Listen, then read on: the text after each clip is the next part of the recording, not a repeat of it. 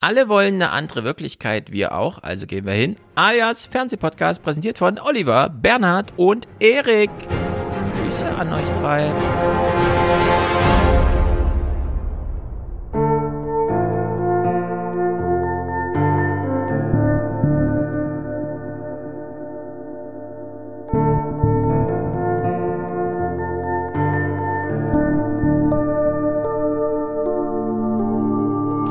Können es sich im Moment vielleicht kaum vorstellen, aber in normalen Zeiten hätten wir heute ausführlich über die Rosenmontagszüge berichtet.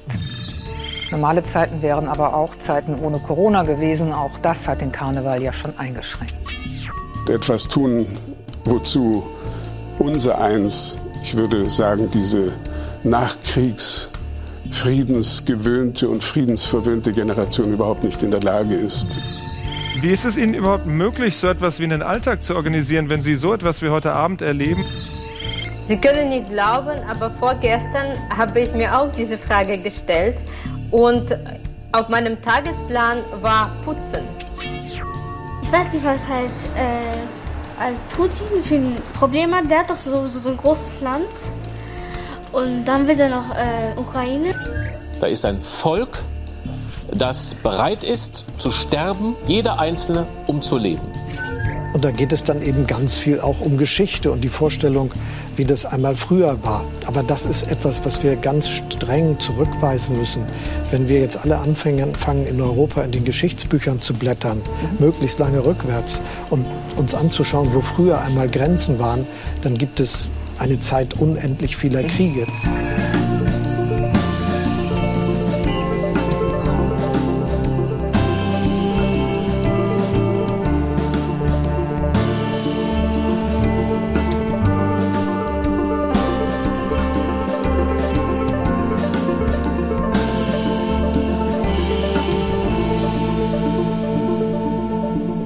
Lasst eure Geschichtsbücher zu, denn niemand hat Lust auf Krieg.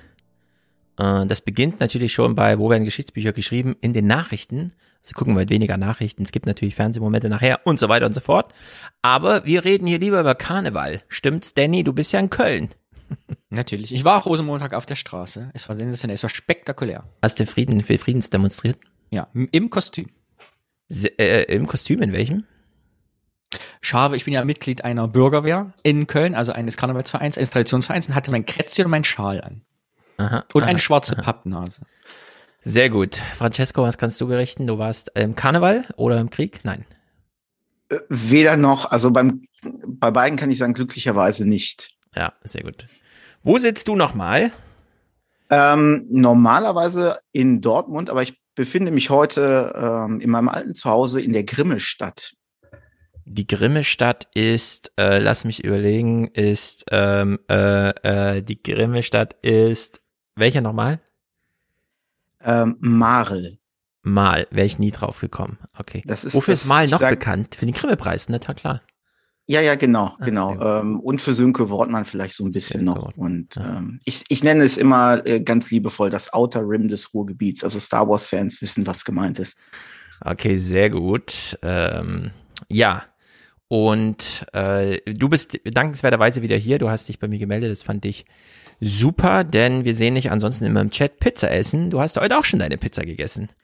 Ähm, ja, ich, du hattest ja angekündigt, man würde mich heute auch hier Pizza essen sehen. Richtig? Ich äh, habe ja noch extra ein Stück zurückgehalten. Das halte ich nach der Pause, nach der kurzen, in die Kamera zum Beweis. Also Mhm, mhm. ähm, um da die Pflicht zu erfüllen. Aber ja, genau. Ähm, Sonntag ist Pizzatag und Podcastzeit, also Podcast-Pizza. Sehr gut. Und du warst schon mal hier vor langer, langer Zeit. Nicht so lange, dass Corona noch kein Thema war. Denn dieser Podcast hätte, glaube ich, auch mit Corona begonnen. Aber äh, im ersten Corona-Herbst, als schon klar war, uh, hier müssen aber ganz schön viele Leute auf ganz schön viel verzichten. Den einen ging es nur um fette Beats und den anderen ging es um äh, fette Kohle. Und plötzlich äh, versiegte alles so ein bisschen.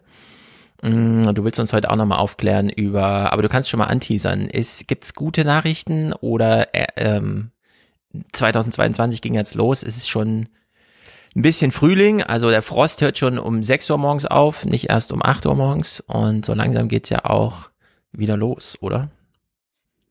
Ja, es ging ja jetzt an diesem Wochenende los, dass die Clubs wieder öffnen durften. Mhm. Und ähm, deswegen, heute ist Sonntag, gestern Abend, Rückmeldungen sind jetzt noch nicht genau da, weil es ja gewisse Auflagen auch gibt. Mhm. Aber der Zeitpunkt war natürlich aufgrund der äußeren Umstände, die wir jetzt heute mal außen ja, vor lassen. einfach, muss man echt sagen. Ähm, ja, das war nicht besonders zuträglich. Ja, angenommen, man hätte echt Corona in, in den Griff gekriegt, ne? Dann wäre Karneval wieder ausgefallen dieses Jahr. Und zwar diesmal auch wieder mit dieser, ah nee, wir haben auch echt keine Lust jetzt so richtig Karneval zu feiern. Klar, es gibt immer viele, die übrig bleiben und die Karneval feiern wollen und so. Aber es drückt doch auf die Stimmung, muss ich mal sagen, die Nachrichtenlage. ist ganz erstaunlich. Äh, selbst für Leute, die sich da dann doch irgendwie so, keine Ahnung, wir kriegen jetzt auch immer so Rückmeldungen für neue 20 oder so, dass da viele dann doch, hm, ja gut, das verstehe ich irgendwie sowas und das gibt mir nochmal einen anderen Blick, aber irgendwie kann man sich nicht davon freimachen, egal wie viel man sich oder wo man sich informiert oder nicht informiert, das macht mir dann auch aus Gründen, äh, es nimmt einen schon so ein bisschen mit. Naja. Deswegen war ich froh, dass Danny gestern noch mich dran erinnert hat. Es gab ja nicht nur Kulturzeit, es gibt ja noch die andere Sendung, wo wir immer wieder drauf geworfen werden, Tracks von Arte. Und du hast, Danny, diese 25. Februar-Sendung geguckt, mhm. die irgendwie eine Woche zu früh kam oder so, ne? Oberthema Eskapismus. Ja, es war, wenn man die geguckt hat, dachte man, ach guck mal, wie abwegig. Und eine Woche später dachte man, ach, ich möchte auch gerne dahin, wo die jetzt alle sind. So als hätte man schon mal so vorbereitet, also wenn es dann losgeht und so und dann plötzlich heißt es, Atomkraftwerk ist angegriffen, Atomstreitkräfte sind mobilisiert, denkt man sich so, was kam noch mal letzte Woche bei Tracks? Ach ja, da sind die, haben die sich aufs Kissen gelegt und haben sich irgendwie in, in fremde Welten hineingedacht. Und ich hatte ja den Gag, ich hatte den Gag für mich jetzt die Wochen letztens, ich dachte, die Konarer Warn-App ist ja jetzt, hat ja eine gute Zweitverwertung als so Schnelltest-App für soziale Kontakte. Weil ich habe jetzt die letzten zwei Wochen irgendwie an acht Tagen rote Warn-App gehabt. Das heißt, ich war wieder viel draußen, ich war viel unterwegs. Und dann kamen Tracks raus, genau, und da dachte ich, ach, wir müssen weg von den virtuellen Welt, wir müssen in die Realität zurück, wie ich mit meiner roter Warn-App acht Tage und jetzt äh, ja. denke ich mir, ach, bleib mal wieder zu Hause. Sehr gut, sehr gut. Und deswegen würde ich sagen, wir fangen damit an. Wir gucken uns das mal an, weil das passt ganz wunderbar jetzt in die Zeit. Äh, es ist vor zwei Wochen im Fernsehen gekommen oder vor einer Woche, zehn Tage, elf Tage. Und man denkt so, ja, in diesen elf Tagen ist aber ganz schön viel passiert. Also ist auch wieder dieses alte Lenin-Zitat. Jahrhunderte passieren in Tagen als wie sonst umgekehrt. Und wo ist meine Maus hier? Wir können mal, äh, denn wir können, es ist ein Rätselraten. Man kann natürlich einen Podcast, Podcast so gestalten. Oh, Mullis ist aufgetaucht im Chat. Bitte alle disziplinieren. Jetzt ist er da. Äh, wir können jetzt die Sendung gucken, so wie ich sie gehört habe. Und uns dann überlegen, hä, wie, weil das verstehe ich jetzt nicht so ganz. Ist das jetzt echt oder wie auch immer? Jedenfalls haben sie gleich am Anfang versucht, das Pferd von hinten aufzuzäumen oder wie das auch immer heißt, mit La Turbo Avedon. Ich habe das nie vorher gehört, also ich kannte diesen Namen nicht. Äh, kanntest du den, Danny? Du, Francesco? Habt ihr nachgeguckt, ob das, was es damit auf sich hat? Nee, ne? Also wir gucken das jetzt so ein bisschen blind einfach. So wie ihr das ja auch blind hört, wir machen jetzt alle die gleichen Gedanken, denn es ist wirklich verrückt. Also Anfang dieser Tracks-Sendung.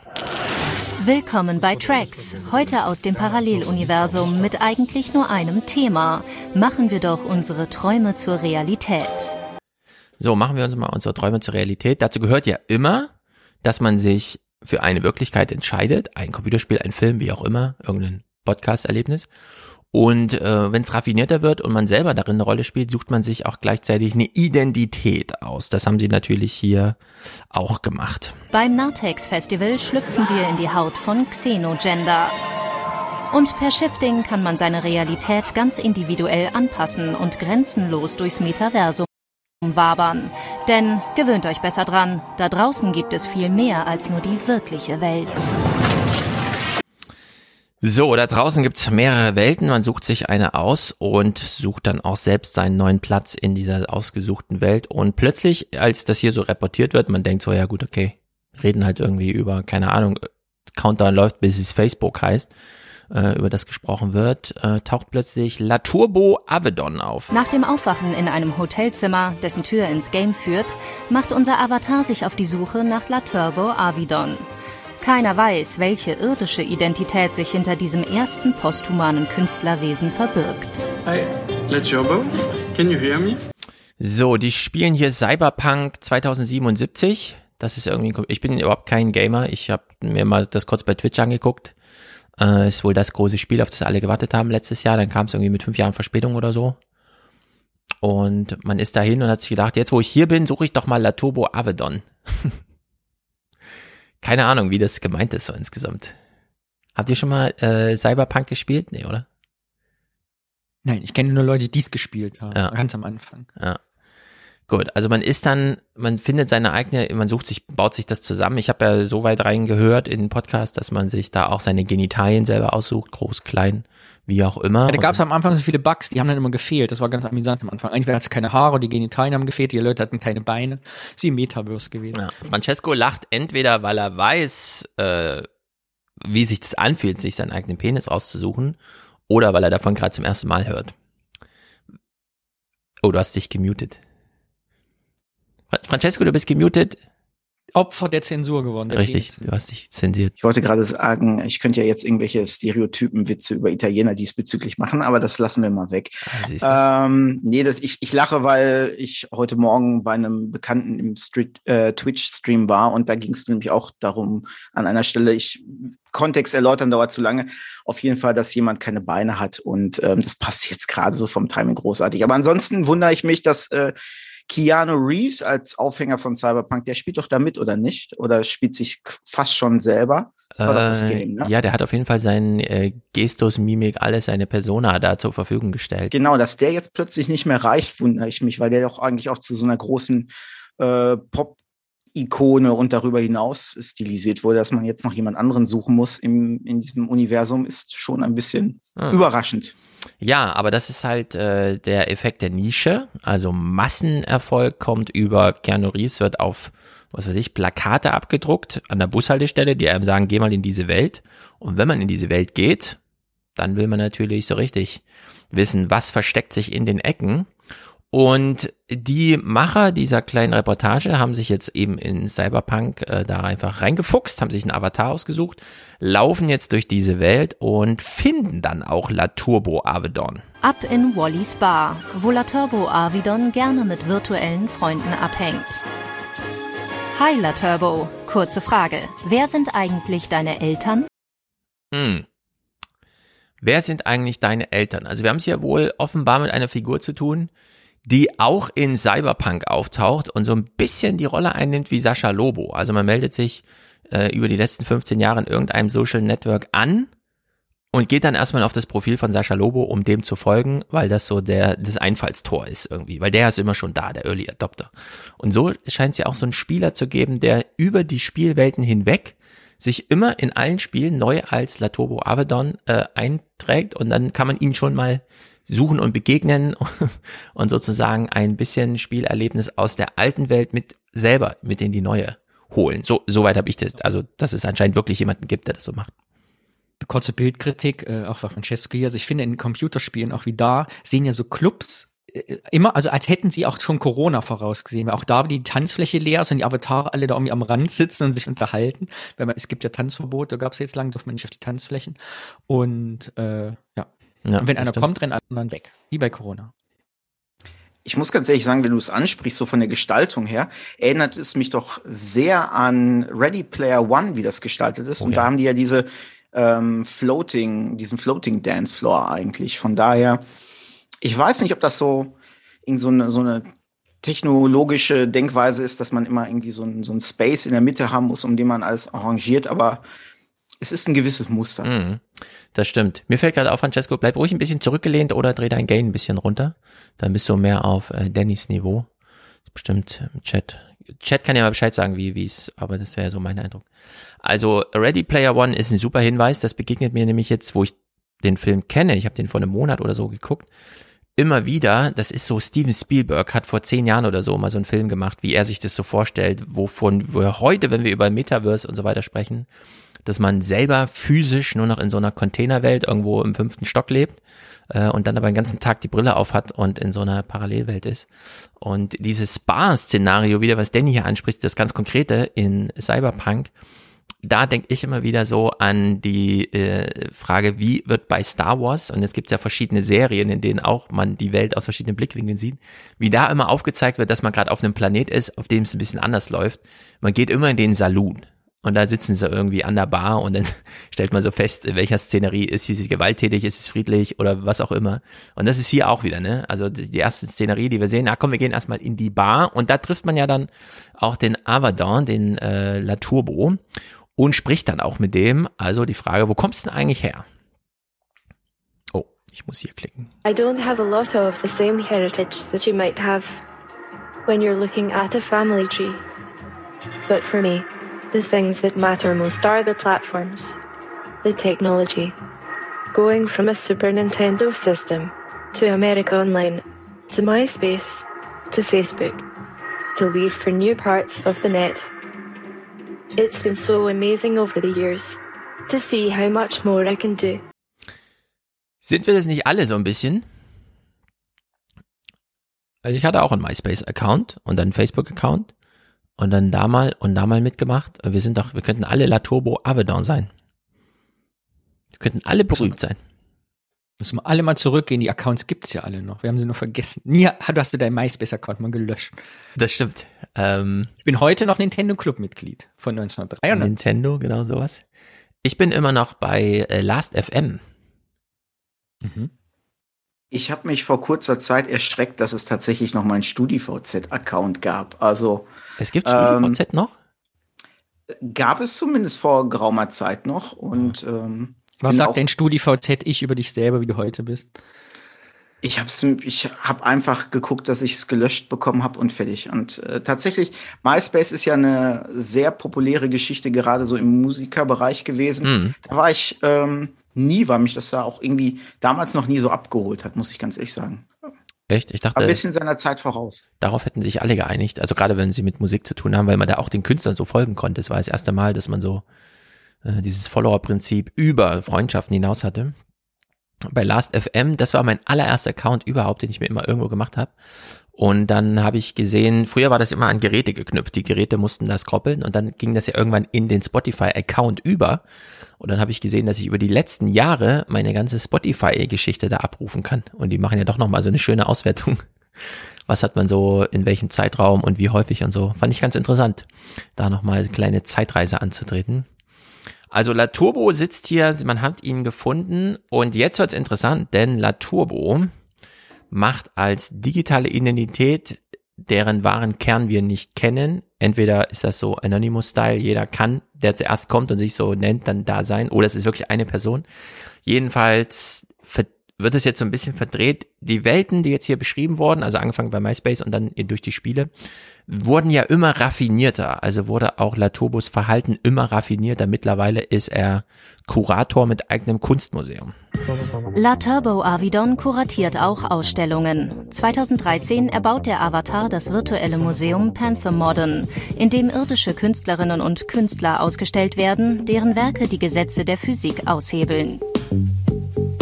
La Turbo ist auf synthetische Welten spezialisiert und seine virtuellen Konferenzen werden bei renommierten internationalen Festivals gezeigt.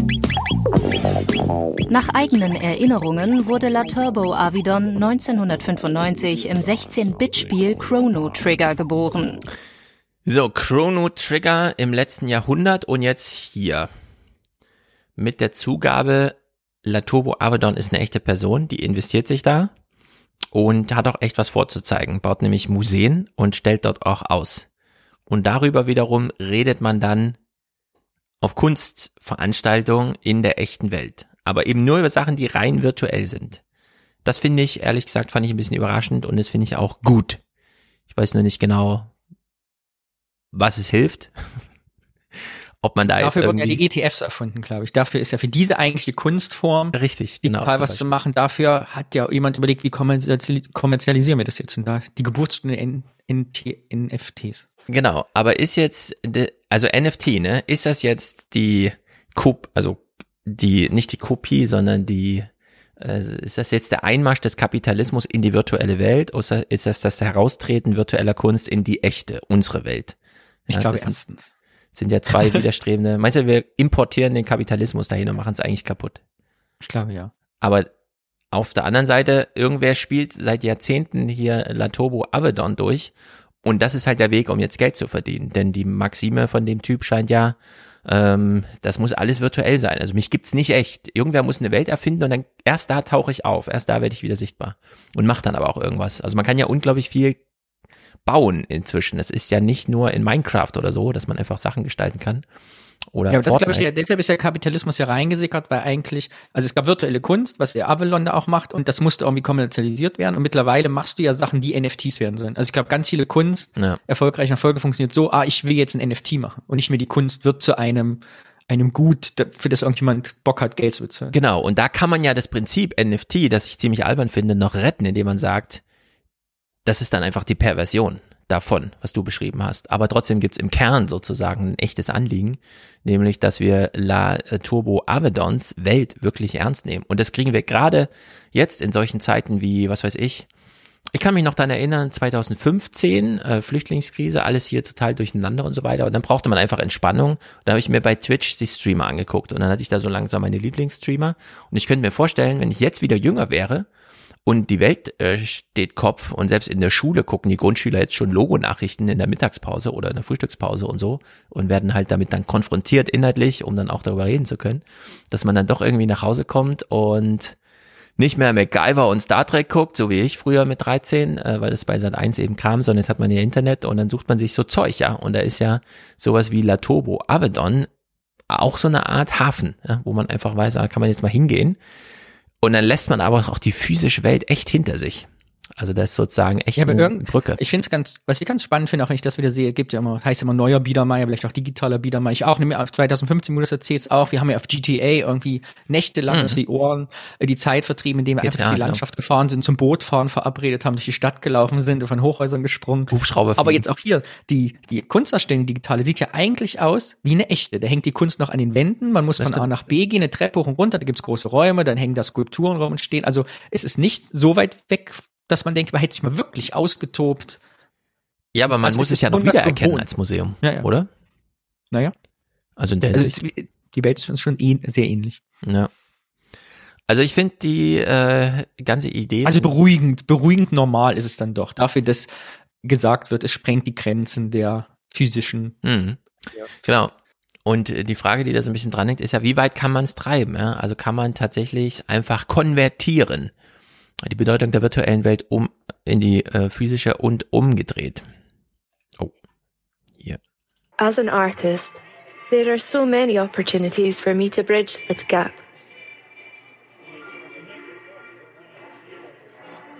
Not just to participate in the physical world, but to bring people here.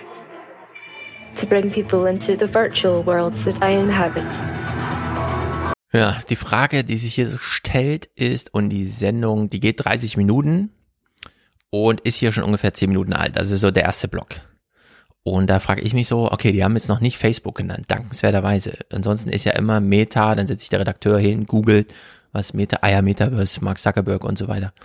Und jetzt haben wir es mit diesem Laturbo Avedon, der in äh, Cyberpunk am Tisch sitzt in einer Bar und sagt, mein Ziel ist, die Leute hierher zu locken. Und ich frage mich so ein bisschen, ist das nicht ein legitimes Ziel? Wenn es eben nicht dieses Metaverse, Facebook und so weiter, da wirst du äh, nur importiert, um weiter ausgenutzt zu werden und so weiter. Ne? Das ist nur der nächste große Marktplatz, sondern dass man hier einfach einer nicht existenten virtuellen Figur glaubt und vertraut und sagt, okay, ich gebe mich hin, ich schenke dir alle meine Aufmerksamkeit und ich werde hier nicht ausgenutzt. Oder ist das schon wieder zu romantisch gedacht, weil hier gerade Krieg ist und alle irgendwie irgendwo hinflüchten wollen? Ist ja auch so eine Art Fluchtbewegung, die wir hier angeboten bekommen zumindest. Hat ein bisschen was Religiöses, oder nicht? Also so der, auch, der ja. Savior-Charakter, der einen in ein, eine bessere Welt quasi lockt und führt. Hm. Wenn man nicht in die Clubs gehen kann? Zum Beispiel. Ich würde das viel emotionsloser sehen. Die Pandemie hat uns gelehrt und wir sagen jetzt, es ist total schön, Homeoffice hat total viele Vorteile. Wenn ich jetzt in einem virtuellen Büro arbeiten kann und zu Hause die Arbeit machen, wo ich was mit Leuten treffe, warum soll ich das in meinem Privatleben nicht auch tun können? Mhm. Ohne dass mir jemand äh, das moralisch irgendwie macht und sagt, oh, du musst aber in die echte Welt raus. Zum Arbeiten muss ich auch nicht mehr raus. Warum muss ich denn jetzt in die Kneipe gehen, rausgehen? Das stimmt. Dann ist immer die Frage, inwieweit ist man mit Avataren zufrieden? Hier sind ja auch mit Absicht künstliche Avatare. Facebook versucht ja da so ein bisschen Naturalismus reinziehen zu lassen. Erschreckend überzeugend, muss man sagen. Also sieht wirklich gruselig aus. Fließender Übergang. Ich weiß nicht, wie du das siehst, Francesco, aber wie alt bist du jetzt? Ungefähr? Circa? Aufs Jahrzehnt? In der Mitte seines Okay. Lebens. In der Mitte Nähert sich der Mitte seines Lebens? Ich sag mal so. Äh, Weil ich weiß jetzt auch seitdem. Ich- mein Eindruck ist zarte wenn ich, 30. Weiter wenn ich in die Text. Kneipe gehe und so. Äh, es wurde früher ja mehr geknutscht in der Öffentlichkeit, mehr Körperlichkeit Köln, mit ja. Tinder, mit, in Köln, in, auf dem Dorf nicht. Ich glaube in der Dorfkneipe auch. Äh, das fällt natürlich durch Online-Dating so weg. Die Leute machen das von zu Hause. Also viele Leute haben ihre Sexualität nach Hause ausgelagert, weil die nicht mehr raus mussten und äh, Brautschau machen. Und ob jetzt dieser, sich nur weiter virtuell zu machen, ob das nicht einfach der natürliche Verlauf unserer Digitalisierung ist. Also was heißt schon, das sind nur Avatare. Ich meine, wenn ich jemanden in Kneipe anspreche, ist das ja auch, also er ist jetzt Fleisch und Blut, aber ich, mehr habe ich ja mit dem oder der auch nichts zu tun. erstmal. Ja, man ist sich schon körperlich ausgeliefert und merkt das auch.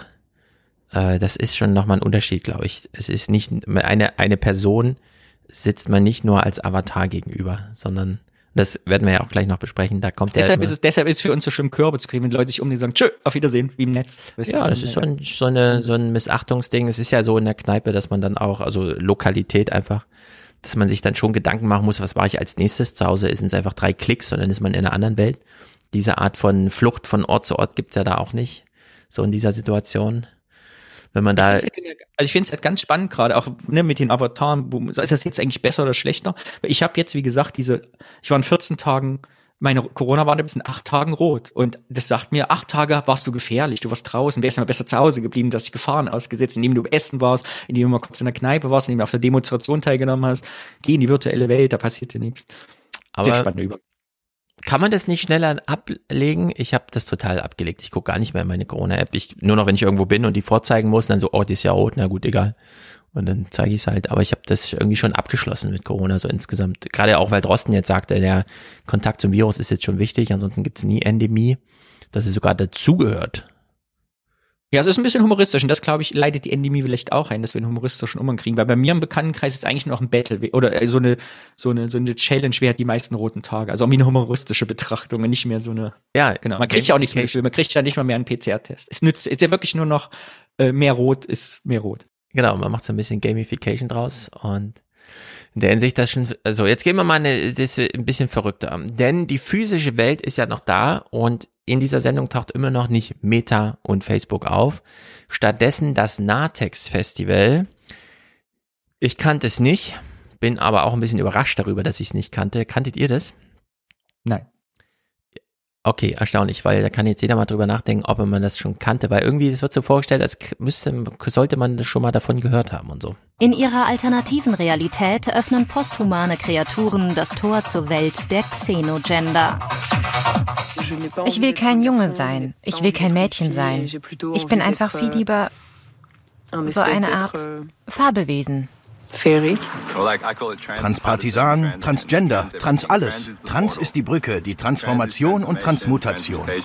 So, das läuft also in einer Fernsehsendung über virtuelle Welten. Allerdings ist das gar keine virtuelle Welt, sondern die treffen sich auf einer echten Insel, aber eben äh, man arbeitet weniger an der Wirklichkeit, in der man ist, als an seinem Selbst, also an dem Avatar. Fast so, als hätte man es mit Cyberpunk zu tun, wo man sich echt alles aussuchen könnte, wie zum Beispiel seine Genitalien, und entscheidet sich dann einfach anders. Also ich habe davon noch nie gehört, scheint aber ein großes Happening zu sein. 2021 zur Herbst-Nachtgleiche strömen Party-People mit Elfenohren zur ersten Ausgabe des Natex-Festivals auf die griechische Halbinsel Metana. Und jetzt können wir fragen, ist das eine politische Veranstaltung oder Ausgehend vom xenofeministischen Manifest, das Herrschaftsverhältnisse im digitalen Zeitalter untersucht, ruft das Künstler- und DJ-Paar Jessie per se alle unterdrückten Minderheiten auf, sich gegen den gemeinsamen Feind zu verbünden, das weiße Heteropatriarchat. In ihrem Clip ACAP Hex, dem Zauberspruch gegen Polizeistaaten, wechselt die Gewalt die Seiten. In einem Mix aus Heroic Fantasy, Rave-Kultur und Riot-Porn zetteln sie eine queere Rebellion an. Also Menschen fahren auf eine Insel, verkleiden sich da komisch, legen ihr Geschlecht ab, nennen das dann Xenogender Und ich denke so, ja, okay, das ist größtmöglicher Eskapismus unter der Bedingung, es findet in der echten Welt ohne Bildschirme statt. Dann allerdings ist es mega politisch.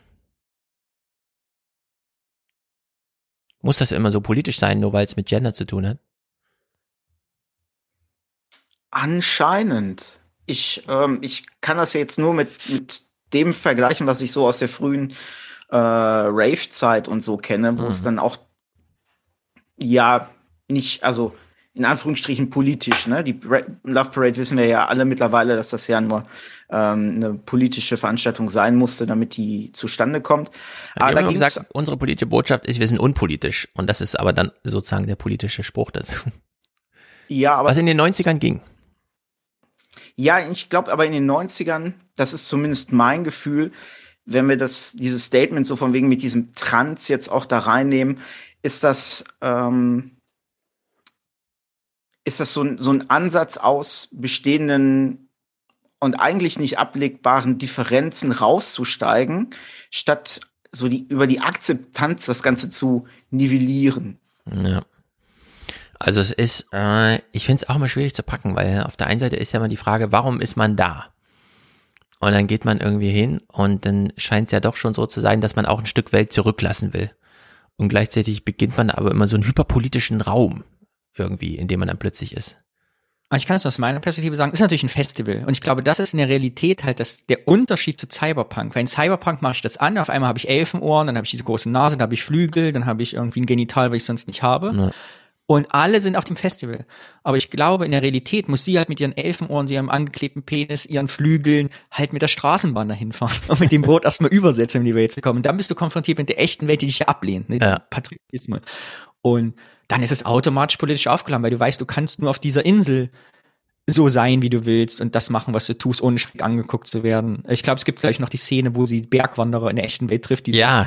Also auf der Insel hat normale Touristen auch noch die Bergwanderer und sagen, ach, äh, ich treffe dann Elfen. Genau, jetzt wo du sagst. Aber ich glaube, deshalb ist es immer politisch, ja. weil du dir bewusst bist, das, was wir im Festival gemeinsam hier tun, ist, erfährt Ablehnung auf dem Weg dahin. Mhm. Genau, wir gucken uns diesen Clip mal an. Der findet erst ganz am und du Ende. Hast halt, äh, und ja. ich glaube noch ergänzend, es erinnert mich so ein bisschen die Szene an diese Mittelalter. Es gibt doch diese Roleplays, wo Leute sagen, wir gehen auf eine ja. Burg und spielen jetzt irgendwie 12. Jahrhundert. So ist es auch. Aber da, da es natürlich um Sexualität und Identität geht, brauchst du ja auch den Überbau, der eben nicht ist des Kaiser, äh, weiß ich, der König und des Fürstentum, sondern ja. ja, der Kampf gegen die patriarchale Welt. So. Genau eigentlich in der Fernsehsendung wird erst so ein bisschen erklärt, wie die das so machen und danach kommt diese Szene, die du gerade beschrieben hast. Wir ziehen die jetzt mal vor, denn sie sitzt ja auf einer Urlaubsinsel, ist auch mit anderen Urlaubern Gleichgesinnten da, trifft allerdings auch auf normale, ich habe im Reisebüro äh, ja, eine Woche Ferien gebucht und dieser Clash ist auch dann ganz interessant. Euh, Man wird ja grundsätzlich als Mensch geboren. Euh, ich finde das als Voraussetzung ziemlich schlimm. Ich würde mich ohne all das hier gar nicht wohlfühlen. Euh, Für mich sind das auch keine künstlichen Attribute. Hallo. Das sieht toll aus. Danke. Schön. Entschuldigung. Alles gut. So, sie sagt, sie würde sich ja ohne ihr Kostüm und die Verkleidung ganz unwohl fühlen, trifft dann aber auf diese Wanderer und fragt sich, hm, fühlt sich echt gerade also fühlt sie sich so gerade wohl, wie sie es macht, oder ist das so? Und der Kontrast könnte nicht größer sein. Also ja. der Kontrast könnte nicht größer sein. Die beiden Wanderer ist halt ein leicht übergewichtiger Mann im Polohemd in so kurzen Jeanshosen mit Turnschuhen. Ja. Also genau, zum ersten Mal wandern, dann den Berg und trifft dann abends den er äh, Berggeist. Also es war ein sehr humoristisches Bild. Ja. Also da, ähm, klar, sie hat sich da auch so ein bisschen separiert, um dieses Gespräch wahrscheinlich mit der Kamera zu führen wo man dann da auf die Leute trifft. Ansonsten sind die wahrscheinlich schon in so ihrem eigenen Areal da irgendwie. Die Leute. Ja, deshalb ist es politisch, weil in Cyberpunk kannst du ja ausblenden und blocken. Das in der Realität geht natürlich, die beiden Männer stehen ja vor dir wollen jetzt wissen, warum du aussiehst wie ein Elf. Das ist ja in der echten Welt, genau. Wie du gerade sagst, in der Kneipe ist man dann ausgeliefert. Mhm. Also ich finde es ja. bedenklich ist das falsche Wort. Mir fällt nur gerade kein anderes ein. Sie scheint ja tatsächlich ihre Menschlichkeit so ein Stück weit auch abzulehnen. Sie hat ja gesagt, sie findet es ist schade ja. und bedrückend, als Mensch geboren zu werden. Ich, ich weiß ehrlich gesagt nicht, wie ich das finden soll. Also nicht, weil ich mich jetzt irgendwie so abgewertet fühle, so von wegen, oh, ist das Menschlein nicht gut genug oder so ein Kram. Mhm. Aber das ist, ähm, das ist ja nun mal eigentlich die Basis, auf der wir eigentlich immer irgendwie auch politisch argumentieren letztendlich, dass es darum geht, dass wir Menschen sind und äh, gewisse positive und auch einige negative Eigenschaften haben. Und da irgendwie das in, in dem Zug sich hin, hinter sich zu lassen oder sogar als was Negatives, finde ich hm. schwierig. Ja, also du hast äh, ähm, sozusagen die also ich denke da so wie du und du hast es ja eben selber schon mit ein und wieder ausgeklammert, aber bei dieser ganzen Thematisierung von Transsexualität und gerade in Bezug auf Geschlecht dann auch zu wechseln oder sich ein ganz anderes zu suchen, sieht man ja statistisch gesehen sehr häufig eine Bewegung weg von der Männlichkeit. Also diejenigen, die sich für ein anderes Geschlecht entscheiden, sind in überwiegendem Maße dann doch äh, Männer, die eigentlich nicht mehr Männer sein wollen der umgedrehte Weg relativ selten. Also nicht super Oder, selten. Da, da wäre ich, da wär ich mir nicht sicher. Das müsste man mal statistisch gucken. Weil ich kenne zum Beispiel sehr viele Transmänner. Ich kenne mehr Transmänner als Transfrauen. Also Ehrlich? Also mehr Frauen, die zum männlichen Geschlecht gewesen andersrum. Ja, ich kenne persönlich mehr. Viele mehr. Was aber natürlich, glaube ich, daran liegt, dass natürlich auch äh, Leute, die mit weiblichen Geschlecht geboren sind, das männliche angenommen haben, häufiger in Männerkneipen rumhängen als andersrum. Also das ist wahrscheinlich der Grund, warum ich mehr kenne. Ja, ich hätte jetzt gedacht, du kennst sowieso grundsätzlich mehr, so dass es beim, dass ich mehr so ein so die medial transportierten Highlights zu Gesicht bekomme und dass das ein bisschen trübt. Aber auch die ganze Partyszene oder so, ne, die ist ja ähm, was weiß ich, wer wird beobachtet, wenn der Bundespräsident gewählt wird, natürlich, Dingsterbums, äh, ich weiß gar nicht, wie sie heißt. Vorher war das immer Olivia Jones und so, ne? Also so medial ist es ja dann doch so dieses, äh, wir verkleiden uns jetzt alle mal als Frauen und äh, Genau, das Klischee wird halt, ne, medial, während, während ja zum Beispiel äh, Olivia Jones mit Trans eigentlich ja nichts zu tun hat. Sie macht ja Travesties. das stimmt, genau. Aber so, so. Aber während das sind, das würde ja. ich jetzt, vielleicht ist das der der Freundschaft, der friedliche Abschluss zu diesem Clip und zu mhm. will kein Mensch mehr sein, was natürlich in diesem Festival ist und gerade bei auch der Xenogender mit, ich kann auch ein Stein sein, ich kann auch Luft sein, ich irgendwie oder gar kein mhm. Lebewesen.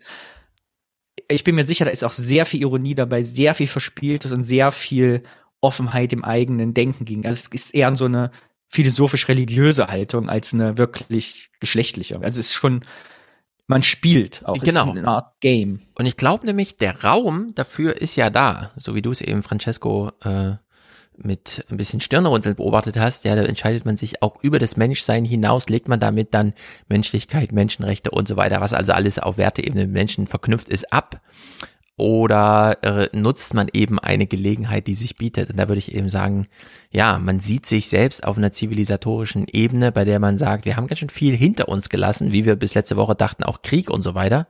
Wir können uns das jetzt erlauben. Also wir kommen nicht, wir fallen nicht aus dem Safe Space, wir sind ja irgendwie dann doch Menschen raus, nur weil wir mal für eine Woche darüber hinaus spielen diese Realität findet da aber trotzdem, also die wird immer mitgeschleift, ja. Die sind dann auch auf dieser Urlaubsinsel und äh, reden dann auch darüber. Also wir haben es auch hier mit einer ganz politischen Veranstaltung eigentlich zu tun, die allerdings dann sehr spielerisch aufgegriffen wird. Unsere Lebenswege sind komplett vorgezeichnet. Es gibt eine feste Struktur. Regeln. Regeln, eine Struktur, ein vorgegebenes Spielfeld aus sozialen Schichten. Manche Wege stehen dir offen, andere nicht. Die Regeln gibt der Spielleiter vor und dieser Spielleiter ist der Kapitalismus, der die Regeln bestimmt. Ja. Und jetzt suchen die sich einfach eine andere ähm, Wirklichkeit raus, ja. Also es gibt die Corporate, äh, was weiß ich, Arbeitswelt und so, und dann sucht man sich aber für danach andere. Und das kann man ja auch unendlich weit treiben. Oder auch sich die Frage stellen, ja, ist nicht alles gespielt, ja? Äh, so wie Goffman sagt, der äh, quasi Soziologe, wir alle spielen Theater, so ist sein Buch auf Deutsch übersetzt. Oder eben The Expression of Self in Everyday Life. Wie macht man das eigentlich? Wie findet man seine Rolle? Und dann ist immer dieses Standardbeispiel, was man in allen Vorlesungen hört. Das dreijährige Kind sitzt auf der Schaukel und wird von der Oma angeschaukelt. Und jetzt, wie signalisiert das Kind der Oma, dass einem das gerade gefällt? Naja, man zeigt der Oma das, was der Oma gefällt, nämlich, dass das Kind Spaß hat. Also lacht das Kind die ganze Zeit.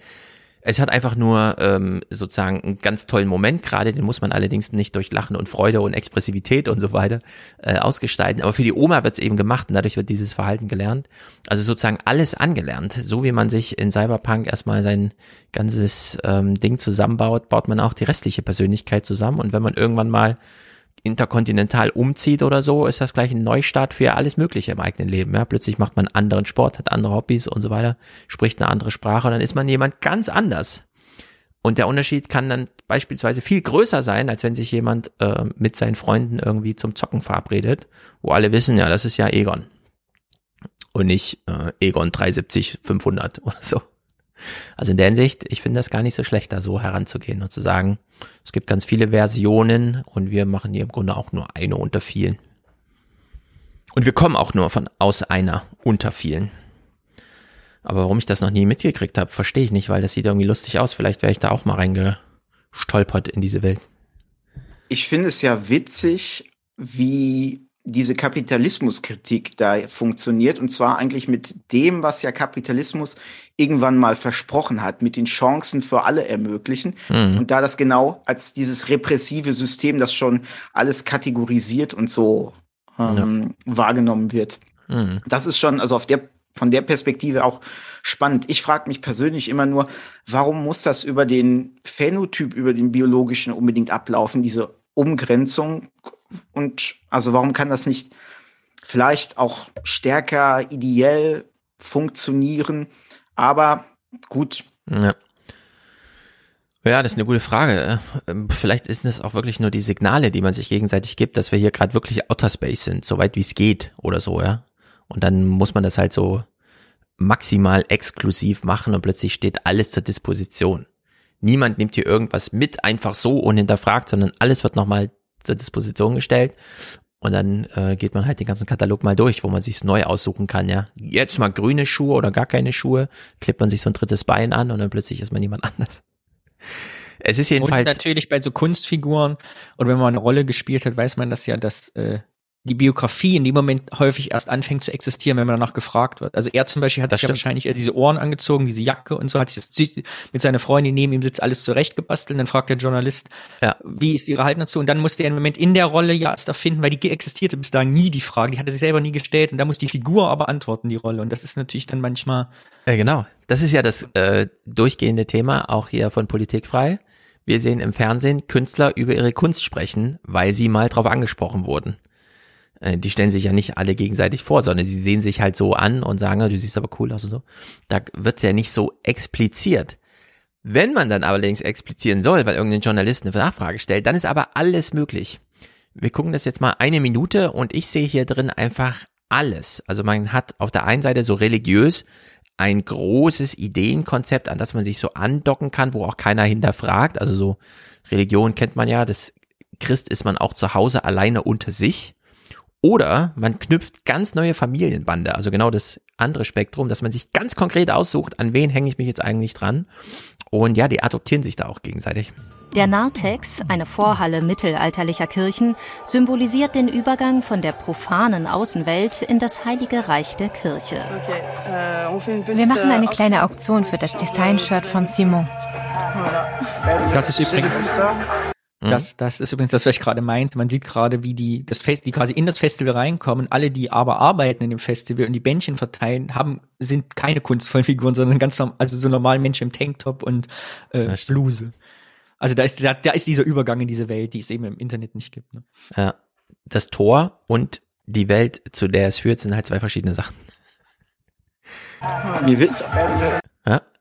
Mir wird auch gerade schlagartig bewusst, wie gut das eigentlich zu dem Thema Karneval, das ja jetzt ausgefallen ist, passt. Ja, also der, der, Ursprung, diese, diese Bakanalien und so, diese paar Tage Eskapismus äh, staatlich auch eingehegt und so, ähm, die müssen ja auch irgendwie ordentlich, äh, wie Danny gerade ansprach, irgendwie von Profis, sagen wir mal, mhm. organisiert werden und die können sich ja dann nicht unbedingt ähm, verkleiden. Wobei ich muss ganz ehrlich sagen, auf so großen Karnevalssitzungen war ich noch nicht. Da kann dann Danny wahrscheinlich eher was sagen, ob da die Leute, ähm, die dann drumherum arbeiten, dann auch im normalen Straßenoutfit rumlaufen oder ob die dann auch entsprechend ähm, jedes Mal verkleidet sind oder in Karnevalsuniformen. Ja, du darfst ja eben so. als, als Personal nicht verkleidet sein, weil sonst besteht ja keiner Bier bei dir.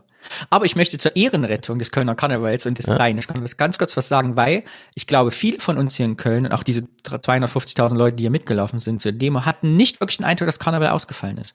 Weil Karneval historisch ja immer dieses anti-autoritäre war. Ja. Diese Uniform daherkommt, dass der preußische, die Preußen ja damals hier nicht beliebt waren und man jetzt Militär verulgt hat. Es war eine antimilitaristische Aktion. Dann noch diese okkulten Sachen mit der Hexenvertreibung, das Böse vertreiben durch die Kostüme, ne, bis, äh, bis zu Beginn der Fastenzeit. Und für viele Leute war das, glaube ich, ein ganz besonderer Karneval, weil sie eben genau das wieder erlebt haben. Das Gefühl, wir sind jetzt richtig auf Straße, mhm. wir vertreiben jetzt das Böse, wir verhohnepiepeln das Militär und das Militaristische und den Krieg und ja. da. Also ich glaube, es war schon ein sehr kerniges Karneval. Also, ich bin ja jetzt hier so in den Karneval reingewachsen. Bei uns heißt das ja Fasching hier in Frankfurt. Damit hat man ja im Osten nichts zu tun und wenn, war das in der Schule so artifiziell, dass es irgendwie keinen Spaß gemacht hat. Und jetzt gibt's ja plötzlich so Prinzipien, wie du es ja eben auch genannt hast. Also der Humor richtet sich immer nach oben, äh, man ist anti-autoritär und der ganze Kram. Und jetzt hatten ja die Kölner insbesondere damit, äh, der, sich mit der Frage zu beschäftigen, machen wir es wie die Düsseldorfer, die haben es nämlich, glaube ich, gemacht, oder war es die Mainzer, wie auch immer. Also die einen hatten sich Düsseldorf verschiebt in den Sommer. Genau, wir verschieben das in den Sommer und die anderen sagen, nee, das widerspricht ja komplett, weil das muss ja 100 Tage nach Weihnachten oder sowas sein, ne? Also es gibt ja da so diese Kalenderregeln halt. Und für 95 Prozent der Leute, die gerne Fasching oder Karneval feiern, ist das ja total schnupsig. Und die fragen sich ja die ganze Zeit dann auch, ey, stimmt, wieso machen wir das eigentlich nicht im Juni? Das ist ja auch viel wärmer. Wieso immer im Februar? Ist doch eigentlich blöd. ja, und gleichzeitig muss man aber, damit es überhaupt als Konzept funktioniert und auch durchführbar ist und diese ganze Vereinstätigkeit und so weiter, da muss das ja super ernst genommen werden, was für die ganzen und da wird ja ganz klar zwischen Leistungs- und Publikumsrolle, ja. Also zwei Prozent der Leute organisieren und 98 Prozent der Leute haben Spaß. Dann gelten also die Regeln der zwei Prozent. 98 Prozent wissen gar nicht, dass es diese Regeln gibt und müssen dann im Februar frieren und fragen sich, warum eigentlich. Und so, das begegnet einem dann immer wieder, ja. Wissen die Leute wirklich, wo sie gerade sind, dass es eine politische Veranstaltung sein kann, für einige ist, wie auch immer. Äh, nein, man fährt halt erstmal einfach so in den Urlaub und äh, treibt es dann halt da auf die Spitze, ja. Und deswegen es ist halt wirklich unklar, ist das jetzt elementare Familienbande, die da einfach ausgestaltet wird. In den Urlaub fahren ja eigentlich üblicherweise so kleine Gruppen, die sich kennen und die dann gemeinsam Zeit verbringen wollen. Also Klammer auf, Familie, Klammer zu vor allem. Oder ist es halt dieses große religiöse Aufeinandertreffen, wo es um die Idee geht und eigentlich total egal ist, wer da sonst noch dabei ist. Eine Auktion für das Design-Shirt von Simon. Wir sind die perfekte Zielgruppe für das Festival. Goblin, nicht Troll. Goblin, weil das eher Taschendiebe und Dealer sind. Das passt besser zu mir und ist typisch für Goblins. Oder besser gesagt Korrigan, wenn man es genau nehmen will. Korrigan, nicht Goblin, weil ich außerdem Bretone bin. Die zwei hier haben mich adoptiert. Ja, ganz offiziell. Ehrlich, wir können euch das Dokument zeigen, wenn ihr wollt. Simoncello und Audrey sind ab jetzt meine neuen Eltern. Beim Natex Festival entdeckt die Community, die sich bisher nur online getroffen hat, dass sie in der Realität eine richtige Familie ist. Ja, also da kommen zwei alte Leute und sagen so am Empfang, ich glaube, ich bin ja genau richtig. Und man denkt sich so, ja, wahrscheinlich stimmt und dann so zwei, die super ernst nehmen und sich da erstmal gegenseitig adoptieren und sagen, ey, da können wir uns endlich mal gegenseitig adoptieren lassen, da werden wir so mal anerkannt. Denkt man, ja, die sind auch richtig. Alle sind richtig dort. Oh, Jürgen klettert auf. Vorsicht. Düsseldorf ist mehr Party. Ach so, und die Mainzer, die meint's ernst und die machen's so traditionell, die verschieben nicht. Okay, sehr gut. Also Mainz und in diesem Fall nicht Köln und Düsseldorf, sondern Mainz und Düsseldorf. Okay. Ich finde es ja hochinteressant, dass der junge Mann gerade nochmal ähm, die Definition seines gewählten Charakters, ähm, mhm. also ich mhm. nenne es jetzt mal Charakter, ähm, so an eine gewisse Regionalität auch bindet. Ich nehme mal an, er kommt dann selber aus, ähm, was sagt er, aus Bretonisch sollte es mhm. sein, ne? Ähm, dass da aber dann irgendwie diese geografische Verwurzelung dann der, der eigentlichen echten Identität dann ja. doch irgendwie durchschlagen muss. Wenn er das will. Die Frage ist halt, verlangt er das auch von anderen, dass sie sich erstmal bekennen? Kommst du aus der Bretagne oder bist du so wie ich ein Bretone? Und dann äh, ja, äh, kommt dann Streit auf, dann gibt's dann eine Schlägerei oder nicht? Ja, und dann vor allem nochmal, ja, Goblins, nee, das sind mehr so Taschendiebe und so und ähm, mhm. Das ist ja Aber- meine These auch für meine Ja. Identität und mein Gender, was auch immer das ist. Ich bin ja 500 Kilometer geflüchtet damals, als ich 17 war, weil ich dachte, ich muss da weg. Aber eigentlich wollte ich ja, ich sage immer, ich bin eigentlich noch Dorfkind. Ich wollte eigentlich bei mir zu Hause so sein, Ja. wie ich sein wollte. deshalb glaube ich, kann ich mir vorstellen, dass er eigentlich in der Bretagne genauso sein will, wie er jetzt da ist. Aber es geht halt nicht. Aber deshalb glaube ich, dieser Heimatbezug aus uns allen irgendwie nicht rauszukriegen ist. Das kann sein, dass man das dann da mal auch so ein bisschen durchdenken kann, wenn man kulturschockmäßig nicht mehr zu Hause ist. Was fehlt mir hier eigentlich? Ah ja, doch, eine ganze Menge. Und dann bricht Ich aus einem Jena heraus. Paradies für dich mit Elfenohren, das wäre doch was. Richtig, ja. Jena Paradies. Also Jena Paradies ist für mich die Saufbude-Ecke, wo man am Sonntag einfällt aus dem Dorf, weil äh, Karl Zeiss spielt.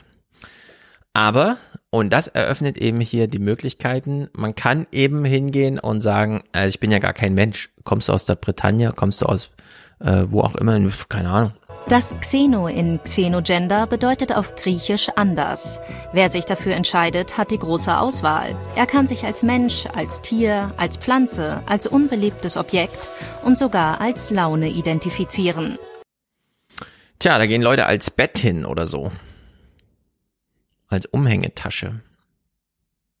Ist ja nur konsequent. Ich meine, wenn ich, wenn ich sage, ich bin trans und werde nicht ernst genommen, dann kann ich auch Xeno sein. Ob ich jetzt als Bett oder als Mann der Frau nicht ernst genommen werde, ist Das ja dann fürs Patriarchat egal. Ja. Bevor sie einem das Menschsein aberkennen. ja, genau, ob der sagt, äh, trans gibt's nicht, existiert nicht, wie die AfD dann sagt, die äh, Menschen, die Betten sind, gibt's auch nicht. Also für die kein Unterschied. Mhm. Das stimmt. Bei Stimmung musste ich jetzt unverhohlen an diesen Disney-Film denken. Alles steht Kopf. Ja, Ganz das ist ein sehr guter Film, ja.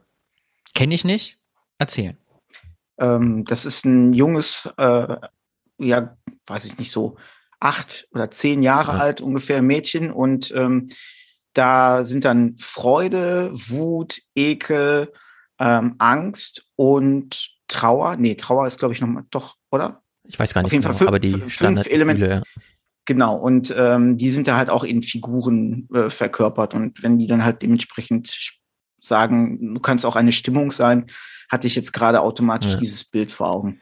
Genau, Kinder werden so hin und her gerissen. Da werden Kinder damit äh, konfrontiert als Zuschauer sozusagen, dass sie da mal, ähm, wie soll man sagen, so ein instrumentelles Verhältnis zu ihren eigenen Gefühlen oder so entwickeln können. Äh, ein viel gelobter Film, sonst gibt's ja immer viel Tresche für Disney-Filme, aber in diesem Fall viel gelobt. So, Soll, glaube ich, auch ein zweiter Teil kommen, habe ich gehört.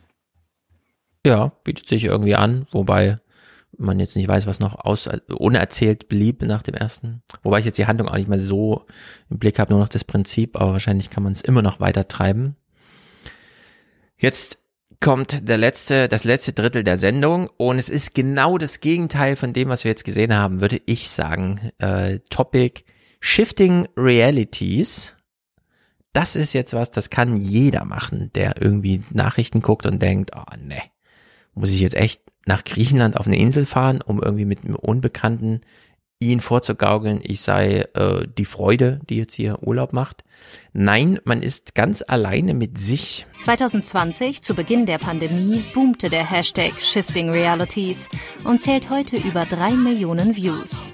Um abzuheben, braucht man keinen Pass, nur einen Mix aus Selbsthypnose und Meditation.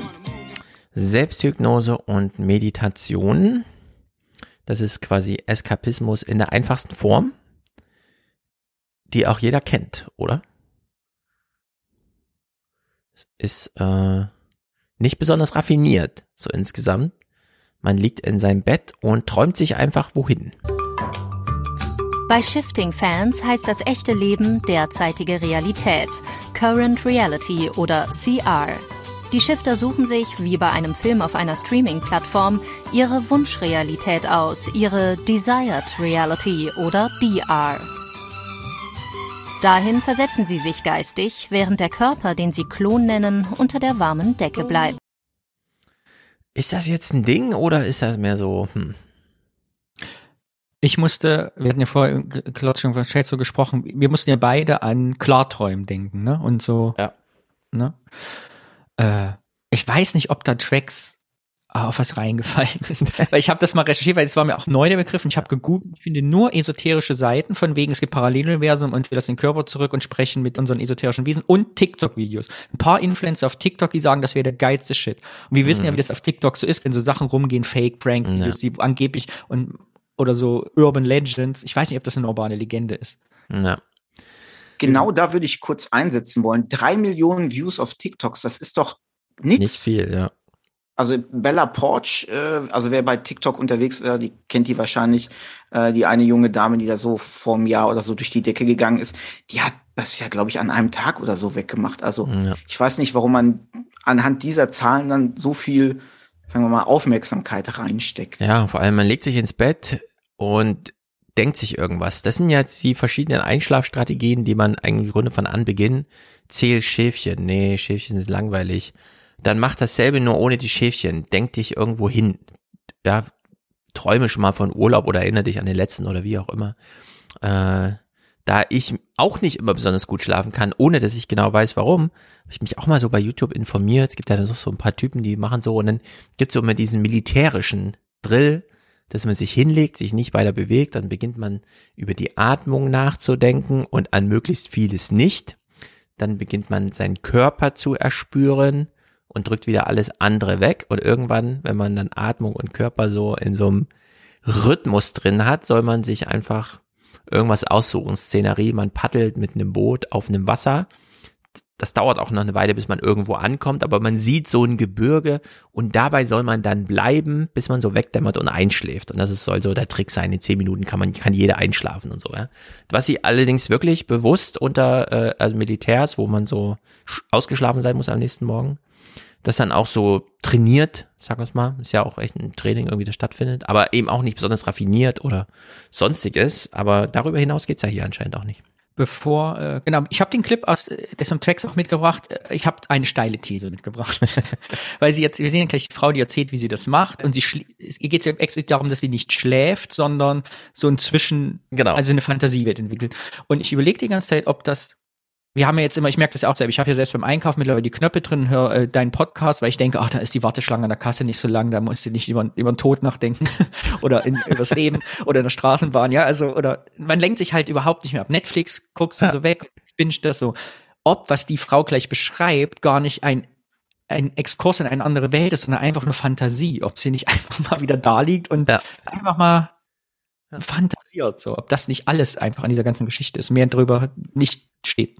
Genau, es gibt ja auch, und es ist ja wirklich kein Krankheitsbild und auch nicht besorgniserregend, imaginäre Freunde bei Kindern.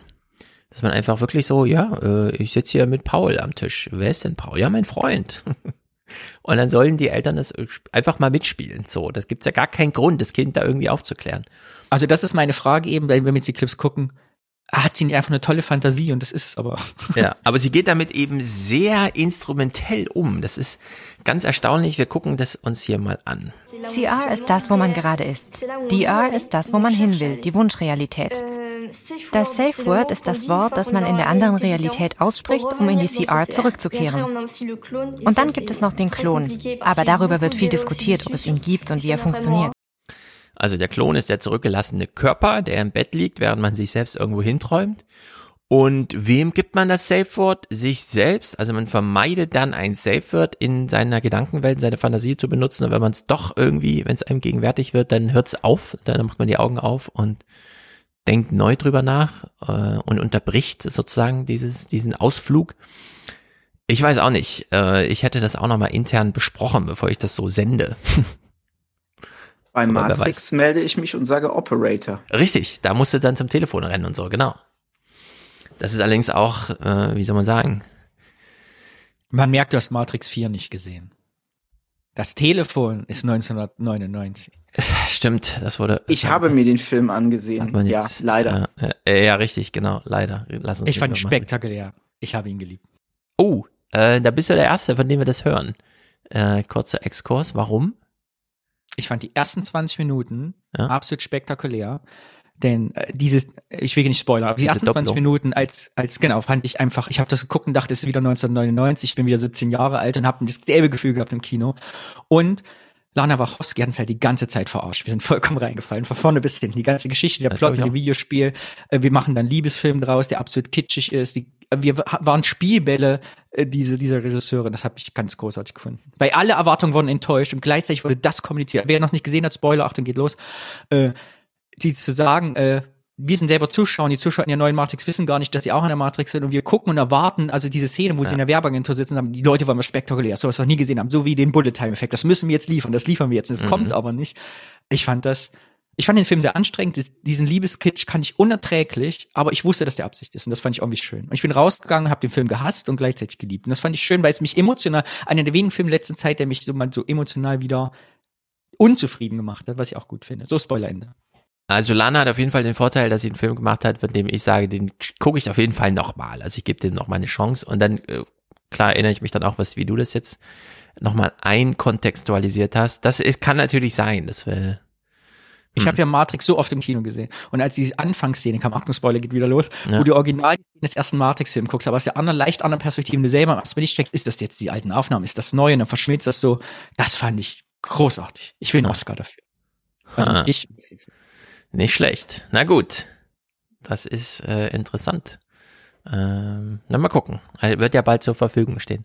Also von ihr ist ihr, ihr Safe Word, das ist ihr Und Operator. ganz kurz noch, letzter Satz dazu. Aha. Ich kann ihn aber auch nicht schlecht filmen, weil es mein ganzes Matrix-Weltbild zusammenfallen lassen würde. Ich glaube, es schwingt auch mit durch den Film gut. Oh, das haben doch viele trainiert. Ich finde zum Beispiel Matrix 2, 3 auch spektakulär gut und viele haben ja dann schon abgeschlossen mit 2 und 3 und sagen, der erste, an dem rührt trotzdem nichts.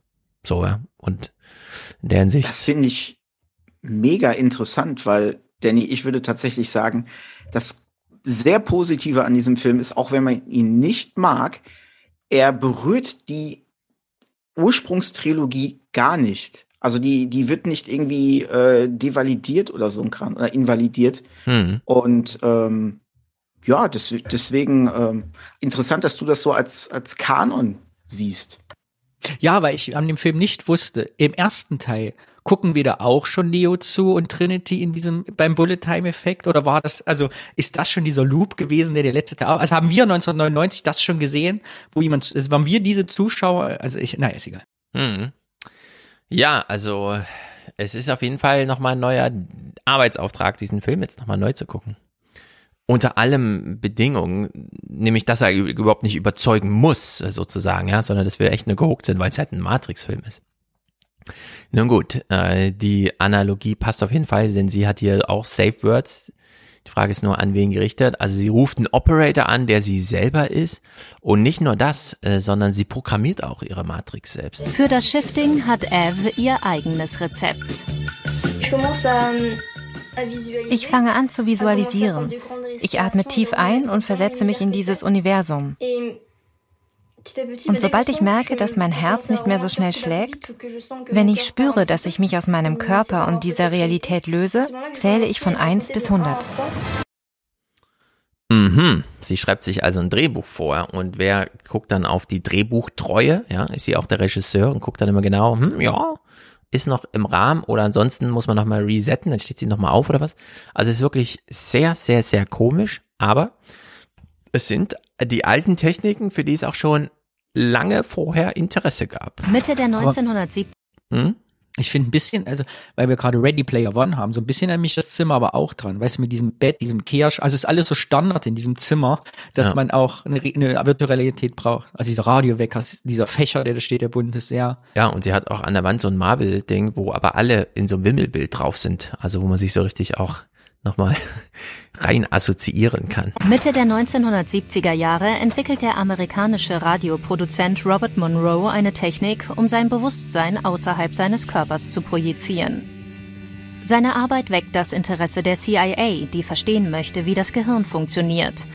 Ja, Jetzt habe ich selber nicht, was, was, Radio? 70er Jahre entwickelt der amerikanische Radioproduzent Robert Monroe eine Technik, um sein Bewusstsein außerhalb seines Körpers zu projizieren. Seine Arbeit weckt das Interesse der CIA, die verstehen möchte, wie das Gehirn funktioniert. Macht er dann irgendwie Programm oder so? Wird hier gar nicht erklärt. Vielleicht hat er auch die CDs da, also er nimmt ja da gerade eine Musikkassette auf der Radioproduzent, vielleicht hat er damals auch nur so esoterische Kassetten verkauft, mit wenn sie das hören, wird ihr bewusst. Man weiß, vielleicht ist auch ein TikTok-Rank der 70 Aber wahrscheinlich hat es ja viel mit Audio zu tun, denn ich bin immer wieder, ich weiß nicht genau, was ich davon halten soll, der Scott Galloway, der ja wirklich krasse Thesen auch immer so raushaut in seinem Podcast mit Kara Swisher. Pivot heißt er übrigens, sehr zu empfehlen. Ähm, der wird jetzt, die kommen immer wieder auf dieses Metaverse, ist es ein Business-Erfolg, wie soll das gestaltet werden, wie kann das monetarisiert werden, wie bla bla bla. Und dann vergleicht er immer die Verkaufszahlen von der Oculus-Brille, von der, die nur wirklich ganz klar, die ist fürs Metaverse. Da soll man sozusagen in zehnfacher HD-Technik um einen herum äh, ins Metaverse eintauchen, wie Mark Zuckerberg sich das vorstellt. Oder, und dann stellt er immer den tatsächlichen Verkaufserfolg von Apple-Kopfhörern daneben und sagt, ja, die machen, äh, ja, verkaufen irgendwie 175 Millionen dieser Kopfhörer, verdienen Schweinegeld damit äh, hunderttausendfach mehr als Facebook damit umsetzt. Und ich denke dann immer, ja, was hat denn das mit dem Metaverse zu tun? Dann sagt immer, das ist das, das ist der Einstieg ins Metaverse. Und ich glaube das auch so langsam immer mehr, dass wir es gar nicht merken, wie wir so langsam reingezogen werden, weil ja auch die Podcasts immer raffinierter werden, ja. Das, woran Joscha so arbeitet, das sind ja nicht so Gesprächspodcasts oder so, sondern es ist ja schon Eintauchen in so eine Welt. Äh, er hat mir letztens wieder so Zeug geschickt, für das ich mich interessiere, das noch nicht veröffentlicht war. Und da habe ich auch wieder gedacht, ey, das ist nur ein Monolog. Also es ist nur eine Frau, die da im Podcast spricht. Aber trotzdem halt so gestaltet, insgesamt auch mit mehreren Tonspuren und so weiter, äh, dass man dann doch so eine Outer Space-Erfahrung so ein bisschen macht. Und irgendwie denke ich mir dann auch manchmal, ja, das stimmt, Apple ist da irgendwie auf dem richtigeren Weg wenn ich mir überlege, wie man so sein eigenes Telefon mit seiner Wohnung verknüpft, plötzlich, obwohl man das nie wollte, steuert man das Licht dann doch damit und so und klebt überall AFD-Chips hin, um so Kurzbefehle ablaufen zu lassen und so weiter und so fort. Ja, also die Integration von äh, so digitaler virtueller Welt und der echten physischen Welt, die schreitet dann doch schon ganz schön weit voran. Nur weil es noch nicht die Mega 3D-Brille ist und so, ist aber trotzdem schon ziemlich viel Metaverse so insgesamt dabei. Ich finde den schleichenden Effekt des Metaverse hat es für mich gezeigt letztens. Ist mir auch aber ein schleichender Prozess gar nicht erst aufgefallen. Ich habe einen Freund erst gemerkt, dass du ja jetzt, wenn du iMessages aufmachst beim iPhone, sehen kannst, was der andere, dem du schreiben willst, für einen Status gerade eingestellt hat. Das heißt, meine Freunde sehen jetzt, ob ich gerade Schlafen eingestellt habe, ob ich arbeite. Zum Beispiel sowas, ich, ja. ja. Auf einmal ja. sagt jemand, ja, du hast aber lang geschlafen heute und ich habe selber gar nicht gewusst. Genau. Und äh, diesen, wenn man das richtig benutzt, den Fokus, läuft er ja auch automatisch so ein bisschen durch, ne? Also man kann es ja knüpfen an. Ich komme nach Hause, also ist mein Handy in diesem, diesem Opera und der wird dann aber so weitergegeben, ja, so dass es die anderen dann wirklich merken. Oder über die Uhr, dass man halt wirklich so haptische Muster oder eben auch Sachen, die man so zeichnet auf dem oder ganz die Walkie-Talkie-App, ja, dass es so eine 1 zu 1 Verbindung von einer Uhr zur nächsten gibt und so. Also Aber ganz spannend, du, deshalb schmelzt das mit der digitalen Welt auch zusammen. Es erinnert mich auch total an, an GTA. Hm. Du kannst dich auch viel mehr faken du bist auf einmal in der Position, dass der andere denkt, du schläfst, weil es für normal hält, dass das die andere, weißt du, du kannst auch sagen, ich sitze bei der Arbeit beim Fokus, bin's aber gar nicht. Also es ermöglicht. Plötzlich bist du ein Avatar-Gestalter. Genau. Ich bin auf einmal mein Avatar in der Real World. Ja. Es gibt äh, von Niklas Luhmann so einen Text, die Form Person, kann man auch in diesem kleinen Reklam äh, so kaufen wo er das auch mal so durchspielt, was ist eigentlich eine Person? Naja, ist halt dieses Erwartungsbündel von außen, was in Kommunikation entsteht und eben, das ist ja sowieso die Intention der Theorie, nicht so sehr immer auf die Intention des Körperinhabers sozusagen abstellt. Und da, äh, das müsste man eigentlich heute nochmal alles neu lesen unter diesen ganzen Avatar-Gesichtspunkten oder auch dieser Spielerei mit Zuständen des Telefons, weil die so krass reflektieren, wie man selber und das eben auch so nach außen sendet und so weiter. Ja. Das ja auch ähm, jetzt mit diesen AirTags dass du immer weißt, wo deine Sachen so sind, aber auch andere das sehen oder dann gleich sehen, wo du bist und so weiter.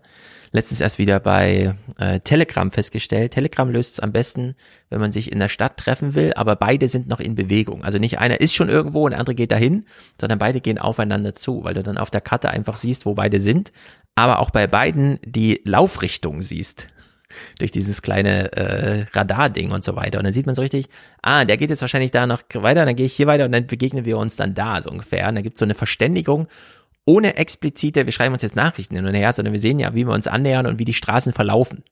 Und das ist auch äh, super interessant, dass es so langsam ins Verhalten übergeht und auch eigentlich Kommunikation rausnimmt und alleine im Erleben, also Handeln raus, Erleben rein, also sozusagen dieser Austausch da stattfindet. Das habe ich mit dem Alex, mit dem ich Podcast mache, zum Beispiel ja nur, wenn wir uns treffen, schickt er mir nur seinen Live-Standort. Und dann weiß mhm. ich, ach ja, geht los, ich weiß, wann ich wo sein muss. Also gar keine Kommunikation findet statt, außer der Bing, ich laufe jetzt los. Ja, genau. Früher hatte man noch, also ganz am Anfang hatte man ja sein Navigationssystem eingeschaltet, um zu wissen, wo geht's lang. Dann hat man festgestellt, ich gehe ja mal denselben Weg. Jetzt will ich aber wissen, wann komme ich eigentlich an? Und jetzt benutzt man das Navigationssystem nur noch für wann komme ich eigentlich an, weil das klärt einen selber darüber auf. Und dann als neues hat man dann dieses, ähm, diese doppelte Kontingenz da drin. Ja, dass auch das Ziel, auf das man sich zubewegt, auch ein soziales ist und es trotzdem funktioniert, allein weil die Technik es erlaubt. Also es ist wirklich erstaunlich, was man mittlerweile so alles machen kann. Ich weiß noch, wie es früher war, als Kind, wenn es dann irgendwie hieß, wenn wir uns verlieren, treffen wir uns zur vollen Stunde an dem und dem Turm wieder. Ja, Das muss ja heute alles gar nicht mehr machen. Jeder hat ein iPhone dabei und oder sonst ein Gerät und dann pingen sich eh alle die ganze Zeit an. Bis hin zu, dass es Apple halt wirklich übertreibt mit diesen AirTags. Das werde ich auch äh, nochmal thematisieren. Das ist ja wirklich unglaublich, dass sie es nicht unter Kontrolle haben, äh, das nicht zu einem Spionagegerät werden zu lassen für 25 Euro. Ja? Also mittlerweile ist ja wirklich, kann hier jeder einfach jeden einfach ausforschen. Naja, diese Eve, die hier beobachtet wird in dieser Serie, hat nicht nur ein Safe Word, das sie sich selbst gegenüber benutzt, oder ein Drehbuch, sondern, und jetzt wird es richtig abgespaced, sie will auch noch sich selber überraschen können. Eve, die selbst Romane und Theaterstücke schreibt, scriptet ihre Shifts im Voraus. Sie beschreibt in diesem Heft alle Details ihres Alltags in der Welt der Avengers und ihre Beziehung zu den einzelnen Figuren. Ich habe auch aufgeschrieben, was noch passieren wird. Obwohl ich mich nicht selbst spoilern will, will ich mir aussuchen, was ich noch erleben will. Einmal pro Woche machen wir zusammen einen Kinoabend. Wir spielen Videospiele. Oder ich gehe mit Peter Parker aufs Dach. So, zwischen Genie und Wahnsinn ist ja nur eine ganz kleine Brücke. Und wie ist das jetzt hier? Nehmen wir jetzt mal an, J.K. Rowling sitzt auf ihrem Bett und erzählt einem irgendwas von der Zauberwelt, da gibt's Schüler, da gibt's Lehrer, sie ist so ein Teil davon, wie auch immer. Sie hat das ja auch unter diesem Eskapismus-Gesichtspunkten. Ich bin arm, ich weiß nicht, was ich tun soll, also gehe ich ins Café und schreibe so ein, verträume mich einfach in so eine Welt. Weil sie es aufgeschrieben hat und wir es nachlesen können, ist es natürlich Weltliteratur und man hat sie zur reichsten Frau Englands gemacht, ja. Auf der anderen Seite ist diese Eve hier einfach eine, die es noch nicht aufgeschrieben hat, sondern erstmal nur für sich und wir sehen das so und denken, das ist aber bescheuert. Vielleicht ist das einfach nur noch es ein ist das, das Corona-Symbol. Einmal Oder das. Ich, einmal die Woche stelle ich mir vor, ich wäre im Kino. oh man, das ist so traurig auch auf der anderen Seite. Es ist jedenfalls wahnsinnig abgespaced. Ähm, es gibt ja das Prinzip der doppelten Kontingenz. Zwei Menschen begegnen Aber das erinnert mich wirklich jetzt immer mehr, dieser Beitrag, an wirklich Ready Player One. Also zu sagen, ich lebe in Verhältnissen, wo das Spannendste, was ich erlebe in meinem Leben ist, dass ich mir vorstelle, ich gehe ins Kino oder äh, unterhalte mich mit Spider-Man. Ja. So, und ich weiß nicht, ganz merkwürdig, also in der echten Welt, aber in der Fantasie, dann, dann, dann ist äh, ja, merkwürdig. Genau, sie sagt uns aber noch, das ist ausgedacht. Äh, ich höre hier nicht Stimmen in meinem Kopf und weiß nicht, wo die herkommen, sondern ich habe es mir ja ausgedacht. Also ich bin nach Herren dieser Welt. Aber ja, aber existiert darüber was. Also es, dieser Beitrag sagt ja, es gibt ja dieses Reality-Shift, das ist wirklich ein real, mein Geist tritt raus. Also es ist nicht nur eine Fantasie, sondern es wird zur Realität irgendwo. Ja, aber unter diesem Also die Reality, Shifting Reality-Welt, wenn ich das sehe auf TikTok und auf YouTube, was ich da gesehen habe bisher, ist wirklich dieses kosmologische Multiversum und wir sind nur ein Klon und hm. ein Astralkörper verlässt den Leib. Also ich weiß gar nicht, ob das ungefährlich für die Jugend ist. so aber kann man sich selbst überraschen auf diese Art und Weise? Ich glaube nicht. Ich habe ja auch versucht, eine Weile klarträumen zu lernen, als ich jung war, so 18, 19. Hat's, hat's mal geklappt? Ja, ein paar Mal hat's geklappt, aber ja. ich war immer zu aufgeregt. Jetzt, beim Klarträumen ist ja das oberste Ziel, du musst so ein Ritual schaffen, dass du im Traum wiederholst und wenn du merkst, es klappt, darfst du nicht aufgeregt werden. Du darfst dich nicht freuen, dass es klappt, weil dann wachst du direkt auf. Ja. Und das habe ich, weil ich eh so ein hektischer Typ bin, nicht oft geschafft. Aber es war ganz lustig, irgendwie so, so rein zu sliden. So. Also es funktioniert tatsächlich. Okay. Ich finde es trotzdem alles äh, sehr merkwürdig. Also ich kenne das ja vor allem aus der buddhistischen Meditation heraus. Da gibt es ja auch verschiedene Stile, dieses, äh, was ja hier in, im Westen im Vermarktungsbereich Achtsamkeit immer ja. genannt wird. Das nennt sich ursprünglich Vipassana und da versetzt man sich normalerweise dann auch in einen entsprechenden ähm, meditativen Zustand. Und was dann passiert ist, äh, dass da die Gedanken einfach an einem vorbeifließen und eine Technik dabei ist das sogenannte Labeling, da setzt man dann was drauf und dann schiebt es weg. Und das sind ja auch unkontrollierte, unvorhersehbare Geschichten, die dann kommen, die du versuchst dann halt aufzuschlüsseln, woher die kommen und dadurch dann im Buddhismus äh, entsprechend deine, wie man heute sagt, Trigger abzuschalten oder zu dämpfen. Hm. Und ähm, das ist da, glaube ich, also was so diese, das Potenzial der Kreativität angeht, sicherlich auch noch gegeben. Ich frage, ich persönlich frage mich jetzt nur, ähm, also wenn ich beispielsweise auch an, an Sachen schreibe, Geschichten oder so, habe ich, so wie sie, sie macht ja auch eine Fanfiction mhm. letztendlich, ja. habe ich ja trotzdem das Setting meist so weit durchgestaltet, dass ich tatsächlich diesen Spielraum nicht mehr habe. Diese, dieser graduelle Unterschied würde mich jetzt unglaublich interessieren, wo sie dann halt sagt, so, okay, ähm, bis hierhin und dann lasse ich offen. Also ja. sie hat ja diese Szene mit dem, mit dem Film gucken oder im Kino gucken, ob sie dann sagt, okay, bis dahin und dann ergibt sich das irgendwie aus meinem Unterbewusstsein oder woher es kommt, mhm. ganz plötzlich, dass dann halt der und der Film läuft. Das würde mich jetzt dann interessieren, um da die, genau dann die Unterscheidung zu machen. Ja, also diese Räume für Überraschung lassen, finde ich super interessant, denn das wäre auch eine Quelle für Kreativität und Inspiration, die auf der so, die so viele suchen. Erst heute habe ich einen Dialog geführt, der in Original ungefähr so ablief. Willst du noch, äh, dass wir de, dein Handy ans Bluetooth anschließen? Nee, ich glaube, ich höre Radio, also es ging um eine Autofahrt. Ja gut, äh, aber es sind 100 Kilometer, es dauert schon ewig und du fährst ja hin und zurück. Ja, ja, aber ich will noch über ein paar Sachen nachdenken. Wo ich auch wieder dachte, hä, das macht, also das kenne ich von mir überhaupt nicht. Dass ich mir so Sachen, über die noch nachzudenken sind, für später aufhebe oder denke, jetzt wäre ein guter Zeitpunkt. ja, also diese Ordnung von, ähm, wie soll man sagen, über Sachen nachdenken, von denen man ja nicht genau weiß, was kommt denn am Ende bei rum. Das habe ich so maximal, wenn ich sage, ah, heute schreibe ich wieder und ich weiß halt noch nicht genau, wie der Text dann aussieht, ja, und auf was es mich so führt. Dann lässt man sich so davon überraschen. Aber da, und da liegt man halt so einem gewissen Formatdiktat der Textgestaltung, wie es auch von anderen erwartet wird. Aber dass man mit sich in Gedanken ohne irgendeine Expression, ja, sich, sich Überraschungsräume einrichtet und Zeiten und dann sagt, so jetzt ist es soweit, jetzt lasse ich mich mal wieder von mir überraschen. Ich weiß nicht, vielleicht äh, ist das üblich.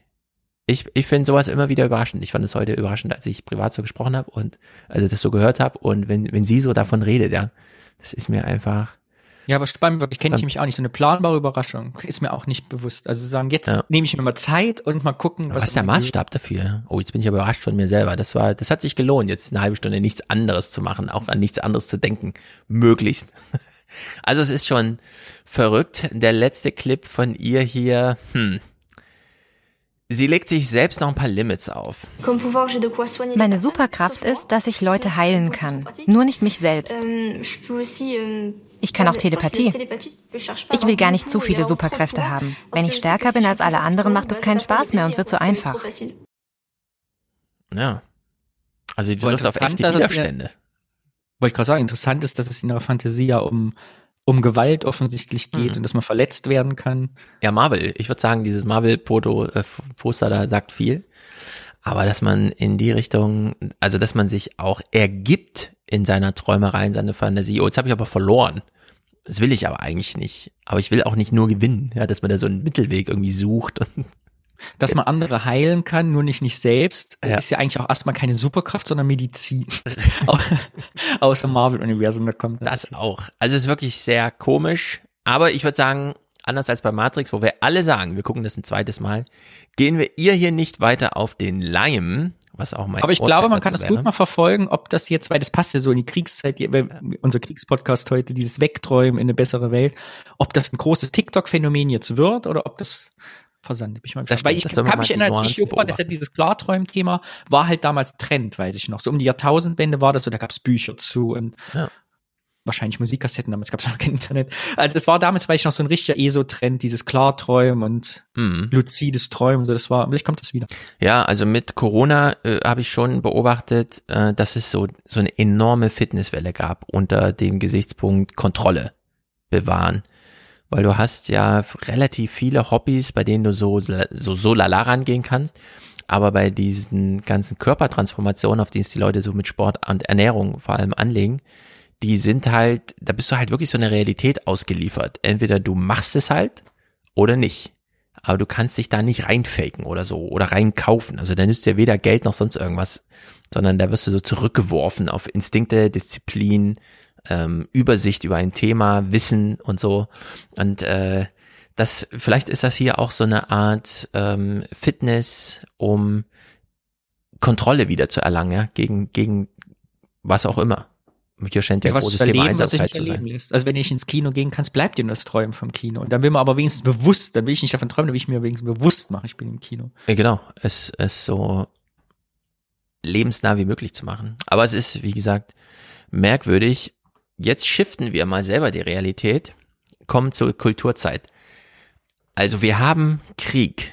Ich, ich habe es auf hier im Chat schon gesehen. Äh, Leute sind auch ein bisschen, hä, wieso reden die über sowas? Es ist doch dritter Weltkrieg, ist doch verrückt und so. Und ja, es gibt eine Realität da draußen. Eve hat sich gerade komplett aus ihr zurückgezogen. Und jetzt ist aber Corona zumindest schon mal so weit überwunden, dass man sagt, die Theaterbühne ist wieder offen.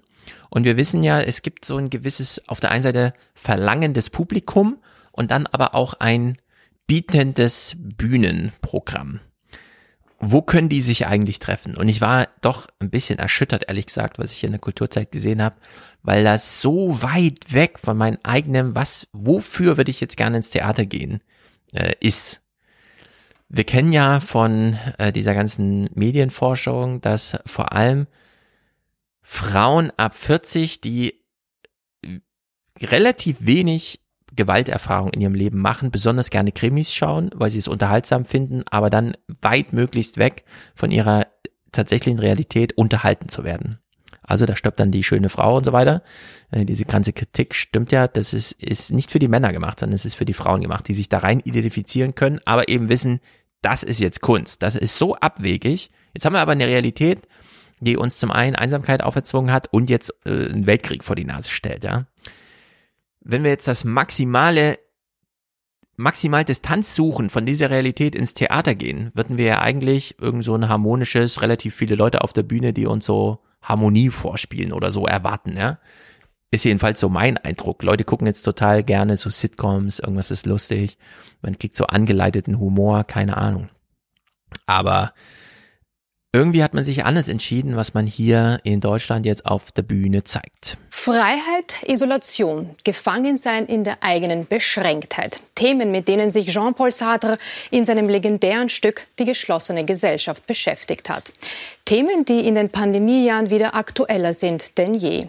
Burgtheaterdirektor Martin Kuschel hat für seine neueste Inszenierung nicht zufällig diesen Klassiker des Existenzialismus gewählt ein Klassiker des Existenzialismus im eigentlich, würde ich sagen, keine Ahnung, ist es das wichtigste Theater Europas, das Wiener Burgtheater? Um das geht's ja hier anscheinend. Hm. Vielleicht darf man die Frage gar nicht stellen. Macht es Spaß, an sowas zu arbeiten oder sowas zu spielen? Es gibt kein Entkommen, keine Fenster, kein Essen, nie wieder Schlaf. So sieht sie aus, die Hölle bei Jean-Paul Sartre. Es gibt keine körperliche Folter, oder? Und doch sind wir in der Hölle. Das Kammerspiel im Jenseits lässt Regisseur Martin Couchet an der Rampe spielen. Das Bühnenportal ist zugemauert. Das Publikum ganz nah dran an diesem Psycho-Höllentrepp. So, ein Psycho-Höllentritt, äh, Ritt. Äh, die Schauspieler spielen unangenehm nah am Publikum. Und es sind auch nur drei Schauspieler, es wird also richtig intensiv. Da kann man sich jetzt nicht verstecken oder so. Für mhm. alle, die es nicht sehen, alle sind grau, ist eine graue gemauerte Wand, die aber ganz schlecht verputzt ist. Alle ja. haben schwarz-graue Klamotten an, Businessanzüge und links steht eine große graue Salzgurke. Ja, richtig. Aus Beton. So, jetzt sieht man das in der Kulturzeit und denkt sich so, hm, danke, dass ihr es mir berichtet, dann muss ich nicht hingehen oder cool, gucke ich mir an, danke für den Tipp. Äh, Francesco, wie ist es bei dir? Ich hänge gerade an diesem Thema der Nähe ein bisschen dran, was du gerade auch mit diesen, mit den Frauen, die dann gerne Krimis gucken, bei jüngeren ja. Frauen ist, sind ja True Crime Podcasts zum genau, Einschlafen. Ähm, vielleicht das, das zeitgeistige Äquivalent dazu. Hm. Und ähm, du hast es ja auch angesprochen, diese ähm, diese antizyklische Bewegung von Kultur zu Realität.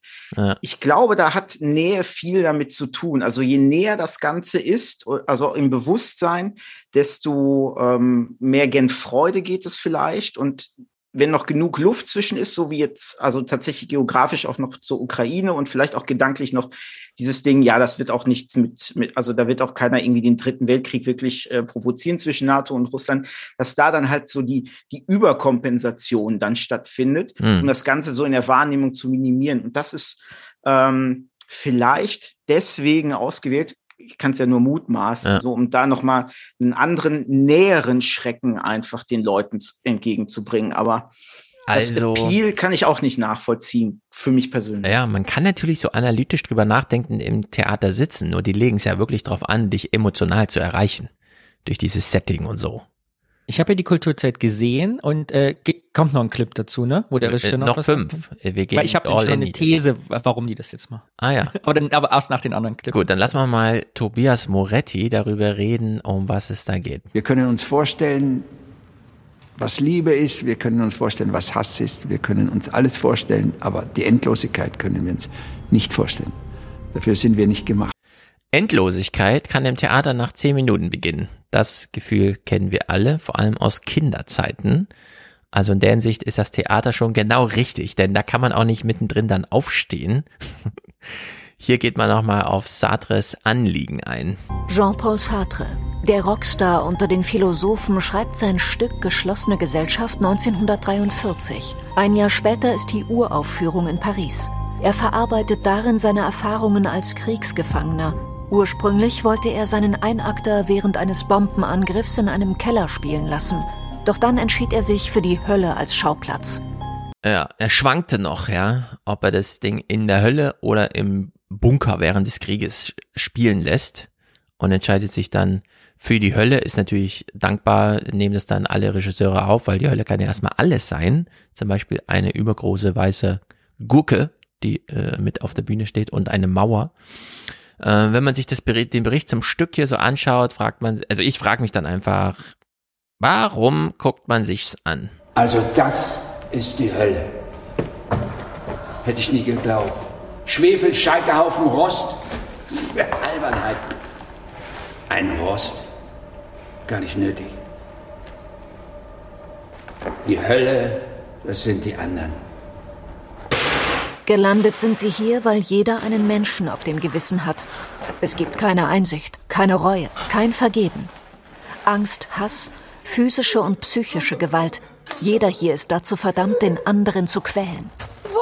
Tobias Moretti, Regina Fritsch und Dörte Lisewski spielen dieses Trio Infernal.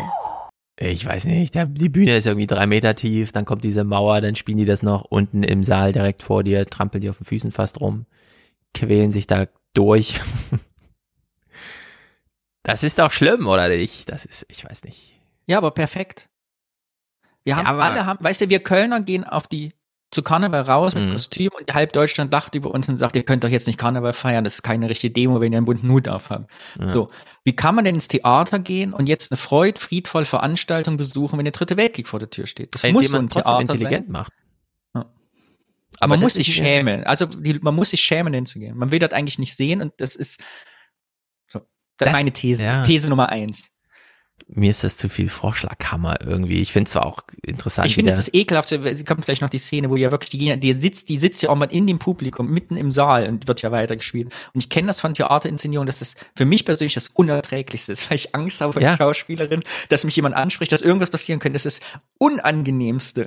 Ganz also genau. Also die, das, das Ding spielt über die Hölle. Und genauso stelle ich es mir vor. Also es ist, es verwandelt das Theater als Saal, zu dem man hingehen kann und Geld bezahlt und seine Zeit aufwendet und die von anderen, man geht ja nicht alleine, in die Hölle. Ich in die Zuschauer.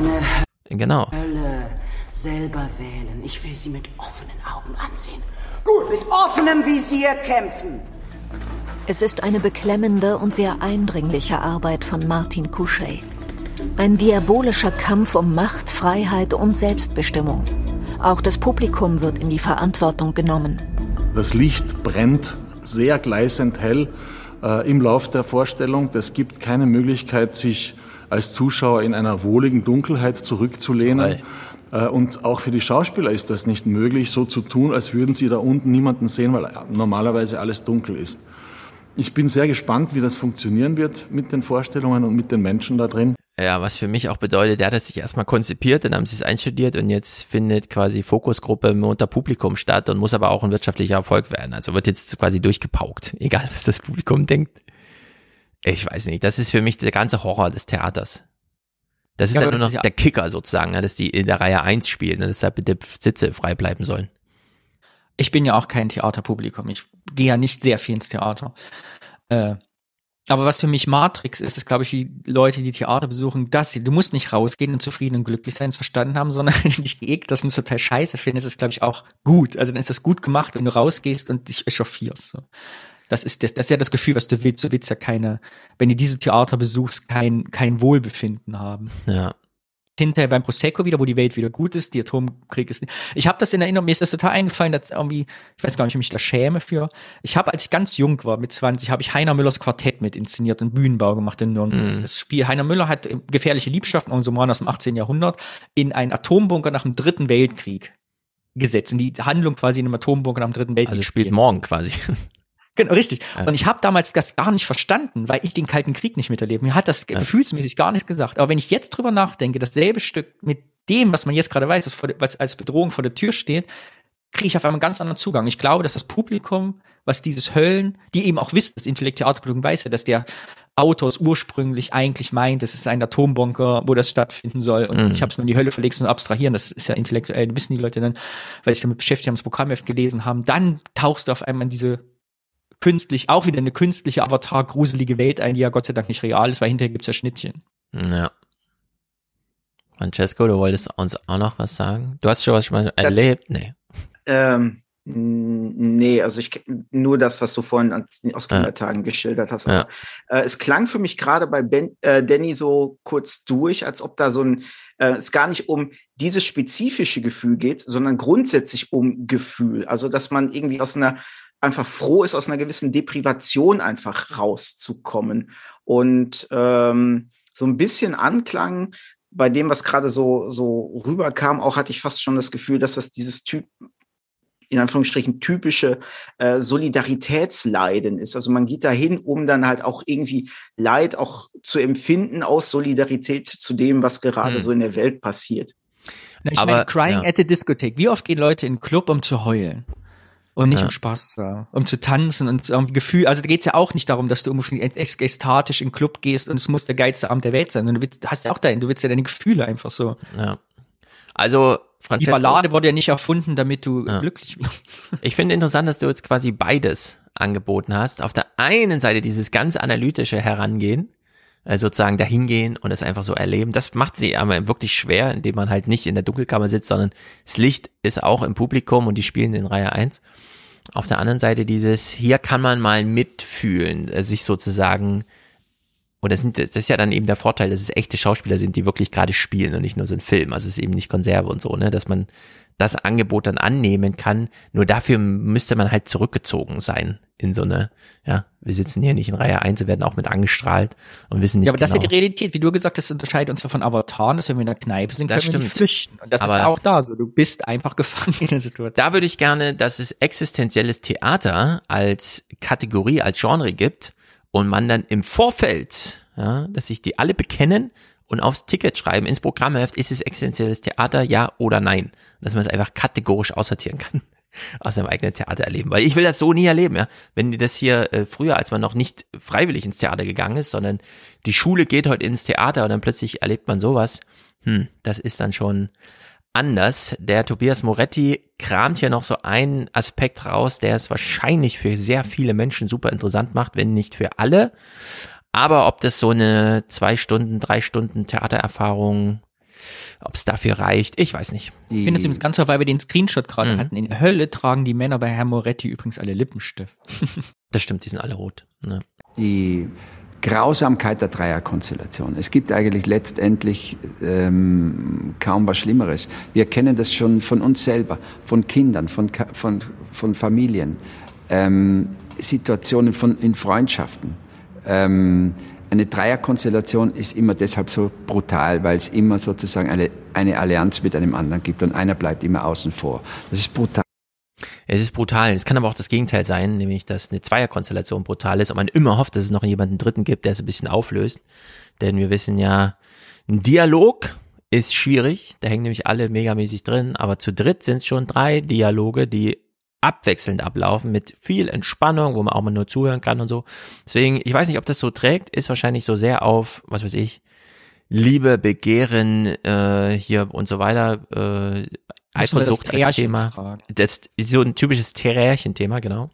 Äh, also in der Hinsicht ist ja auch ein super aktuelles Thema. Äh, die ganzen Podcasts interessieren sich ja vor allem dafür. Liebe über die Zweierbeziehung hinaus. Aber naja, ist schon harte Kost. Kommen wir also zur leichten Kost. Wir lernen jetzt was Neues. Ich wusste es auch nicht. Ich war überrascht. Äh, zum einen, aber das ist nur das Nachrichtliche. Die Sinfoniker des Bayerischen Rundfunks haben jetzt wieder ein Instrument besetzt. Magdalena aus Basel mit Minerva, irgendwo aus Italien. Wo Musik ist, da öffnet sich diese andere Welt. Das Notturno von Respighi, ursprünglich geschrieben für Klavier. Die andere Welt wäre hier also vielleicht eine Sommernacht, die Luft lau, ein Duft weht herüber. Äh, das ist so typisch Kulturzeit, ist aber nicht ganz unbedeutend für die Pointe, die am Ende kommt. Wir hören uns also nochmal an, wie wird es hier beschrieben? Die andere Welt wäre hier also vielleicht eine Sommernacht, die Luft lau, ein Duft weht herüber.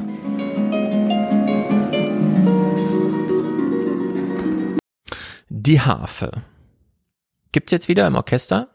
Das heißt, hört man sie dort nicht solo, so wie hier in diesem Bericht. Ich finde mal Harfe und so klingt alles wundertoll, weil man es lange nicht gehört hat, aber so nach fünf Minuten äh, ist es dann auch irgendwie, hat man sich satt gehört, egal was gespielt wird.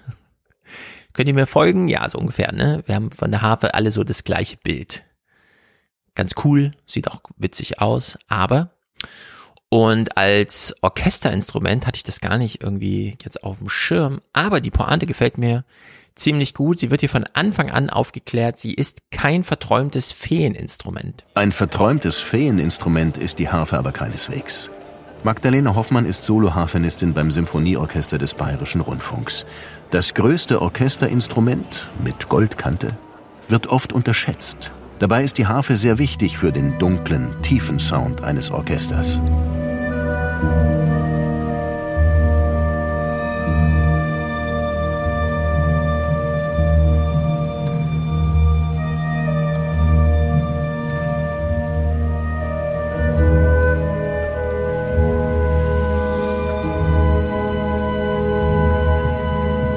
Oft denkt man ja, im Orchester spielen wir nur so Glitzer on top. Äh, das ist aber eigentlich sehr selten unsere Rolle. Das finde ich total einladend, ja. Ich würde jetzt sofort ins Programmheft gucken, wo wird was gespielt, egal, Hauptsache da findet eine Harfe statt und dann würde ich nur, um auf die Harfe zu achten, da hingehen. ist sie wirklich der tiefe, tieftontreibende Taktgeber, ja. Und müssen wir alle unser Bild der Harfe mal neu überdenken auch eine existenzielle Frage für die einen oder anderen. Oder, Francesco?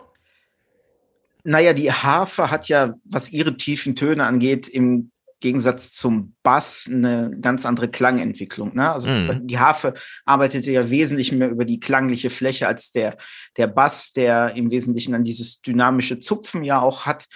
Und ich hätte jetzt gedacht, die Harfe hat vor allem das Zupfen. Also die taucht nicht plötzlich so gestrichen auf und kommt so rein, sondern die ist so, pff, jetzt ist sie da.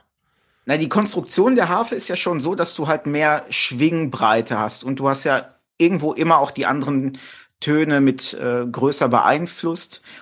Und ähm, durch diesen flächigeren Sound bekommst du natürlich ein ganz anderes äh, Bett einfach für die tiefen mhm. Elemente. Das hast du beim, beim Bass so nicht zwingend. Also beim Streichbass ja, aber das ist ja wieder der gestrichene Bass und nicht der gezupfte Bass. Mhm. Und äh, Streicher sind halt klanglich dann halt auch noch mal wieder eine andere Lage. Das ähm, ist halt von der von der Raumwahrnehmung noch mal ganz anders. Ja. Und ich glaube, die Harfe hat einfach dieses Feeninstrument ähm, Klischee ist, glaube ich, einfach diesen diesen kleinen Mini-Hafen geschuldet. Das also kann sein. Groß, weil so eine große Harfe, ich glaube deswegen auch die Betonung, es ist das größte Instrument, was, ja. ähm, was da auftritt, um dann so ein bisschen, weiß ich nicht, vielleicht ist es auch für Männer attraktiver zu machen, weil es jetzt größer ist, äh, ja. immenser, gewaltiger oder so. Ja, also dieses Feenartige, was wir der Harfe andichten, klar, durch die, äh, wir hören häufig kleine Harfen, wenn überhaupt, oder gerade wenn wir sie selber mal zupfen, dann sind das die kleinen Dinger. Aber sie fallen halt auch nur auf, wenn sie so feenartig spielen, ansonsten gehen sie ja quasi unter. Und nach dem, was ich jetzt hier gehört habe, in diesem kurzen Stück, dachte ich mir irgendwie, krass, man muss ja das ganze Hans Zimmer Werk nochmal neu hören, ja. Wo hat er da die Hafen reingebaut? Äh, weil es kommt einem ja doch bekannt vor aus den Filmmusiken, nur man hätte halt nie an eine Harfe gedacht. Also in der Hinsicht kann man, wenn man sich dafür interessiert, irgendwie, dann doch nochmal da neu zuhören.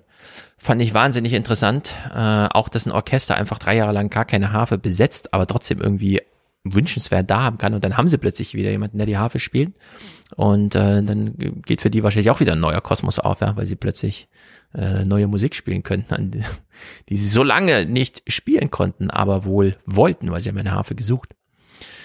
Das ähm, liegt aber auch, glaube ich, einfach daran, weil die Harfe vom Volumen her, ähm, ich weiß nicht, wie die neueren Harfen gebaut sind und mhm. oder ob die jetzt noch mal, vor allem auch wie die abgenommen werden mit einem Mikro noch mal zur Verstärkung, ähm, sich dann halt in Stimmt. diesem, zumindest in der in der traditionellen Überlegung durchsetzen können in einem entsprechenden Saal. Ich glaube, das ist ja. bei vielen so deswegen die das Rausstreichen gewesen, dass man sagt, okay, das können wir mit einem können wir mit Streichern substituieren, das hört man dann eh nicht raus oder so. Genau, wenn man es mikrofoniert, es gibt ja äh, ein paar Säle, in denen man nicht nur den reinen Klang und so weiter, da kann man ja echt nochmal damit spielen und neue Sachen machen. Hafen jedenfalls super interessant. Aber auch zum Thema Krieg, auch äh, hm. ich mache jetzt, komm zurück auf den Krieg. Äh, wie wir Künstler ja auch irgendwie, dass du, ich meine, die Frau macht seit ihrer frühesten Kindheit, spielt die Harfe. Ja. So, macht das zum ihrem Instrument und nimmt das in Kauf, dass sie das größte Instrument im Orchester hat und nirgendwo, selbst du wahrscheinlich zur Musikschule gefahren werden musste, weil ja. das nirgendwo reingepasst, da kannst du am Rücken schnell. Und dann gibt's kein Orchester, wo du spielen kannst und dann bist du auf einmal da und hast dein ganzes Leben auf, dieses, auf diesen ganz kleinen, engen künstlerischen Fokus gesetzt, wo du jetzt echt gut drin bist. Ja, das ja. ist halt, ich verstehe. Das ist auch ein Flucht aus der Realität, irgendwie so wie ich als Künstler, ja. glaube ich, als du ja auch, also wir flüchten da auch aus der, aus dem Kapitalismus. Ja, ich frage mich auch bei der Harfe, ja, ist man da wirklich zwischen entweder du spielst in einem Orchester, das einen echten, eine echte Harfe braucht, also bist dann direkt ganz oben, so Sinfonieorchester, Rundfunk, Pipapo, oder halt nichts.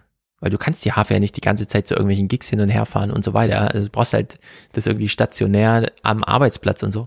Äh, Hast du da, ich kenne mich mit Harfen aus, gerade in, in dem Standbild sind ja ganz oben diese ganz kleinen kurzen Seiten drin, die nur mhm. so fingerlang sind. Ja. Gibt es wahrscheinlich weltweit nur zwei Stücke, wo das gespielt wird. Keine Ahnung. Aber sie sind halt da. Also sie sind zumindest nicht wie eine Gitarre mit sechs Seiten benutzt alles, sondern hast wahrscheinlich da Seiten, die du wahrscheinlich in deinem Leben nur dreimal in einem Stück wahrscheinlich spielen wirst. Vor allem, wenn du die nicht mikrofonierst, hörst du echt nur selber die. Hört nicht mal dein Nachbar. Gut, wir kommen in deine Domäne, Danny, denn das fand ich hier ganz interessant. Wir haben ja gerade über Metaverse, Avatare, Pipapo. Das ist ja alles Jahrhunderte, also vor 2000 Jahren in Rom und so weiter. Man geht mit der Büste desjenigen, den man repräsentiert, irgendwie rum und es muss aber dann auch schon so aussehen wie der Typ, den man repräsentiert, sonst zählt das alles nicht. Pipapo. Und jetzt gibt's hier so einen Maler, äh, Massimiliano Pironti, der war eigentlich äh, Schauspieler im, äh, also so Tarzan Musical und so hat er gespielt. Dann hat er sich plötzlich aufgemacht, was Neues zu machen. Ich bin von den Details besessen. Er malt Gesichter und zwar ausschließlich.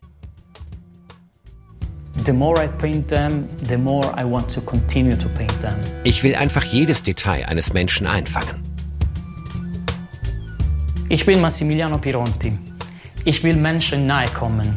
Deswegen male ich Porträts sagt der Maler aus der Nähe von Rom, der in Stuttgart lebt und sich Interviews auf Deutsch noch nicht zutraut.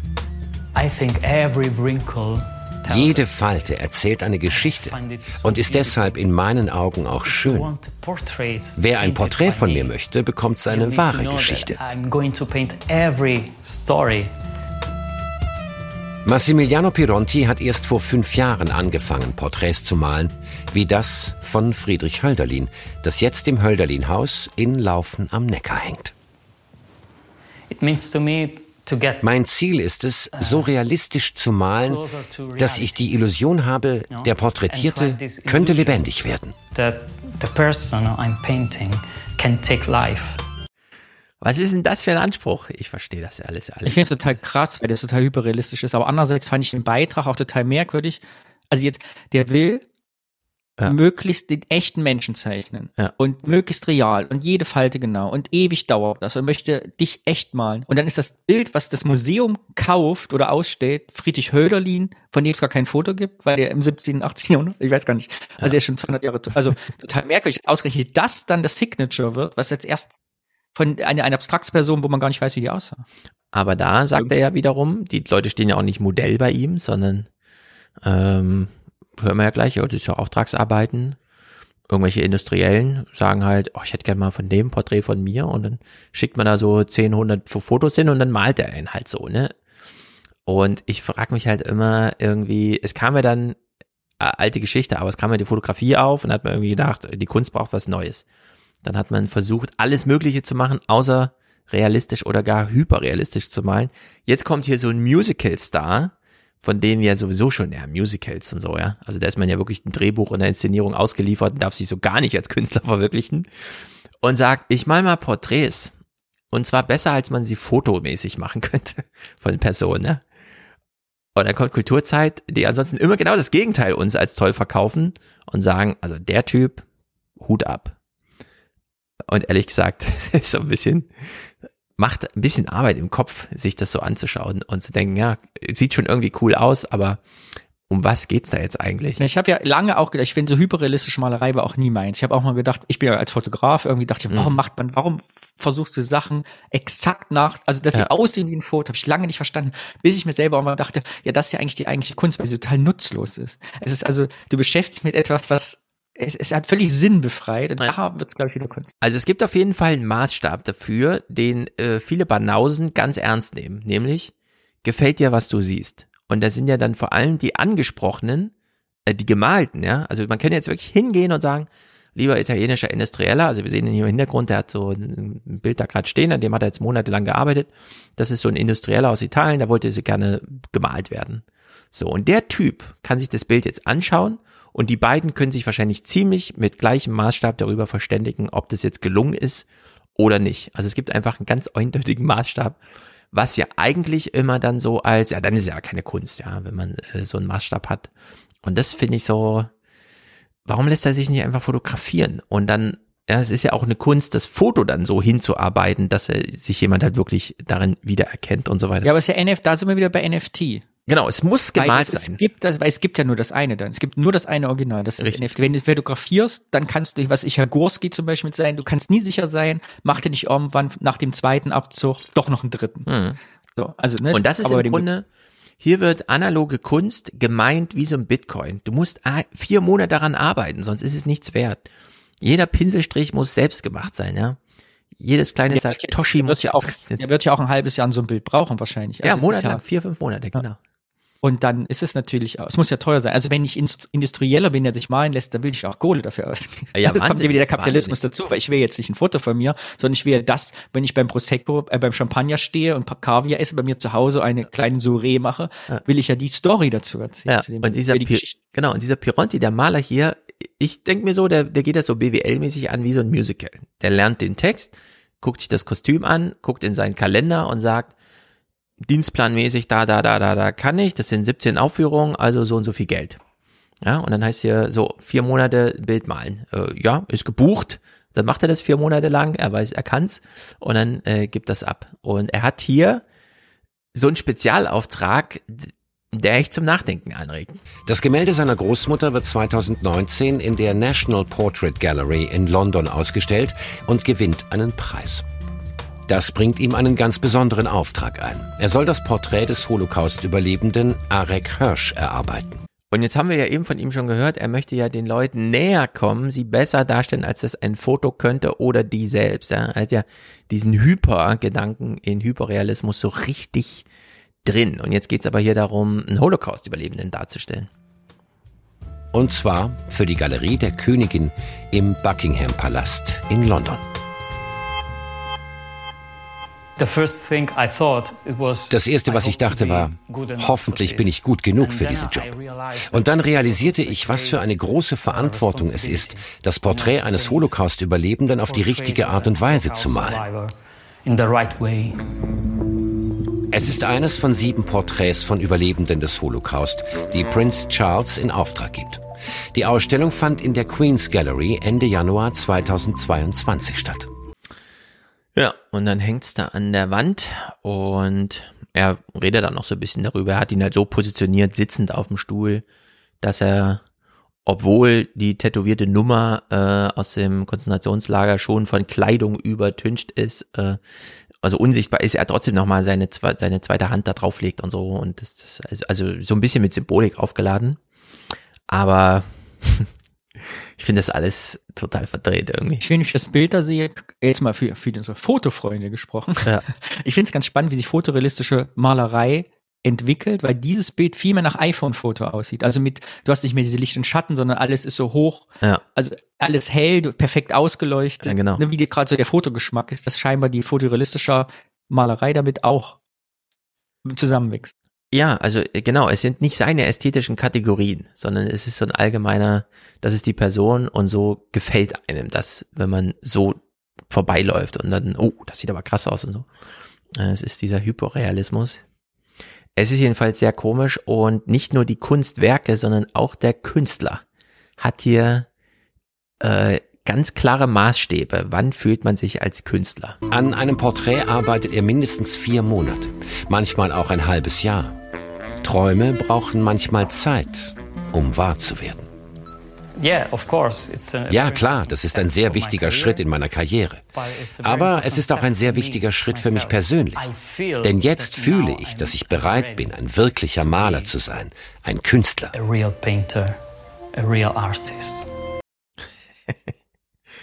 Tja, Danny, erst wenn du die entsprechenden Aufträge und die Vergütung intus hast, fühlst du dich so richtig als Künstler.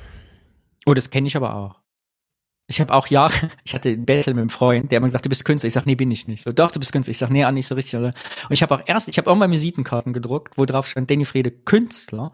Mhm. Und sowas kam bei mir aber auch. Ich hatte auch so einen Moment wie er, so, wo ich, wo ich das erste Mal jemand ein Bild von mir gekauft hat, der mich nicht kennenlernen wollte den ich auch nicht kannte. Ja. So, also weißt du, so wollte auch nicht im Atelier vorbeikommen, teilweise, wo, wo so ein Schritt gemacht war, wo das, du die Kunst seht, nicht mehr als Person, die ich irgendwie als, als, mm. als Danny verkaufst. So, das war, da habe ich da auch keine druckst Visitenkarten. Jetzt hat er recht. Wie das ja. Ich kann das nachvollziehen. Wie ist das bei dir, Francesco?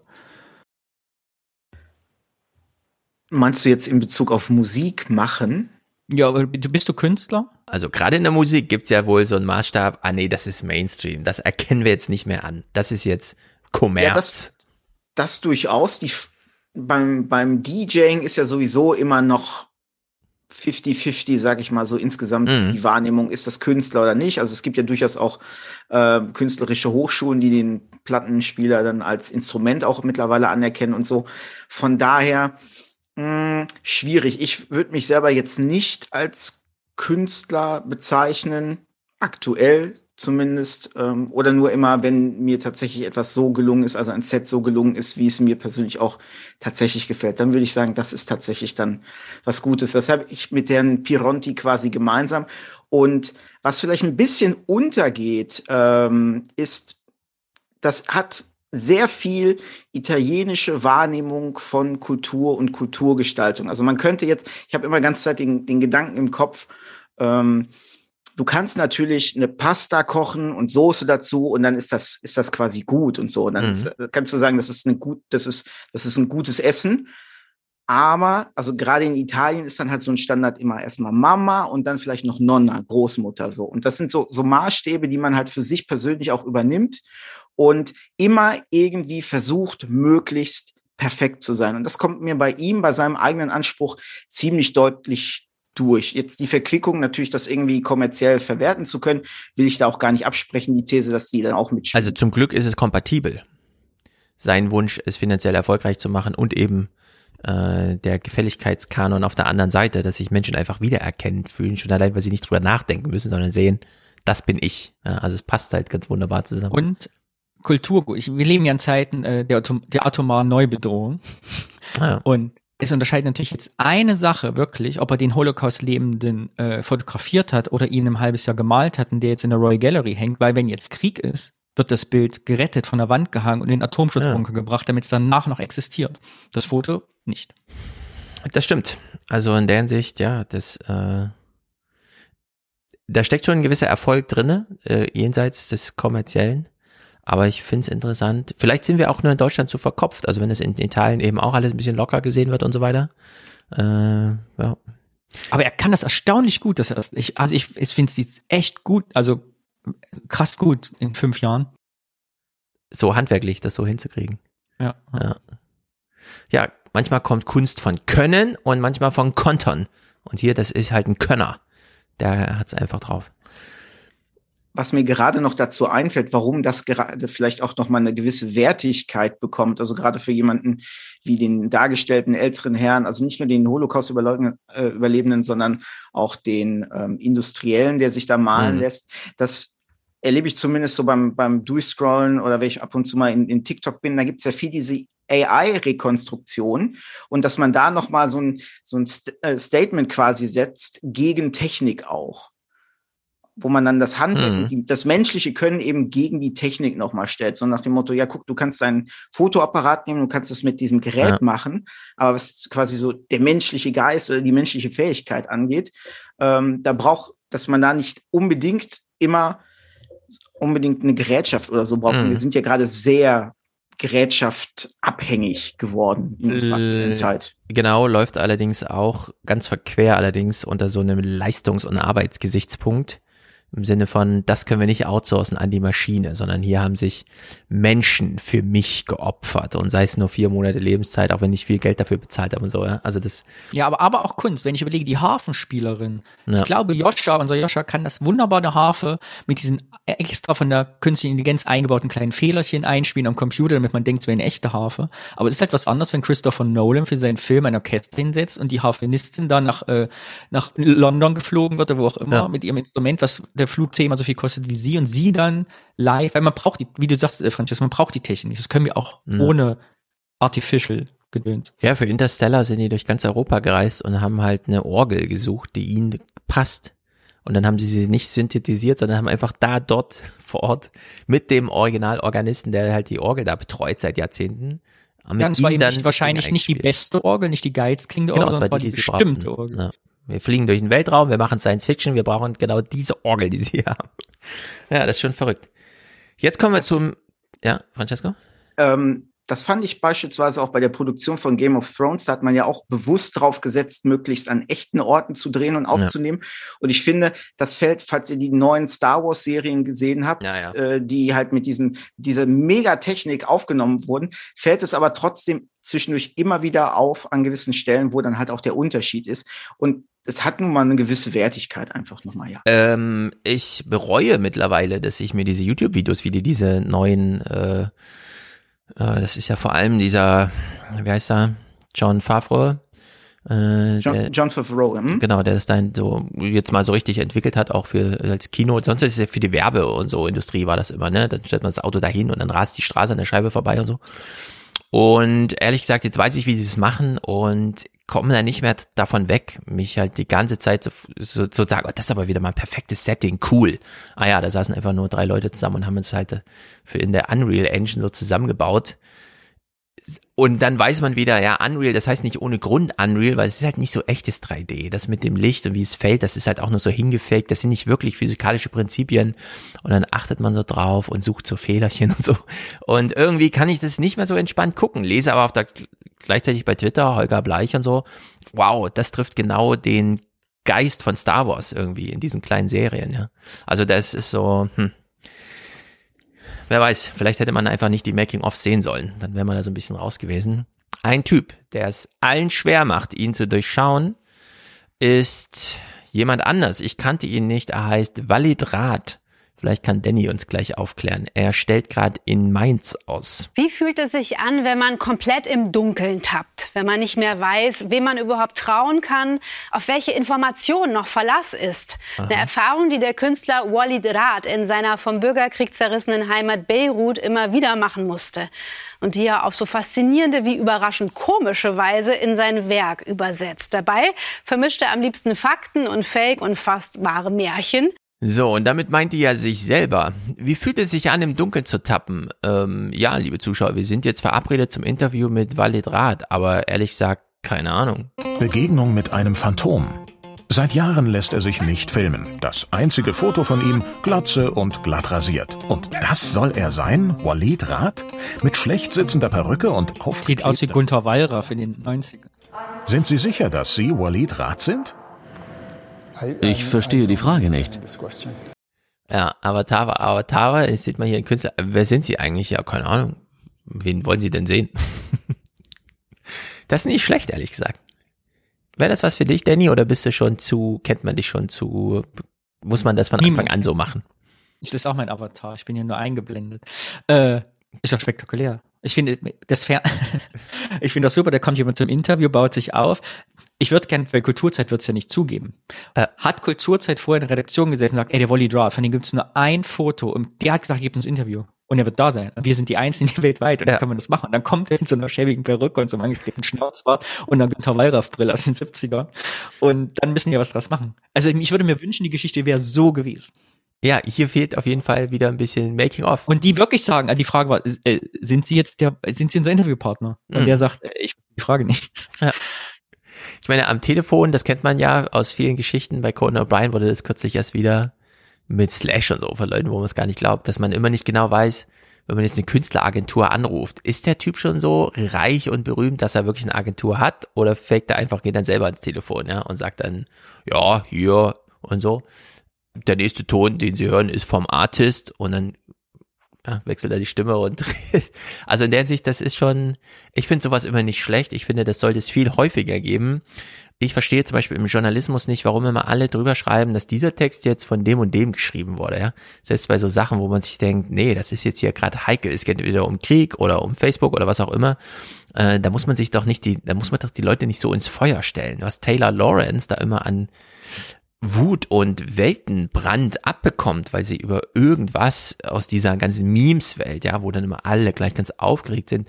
Warum steht da nicht einfach drüber, die Washington Post oder die New York Times? Kann man ja dann Jahre später immer noch die Reputation an die Leute dranhängen und sagen, diese Arbeit war übrigens von, ja, und die ist ja noch genauso viel wert. Und er macht das hier einfach so. Er sagt, ja, ich komme aus dem Kriegsgebiet, da ist, geht's drunter und drüber. Ich habe gar keine Lust, mich hier zu bekennen, sondern guckt euch doch einfach meine Kunstwerke an das ist dann wieder ganz interessant gestaltet. Also wenn man mal so zur Kunst sich die Berichterstattung anschaut. Wie erzählt man von den Kriegsgräueln? Seine Antwort? Vermeintlich wahre historische Fakten. Verpackt in wunderbar versponnene Märchen, wie zum Beispiel dieses. Zu Beginn des libanesischen Bürgerkriegs zersägte man die Kulturdenkmäler und schickte sie in Transportkisten ins Ausland, um sie zu retten. Nach dem Krieg fehlten allerdings die Baupläne, um die Denkmäler wieder richtig zusammenzusetzen. Das Ergebnis ziemlich eigenwillige Skulpturen aus dem Holz der Kisten. Das ist so platt, dass ich es wieder sensationell finde. Würde ich sofort hingehen, wenn das in meiner Nähe wäre und es ist die Kunsthalle Mainz. Also ich bin schon am überlegen. Wer kommt mit? Also das ist nicht ich schlecht, finde ich. Ich habe eh schon acht rote Wandtage, neunter roter Wandtag mit dem Zugfahrt nach Mainz. Macht den Kohl nicht fett. Dann ist doch egal. Dann treffen wir uns alle in Mainz und machen mal äh, eine Begehung der zersägten Transportkisten. Äh, wie auch immer. Also das, äh, ich finde das. Ist jetzt die Geschichte wirklich passiert oder ist das wirklich ein Märchen? Es ist so ein bisschen unklar in dem Bericht. Ich mein, also das glaube ich ist ein Märchen. So, die Kunstwerke wurden nicht, und er hat ja auch nicht mit den Kunstwerken zu tun, sondern nur mit den Transportkisten. Warum wurden die dann so komisch zersägt? Also es ist äh, würde sich, glaube ich, lohnen, da mal hinzugehen. Äh, der Aufhänger ist gut genug. Und ja, jetzt sind wir auch. Äh, so Auf jeden Fall, ich finde mit den Avataren da oder diesen, das sind ja so wie so Fabelwesen aus Kisten. Mhm. Es sieht nicht sehr anders aus als eben am Anfang diese virtuelle Ausstellung von dem AI-Künstler da.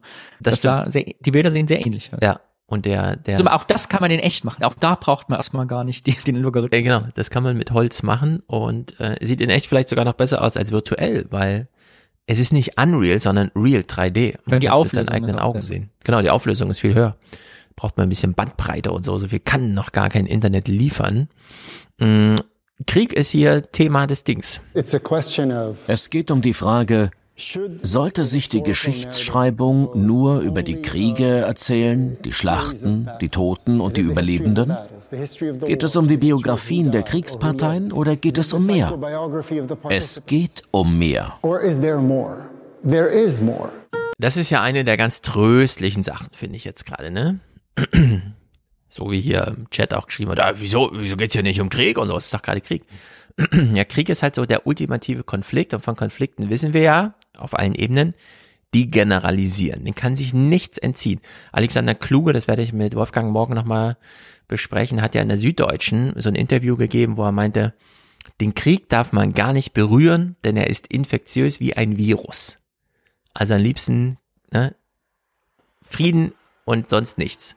Und jetzt sagt er aber, na, wir haben Krieg mitgemacht, auch wenn Krieg einmal so richtig durchgeneralisiert, jeder hasst jeden und jeder erwartet nur seinen eigenen Tod, da ist immer noch ein bisschen was anderes. Und darüber könnte man ja auch mal sprechen.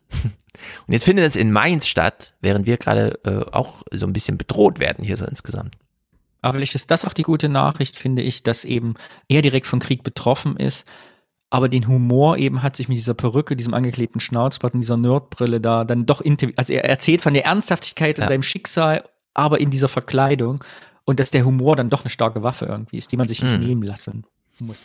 Ja, also es ist nicht uninteressant. Ähm, und in diesem letzten Clip hier, da kann man auch ein bisschen anschließen an dieses, warum überhaupt dieses ganze Fanfiction und überhaupt und hier nochmal Eskapismus und dann nochmal Reality Shifting und so weiter. Ja, am Ende läuft es darauf hinaus, dass Kunst ist einfach das Angebot für Fanfiction. So irren die Augen über Blütentapeten mit Gesichtern deutscher Ex-Kanzler. Kohl, Schröder, Merkel, Schmidt. Der Legende nach die Collage einer libanesischen Geheimdienstagentin, die sich florale Codenamen ausdachte. Selten sahen die Verflechtungen internationaler Politik so dekorativ aus. Uh, es gibt Ereignisse, Formen, Geschichten, die diesen Weg über die Fiktion brauchen, um sichtbar zu werden. Also Fiktion ist nicht das Gegenteil von Geschichte. Es gibt nicht auf der einen Seite die historisch verbürgte Wahrheit und auf der anderen Seite die Poesie, die Erfindung. Beides gehört zusammen. Es ist ein Kontinuum. Ich wäre so gern dabei gewesen. Ja, äh, die Kulturzeit fährt zu ihm hin. Er spielt den das avatarmäßig so vor, ich bin hier der Künstler, ich sehe aber nicht so aus wie auf dem Foto, ich habe nämlich eine Perücke auf. Gleichzeitig zwingt er aber sie in so ein vollkommen ernstes Gespräch.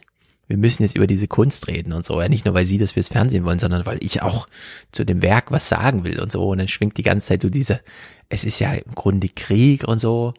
Und dann baut er noch äh, so als Stückchen, Mosaikstückchen, so die Originalgesichter der Politiker, die die Wende mitgestaltet haben, rein und sagt dann aber, na, was sollen wir schon darüber sagen? Mach mal halt Blümchentapete draus und so.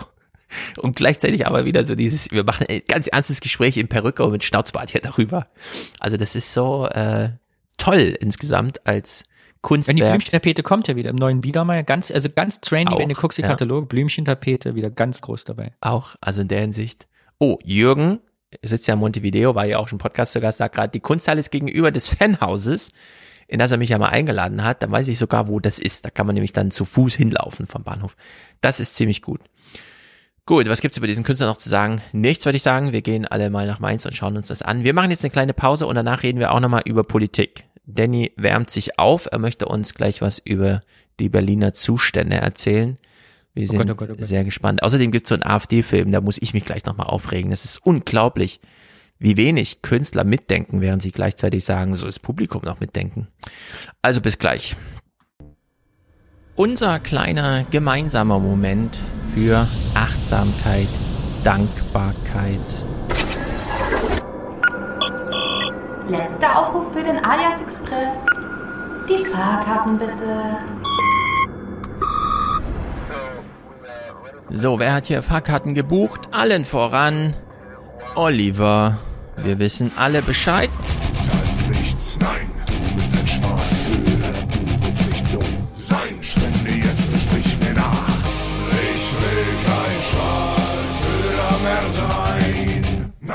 Mann, unsere Lieben, sie schwirren irgendwo rum in der Welt und es ist 2022. Der Sommer kommt, die Welt wird wieder besser und hoffentlich geht dann alles seinen Gang. Mal sehen. Grüße an dich, Oliver. Herzlichen Dank. Das ist großartig 200 Euro von dir, von ihm, so wie schon so häufig in diesem Podcast, damals im Aufwachen-Podcast. Grandios. Wir fühlen uns ein bisschen weniger allein in der Welt, würde ich sagen. Bernhard unterstützt diesen Podcast mit einem Unterstützerdank in Höhe von 150 Euro. Dankeschön. Ich sag Dankeschön. Wir nehmen hier alle musikalischen äh, Distanzen mit, überbrücken und eskapieren, wie es sich gehört. 100 Euro und damit auch Präsentator heute ein Aufklärungsbeitrag in stürmischen Zeiten von Erik. Einfach Dankeschön, ganz einfach Dankeschön. Ihr alle drei seid hier erwähnt und ich sehe gerade, Matthias steht hier nur mit 97,16, aber da sind natürlich PayPal-Gebühren abgezogen. Also Matthias bekommt dann nächste Woche auch noch seine Würdigung hier im NFT-Bereich, den wir extra im Video einrichten, für 100 Euro. Er sagt Danke für die Arbeit, ich sag Danke für die Unterstützung. Ich sag Dankeschön. Also sogar vier. Oliver, Bernhard, Erik, Matthias und dann, wie gesagt, nächste Woche Matthias auch im Video. Sehr gut. Susanne schickt 60, ist damit hier Produzentin heute und sie unterstützt den Alias Podcast. Ich sag Danke. Hey, haben wir schon gehört? Einfach Dankeschön, ganz einfach Dankeschön. Sehr gut, ich freue mich. Eine Unterstützerin, genau wie auch Irene, die mit besonderem Dank an Mick für seine wertvollen Argumente, gerne mehr davon, ja, gerne mehr von Mick. Äh, sie schickt 48,40, also äh, inklusive Gebühren, pipapo, 50 Euro. Sehr gut, damit ist sie hier auch Präsentatorin, äh, Produzentin und als dritter Produzent Pascal mit 42 Euro, Ayas Fernsehpodcast. Sehr gut. Danke Ihnen, Herr Zamperoni. Ja, das ist eine tolle Runde. Pascal, Irene, Susanne hier mit Produzentenschaftinnen. Roland ist dabei, äh, knapp unter der Produzentenschaft, ohne weiteren Kommentar. Sehr gut. Ich freue mich. Ines, noch eine Unterstützerin. Was ist hier los? Haben etwa Aufrufe gewirkt? Das ist ja supi cool. Herzlichen Dank für Alias und die 29er. Großartig. Grüße aus Halle, Saale nach Frankfurt, Main von Ines. Ja, äh, es ist tatsächlich auch wirklich Wachstum zu sehen. Gerade im 29er Podcast jeden Monat mehr Zuhörerinnen, wie man hier vernehmen kann. Tobias sagt Merci für den Fernsehpodcast. Danke für eure Unterstützung. Gerald, Grüße an dich. Martin, monatlich Beitrag zur Aufklärung. Danke, danke und danke. Das ist gut für unser Land, sagt er. Gut für unser Land. Für Deutschland, für die Zukunft unseres Landes. Oder ist das hier gemeint? Das ist gut für unser Land. ja, sie tauchen so langsam wieder auf. Mm, Anna, eine weibliche Unterstützerin, mo ihr monatliches Danke, sagt sie. Sehr gut, ich freue mich. Julian hat ein Monatsticket. Ähm, René sagt, bitte weiter so mit Grüßen, Liebesgrüßen aus Darmstadt. Maximilian, ist das unser Max etwa? Der beste Podcast für Frieden, Freiheit und Fernsehen. Oh, das ist ein super Klang. Frieden, Freiheit, Fernsehen. Und es ist unsere verdammte Pflicht, dass das auch so bleibt. Danke für eure Unterstützung. Sehr gut, sehr gut, sehr gut. Äh, Robert ist hier dabei, Yannick, Markus, Tanja, sie grüßt natürlich aus Österreich. Ich grüße nach Österreich. Peter sagt Danke, Björn will hier zivilen Ungehorsam. Und Johanna möchte einen äh, Platz in ihrem Raumschiff, den bekommt sie natürlich. Sabine, danke für, die informativ, für den informativen Februar. Bitteschön, Sabine. Marius hat einen Dauerauftrag, das freut mich. Ulrike und Paulo sind hier zugegen für ihre politische Bildung. Vincent Philipp sagt Danke Stefan, ich sage Danke Philipp, Thomas, Merten, Susanne, Johann, mit Liebesgrüßen aus Köln, wir grüßen nach Köln, Timo, unterstützt den Fernsehpodcast, Hans-Jörg ist hier dabei, Erik, sehr gut, Thomas und Susanne, Jan, äh, Daniel, Keep Casting, natürlich, wir keepen hier Casting, Jens, dankt für den Fernsehpodcast, genau wie Sascha Alexander, äh, der hat ein Mo Monatsticket alias Train. Für ihn ist es ein Zug, damit er auch weiterhin großartige Podcasts hören kann auf der Fahrt zur Arbeit. Das ist also ganz uneigennützig. Sehr gut, ich freue mich. Äh, Frank, unser Michel Schmidt, wir grüßen da auch nach Köln. Simon hat einen Dauerauftrag, Immanuel ist hier zu nennen. Thomas, Christoph, lass die Münze springen. Ich habe ihn rausgesucht, ab jetzt auf Knopfdruck. Wohlan, Kutscher. spanne er die Pferde ein und spute sich, denn springend klingt die Münze. Unbedingt zu nennen sind hier noch alle weiblichen Unterstützerinnen, zum Beispiel von Caroline. Gucken wir, ob ich noch jemanden finde. N.A. Wer weiß, wer sich dahinter versteckt. Franz grüßt aus Hamburg. Wir grüßen natürlich nach Hamburg. Franz unterstützt hier schon seit Anbeginn. Bevor ich das erste Mikrofon gekauft hat, war Franz, glaube ich, hier schon Unterstützer. Eine Sensation. Finden wir noch eine Frau, Urla. Kein großer, dafür aber als regelmäßiger monatlicher Beitrag. Sehr gut, ich freue mich sehr. Ulrike spendet mit Dank. Bleibt ansonsten auch kommentarlos. Koja Simon, Christoph Arne, noch eine Frau in der Liste. Hanne. Belassen wir es bei Hanne. Danken hier allen ungenannten Kerlen, die sich natürlich auch dankenswerterweise, oh, Hanna und Tobias, hier in die Liste eingetragen haben. Und gehen wir mal zurück in den Podcast. Wie ihr diesen unterstützen könnt, wisst ihr ja. Ich danke allen, die sich da beteiligen und alle, die sich äh, nicht mit beteiligen, denen äh, gilt natürlich auch, dass diejenigen, die sich beteiligen, für alle mitbezahlen. In der Hinsicht lasst uns weiterreisen. Ich habe gerade in der Pause gelernt, das Ruhrgebiet gehört eigentlich zu Holland, zumindest zu der Idee, da muss man die ganze Zeit pumpen, sonst wird das alles, es würde nicht überfluten, oder? Sondern es würde einfach nur instabil werden. Man hat sich dran gewöhnt, da auch. Nee, das liegt unter Wasser, das, wär, unter, das wäre weg. Das Ruhrgebiet wäre weg, wenn man es nicht leer alles pumpen würde die ganze Zeit, die Kohlelöcher. Ja, ja. Das ist so abgesackt, das wird alles ein See. Da kann man so eine Insel machen, wo man dann so Xeno äh, Gender fest Krass, Das wusste ich nicht. Das wusste ich nicht. Verrückt. Okay, die AfD, wir können uns nicht drum rumdrücken. Äh, es ist, ach, wir gucken uns den ersten Clip an. Ich finde, ich finde, das hier finde ich nicht gut. Ein Filmemacher hat einen Film über eine politische Partei gemacht, weil er mal hinter die Fassade gucken wollte. Aha. Dem Regisseur Simon Brückner ist ein einzigartiger Blick hinter die Fassade geglückt. Er durfte einige Politiker mit seiner Kamera begleiten, doch nicht alle waren von der Idee begeistert. Ist es beabsichtigt, das alles aufzeichnen zu lassen? Ähm, ich weiß nicht, also wenn das in 22, 23 erscheint, ähm, ich glaube, dann haben wir da ein großes Problem weniger. Und die Sachen sind, wie sie sind. Also ich habe jetzt kein großes Problem, wenn das natürlich morgen im Spiegel veröffentlicht wird und die Sozialdemokraten wissen, wie wir dastehen. Äh Zwei Jahre lang hat Brückner Politiker, Anhänger und einfache Parteisoldaten mit der Kamera beobachtet. Kommt ihnen nahe wie niemand zuvor. Mhm.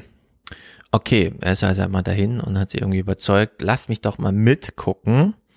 Und im Gespräch wird das mal kurz hier reflektiert. War es ein Wagnis? Vielfach entlarven sich die Politiker im Film selbst. Die Bilder unkommentiert für sich selbst sprechen zu lassen, ist ein Wagnis. Ob es gelingt? Wir haben also zum Beispiel, um mal diesen PCR-Test zu nehmen, eine erhebliche Fehlerquote äh, von über 80 Prozent. Ich als Arzt lehne diese Haltung kategorisch ab. Wenn hier gesagt wird, äh, äh, der Test, der hat ja nur eine Sicherheit von 20 Prozent, dann ist das erstmal fachlich falsch. Nee, nee, Dieter, das, das bringt uns, lass mich bitte mal ausreden, es bringt uns nicht weiter. Eine deutsche Partei. Ein Film, der für Diskussionen sorgen wird. Ah ja, wünscht man sich so gerne, ne? Äh, nee, eigentlich wollen wir doch, dass, dass wir uns das ansehen. Ach, so sind die. Hm, ja gut, okay.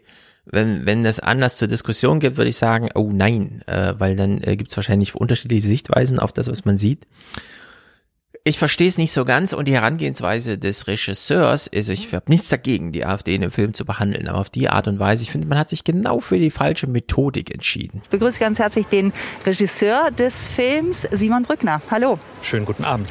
Sie nennen Ihren Film eine deutsche Partei. Es ist aber ja nun nicht irgendeine Partei, sondern eine extreme Partei, die eben auch vom Verfassungsschutz zum Teil beobachtet wird. Was hat Sie an dieser Innenansicht, wie Sie es beschreiben, interessiert? Ja, man muss ja sagen, es gibt ja viele Leute, die diese Partei wählen und unterstützen und ja währenddessen denken und fühlen, dass sie das Richtige tun. Da bleibt sozusagen immer ein Rest übrig, den sozusagen der Verfassungsschutz oder auch eine politologische Einordnung gar nicht ganz klären können. Für mich ist der Film ein Forschungsprojekt gewesen. Ich wollte wissen, was ist mit den Leuten los. Ich wollte mit meiner Kamera einen Sprung auf die andere Seite machen und äh, beobachten, wie denken sie, wie fühlen sie, durchaus auch, was ist ihr Selbstverständnis? Und ähm, damit einen Beitrag dazu liefern, dass wir dieses Phänomen besser verstehen besser verstehen durch reines Beobachten und zwar als Angebot für diejenigen, die die Partei ja schon wählen, aber wie er vermutet aus falschen Gründen oder denen so Aufklärung fehlt, aber müsste man die Aufklärung dann nicht liefern, statt einfach nur das Erleben, wie es wäre, mit dieser Partei in einem Raum zu sein. Also da könnte ich mir vorstellen, könnte man von der CDU oder SPD Filme machen, wo alle nach fünf Minuten eingeschlafen sind äh, und man dann sagt, na, das ist wirklich, oh, puh, nee, also also sozusagen aus Ermüdung treibt man die Leute weg. Aber das ist, scheint ja hier ein bisschen anders zu sein. Man wird ja so rangereizt an den Film. Ist es ein Wagnis, das so zu machen? Sehen wir hier was Unerhörtes? Oh, die klären sogar in der Kulturzeit, zeigen sie einen Ausschnitt, wie äh, die Partei darüber spricht. Darf man das überhaupt filmen, was wir hier sagen? Ist doch super krasses Zeug.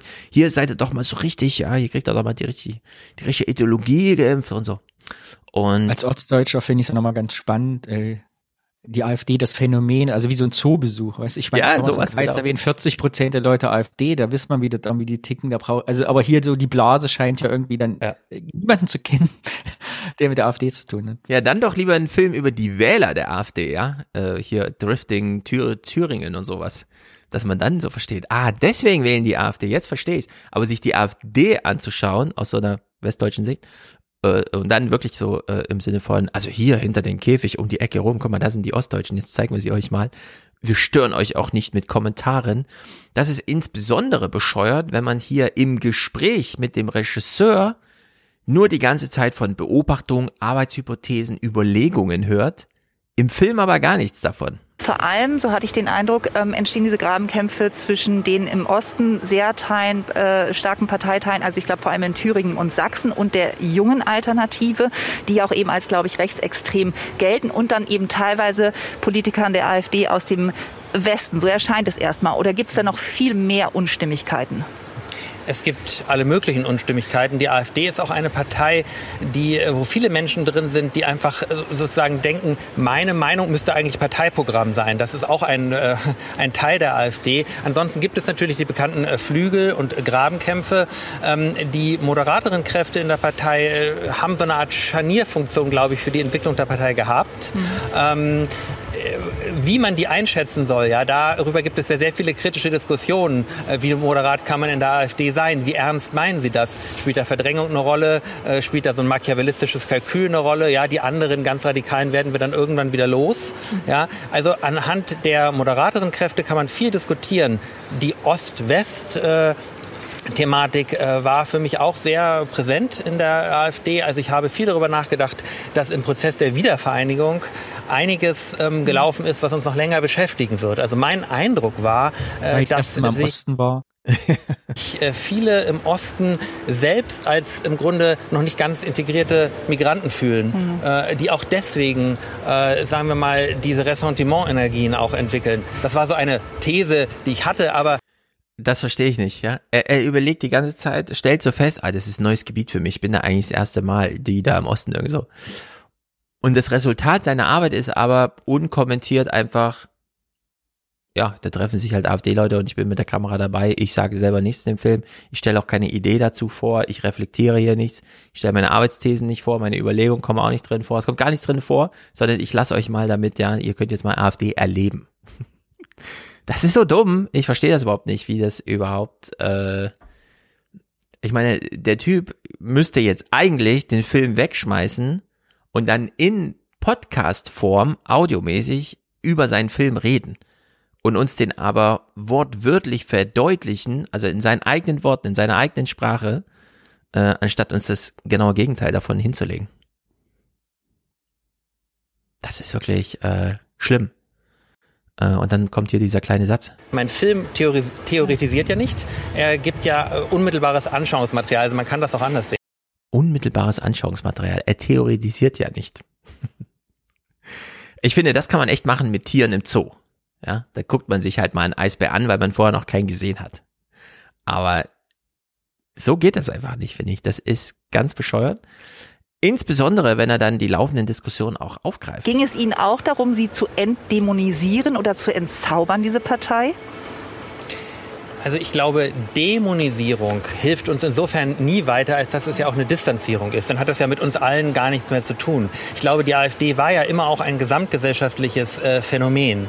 Ähm, es gehört zu den Widersprüchen dieser Partei dazu, dass wenn man in ihren Alltag guckt, natürlich auch nicht alles schwarz und weiß ist. Und man sieht da Leute, von denen hat man den Eindruck, ja, die könnten auch in anderen Parteien möglicherweise erstmal sein, aber alle gehören natürlich zum System dieser Partei.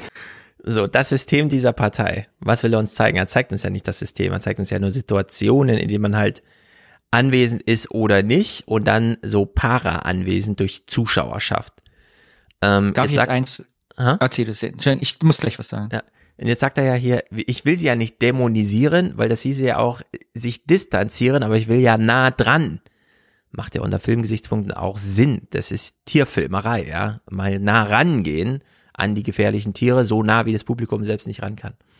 Aber den Anspruch zu haben, ich erkläre euch nichts zu meinem Film, ich zeige sie nur, wie sie ist, ich will sie nicht dämonisieren. Also dann zeigt man einfach ganz normale Leute, die sich engagieren, die das selber nicht reflektieren. Er reflektiert es nicht für uns, sondern da passiert einfach, was passiert. Und man stellt sich die Standardfrage, wie man sich sich immer stellt. Irgendein Politiker hat irgendein Anliegen, stellt uns das vor und wir fragen uns, ja, das ist ja ein ganz vernünftiges Anliegen, aber muss man dafür Menschen hassen? Das verstehe ich nicht.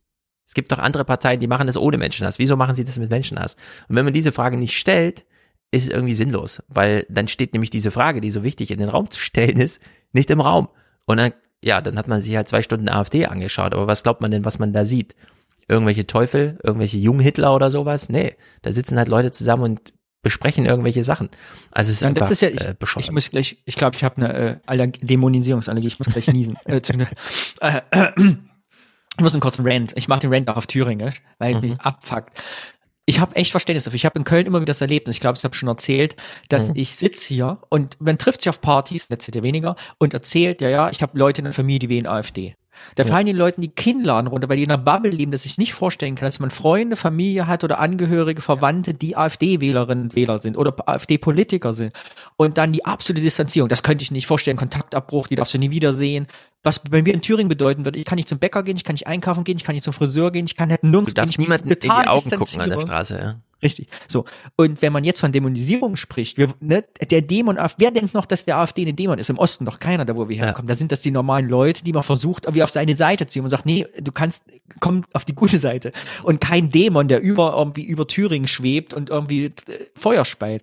Und aber da habe ich Verständnis, wenn meine Freundinnen und Freundinnen hier das in Köln machen. Aber ich habe kein Verständnis, wenn da schon ein Journalist und Filmemacher das einzige Resümee ist, mich, ich will ja nicht dämonisieren. Ich meine, Ja. wir haben Jahr 2022 und dass die AfD da auch ein Dämon ist, der von außerhalb kommt und uns irgendwie infiltriert und vergiftet. Ach, Hm. sind doch unsere Leute. Also ich finde, wenn das Resümee ist, ich habe irgendwie ein paar Ostdeutsche, wo ich den Eindruck habe, die fühlen sich nicht richtig angekommen als Migranten im Westen. Ja, herzlichen Glückwunsch. Ja, also vor allem, ich meine, das ist nun wirklich das, das Buch Cover wiedergekäut von äh, Integriert doch erstmal uns, von der sächsischen Sozialministerin.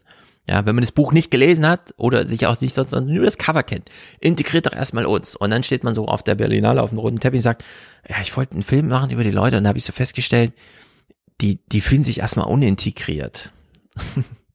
ja, Applaus dafür, ja. Das ist natürlich so ein, so ein Snippet, das man so reinwerfen kann in so eine Diskussion. Gerade wenn man sie so mit, äh, keine Ahnung, bei der Berlinale diesmal nicht, aber so noch mit so einem Sektglas in der Hand und so, dann kann man solche Sätze sagen. Aber äh, solche Filme halte ich wirklich für super gefährlich, weil die, das können dann auch viele Leute gucken und sich denken, ach so, ich dachte, das wäre nicht gefährliche Partei, aber die machen ja ein ganz normales Ortstreffen. Ja, die begrüßen sogar die Neuen, die da sind und, und so weiter und so fort. Also in der Hinsicht, das ist einfach wahnsinnig bescheuert und ich glaube, er war einfach faul oder ihm fiel auch nichts dazu ein oder er hatte so Material, von der er dachte, Mann, was mache ich denn jetzt damit und so und dann also es einfach hintereinander weggeschnitten auf zwei Stunden Länge. Hat sich das so markiert, ja. Hier ist Ende des Films und dann gucke ich mal, wie viel Szenen ich da reinkriege. Ja, meine Ähm, größte Sorge ist ja wirklich, dass ein Filmemacher, ich, ne, könnte ja durchaus sein, das wäre die größte Sorge, die ich habe, dass jemand hinkommt in den Osten und sagt, oh, ich gehe mal auf, äh, auf vermintes Gebiet, da wo ich noch nie war, mal gucken, was die Ossis so machen, der Zoo. Und äh, dann will ich ganz viele, also will ich einen krassen AfD-Film machen und so rein in die Organisationen schauen und dann passiert aber nichts. Ja, vor allem, Leute, ähm, weißt du, der Ortsbürgermeister, der irgendwie eine radikale Einstellung hat, der gerät in Konflikt mit einem PCR-Test, der ist Verschwörungstheorien eingefallen, am Ende gibt es ein menschenfeindliches Bild, wo ein paar Leute vergegen anzukommen, kommen aber nicht an, weil die meisten so radikal sind und das ist halt dann wie immer. Hm. So. Ja, also. Und abends, wenn du mit dem Filmteam da dann irgendwo, wo sie gedreht haben, in die Kneipe gehst, sitzen sie alle da. Mhm. Zusammen mit, mit dem CDU-Bürgermeister und äh, der Sohn von, von, äh, von, von der linken äh, Ja. Chefin im Ort, weil der da Kellnern Ja. geht, um sich Geld Ja, zu genau. verdienen. Also es ist ja eine, ne? Francesco? Es ist kein Dämon. Ich hasse das Wort Dämon. Und wenn ich den Satz höre mit, äh, das hat ja mit uns allen nichts mehr zu tun, dann krieg ich, Ja. krieg Ich sag noch gleich was zum Dämon. Francesco? Ich finde diesen Natur-Doku-Vergleich nicht, äh, nicht schlecht. Ich würde allerdings eher, also zumindest ist das mein Eindruck, von einem, ähm, ja, so einem ethnologischen Bericht, in dem man die Wilden nicht als Wilde darstellen will, sondern als richtige, echte Menschen Mhm. sprechen. Weil so habe ich das Gefühl, nämlich, dass man da irgendwie versucht, so dieses, was er nämlich auch mit diesem, Danny, hör kurz weg, ich benutze das böse Wort. Ja. Dämonisierung so, dass man die halt, ah, das sind ja, das sind ja richtige Menschen und so und die sind sind äh, nur ein bisschen fehlgeleitet oder das ist als also ich habe das Gefühl, als ob da schon so ein schlechter Turn der Normalisierung irgendwie auch so Mhm. mitschwingt und finde Sie ich nicht könnten gut. auch, wenn sie fast richtige Menschen sind, könnten sie auch ein Teil von unseren Parteien sein. Richtig. Also ich meine, dieser Satz mit, ganz ernst, ich meine, da, ich krieg schon keine Worte mehr raus, äh, mit, die könnten auch in jeder anderen Partei sein. Natürlich, jeder von den Leuten könnte in einer anderen Partei sein. Wenn er ein bisschen anders aufgewachsen, anders sozialiert, andere Freunde hätte, andere Bekannte gerade, die politische Einstellung mal korrigiert. Es ist also dieses, dass man erstaunt drüber ist, dass die auch, ach, ich kann mich aufregen. Mhm. Ein Wort zum Dämon. Ich habe ja aufgerufen zu der Frage, wie könnte man Rentenrepublik so nennen, um Rentner als Begriff im Titel zu vermeiden. Es ist uns ja gelungen. Es wird wohl, äh, also es wird die alten Republik heißen. Was allerdings äh, für alle, die sich fragen, hä, wie verstehe ich nicht. Mit dem Cover macht das super viel Sinn, werdet ihr dann sehen demnächst. Ähm, in dieser großen Liste an Vorschlägen für, wie kann man darüber sprechen, äh, so kurz bringen, dann kam ja ganz oft Dämon und Demografie irgendwie zusammenbringen. Ja? Also der, Demografie als Dämon. Und hier in Westdeutschland, ich sehe das ganz häufig, gibt's ja immer so eine Idee von Immunität. Ja? Man macht sich ja lustig über den äh, Sachsen, der angeblich, wie, wie heißt er nochmal, der Dings, der König von Sachsen sagte, der Sachse ist ja immun gegen, äh, Radikal, äh, gegen Rechtsextremismus, Radikalität oder sowas. Und hier hat man ja auch so eine Vorstellung, ja, pff, AfD, das ist halt gut ein bisschen Süddeutschland, aber das ist ja so ein, so ein ostdeutsches Problem. Wir sind ja immun. Und dann hat man ja festgestellt, nee, es gibt so ein paar Ereignisse, die machen ihm einen eben nicht immun. Da sind wir alle naiv. Zum Beispiel, wenn Corona kommt. Da kann man noch so ein tolles Leben führen oder noch so einen tollen Garten haben. Irgendwann mutiert das Virus zu einem R-Wert von 12 und dann nützt gar nichts mehr. Dann kannst du dich nicht mehr mit nicht pharmazeutischen Interventionen dagegen wehren, dann wirst du einfach infiziert. Und Demografie hat die gleiche einschneidende Wirkung. Kurt Biedenkopf, richtig. Danke, lieber Chat, Toni und Florian. Ähm, die Demografie kommt genau wie so ein Dämon, gegen den man sich nicht wehren kann. Wenn wir hier in Westdeutschland Städte hätten, die wie Ungarn, die Ukraine, Bulgarien, ähm, 20, 30 Prozent ihrer Bevölkerung verlieren innerhalb von 20, 30 Jahren. Nur die Jungen gehen. Ja, es sind jetzt eine Million Menschen, haben die Ukraine verlassen seit Beginn äh, des Krieges und die Hälfte davon Menschen im Schulalter, ja, Kinder. Ähm, diese fehlen einfach und dort werden Ländereien zurückgelassen, die, auch wenn sie wieder aufgebaut werden, angenommen es dauert jetzt ein Jahr oder keine Ahnung, äh, die kommen ja nicht so einfach zurück. Die werden hier eingeschult, die lernen diesen Lebensstil kennen, die gehen nicht zurück in die Ukraine. So wie sie auch nicht nach Bulgarien zurückgegangen sind und da braucht es nicht mal einen Krieg. Oder nach Ungarn oder wo sonst noch hin. Ja, Die Polen, die mussten wirklich einen sauren Apfel beißen, als sie jetzt hier, als es hieß, äh, geht mal raus aus England. So, und dieses Szenario, das Ostdeutsche, ja, das ostdeutsche Szenario. Es fehlen plötzlich junge Menschen und wir haben nicht so einen Jungbrunnen, der sich plötzlich auftut und unsere Unternehmen funktionieren trotzdem noch und wir haben genug Gewerbesteuern, ja, und das Schwimmbad und der Club und so weiter. Also das, das Café, muss man sagen, für die alten Leute wird weiter betrieben, sondern nee, das verschwindet einfach so nach und nach. Das wird ja auch in Westdeutschland einsetzen. Und dann werden wir dort, ist genau mit den gleichen politischen, dann können wir diesen Film über die Ostdeutschen und die AfD auch in 20 Jahren über die Westdeutschen und die AfD machen oder je nachdem, welche extremistische Partei sich dann findet, äh, das irgendwie zu besetzen. Ja, äh, können auch die CSU sein, äh, wir wissen es ja alles nicht, oder die CDU, die ist ja nun mit einem 100-Jährigen an der Spitze genau entsprechend aufgestellt und kegelt da auch alle raus. Aber diese Demografie, die wir in Ostdeutschland schon erleben und die die AfD da so hochgekriegt, äh, hochgezogen hat, das ist auch die Zukunft von Westdeutschland. Also da muss ich gar keine falsche Vorstellung machen und da gibt's viel mehr zu erklären, als einfach nur, wie läuft ein Ortsvereinstreffen statt. Ja, das findet halt statt, es wird anberaumt, da führt jemand die Schrift und jemand für die Tagesordnung und dann zack, wird das halt absolviert. Also da entzaubert sich nichts von alleine. Und da lohnt sich auch nicht nur die AfD anzuschauen, sondern die AfD ist halt im Kontext dieser Demografie als Dämon, wie sie da stattfindet. Und äh, unter dem Gesichtspunkt, das droht uns auch überall in Deutschland, auch in Westdeutschland, ja, so wie die Welle, von der man zuerst dachte, die Delta-Welle, die ist ja nur in Sachsen und in Thüringen. Und dann kam die Omikron-Welle und man hat gesehen, ne, können wir uns auch nicht gegen wehren, noch sind es andere Voraussetzungen, aber das, äh, das einfach als Bedrohung anzusehen, ja, also Dämon, Bedrohung und so weiter, das wird hier nicht also findet nicht statt in solchen Filmen. Das wird nicht reflektiert. Dann lieber irgendein Drehbuch sich ausdenken, ja, wo das so durchfantasiert wird, wo man shifted reality mäßig uns alle mal aus der Current rausnimmt und zehn Jahre in die Zukunft oder so. Dann ist das alles super wertvoll, wenn man es clever macht. Aber einfach nur so tagebuchmäßig. Ach, ich war zufällig bei der Veranstaltung, also schneide ich mal ja, eine einstündige Sitzung auf die sieben Highlight-Minuten zusammen, mache das ein Jahr lang und habe dann 90 Minuten Film. Ist so dumm. Ich habe den Film nicht gesehen, aber ich finde ihn trotzdem dumm. Äh, die Berichterstattung verleitet mich nicht anders darüber nachzudenken. Und äh, seine finale Erklärung hier, wie es dazu kam und so weiter, das ist unglaublich, mit welcher Herangehens, also mit welcher, wie soll man sagen, mh, mm, bei einem Tierfilmer würde man sagen, der Typ hat so erfolgreiche Filme gemacht, weil der einfach unendlich viel Geduld hatte. Der hat sich auf die Tiere eingelassen. Der wusste, naja, wenn ich jetzt hier rumraschel, hauen die alle ab, also lege ich mich hin, tarne mich.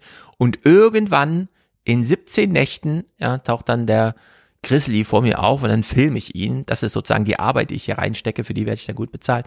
Er äh, erklärt uns das mal wie folgt. Wie haben Sie es überhaupt geschafft, die AfD, welcher, was war der Trick, die dazu zu kriegen, sich überhaupt filmen zu lassen? Auch eben bei Diskussionen, die unangenehm das waren. Ist da. Ja. Kannst du kurz Pause machen?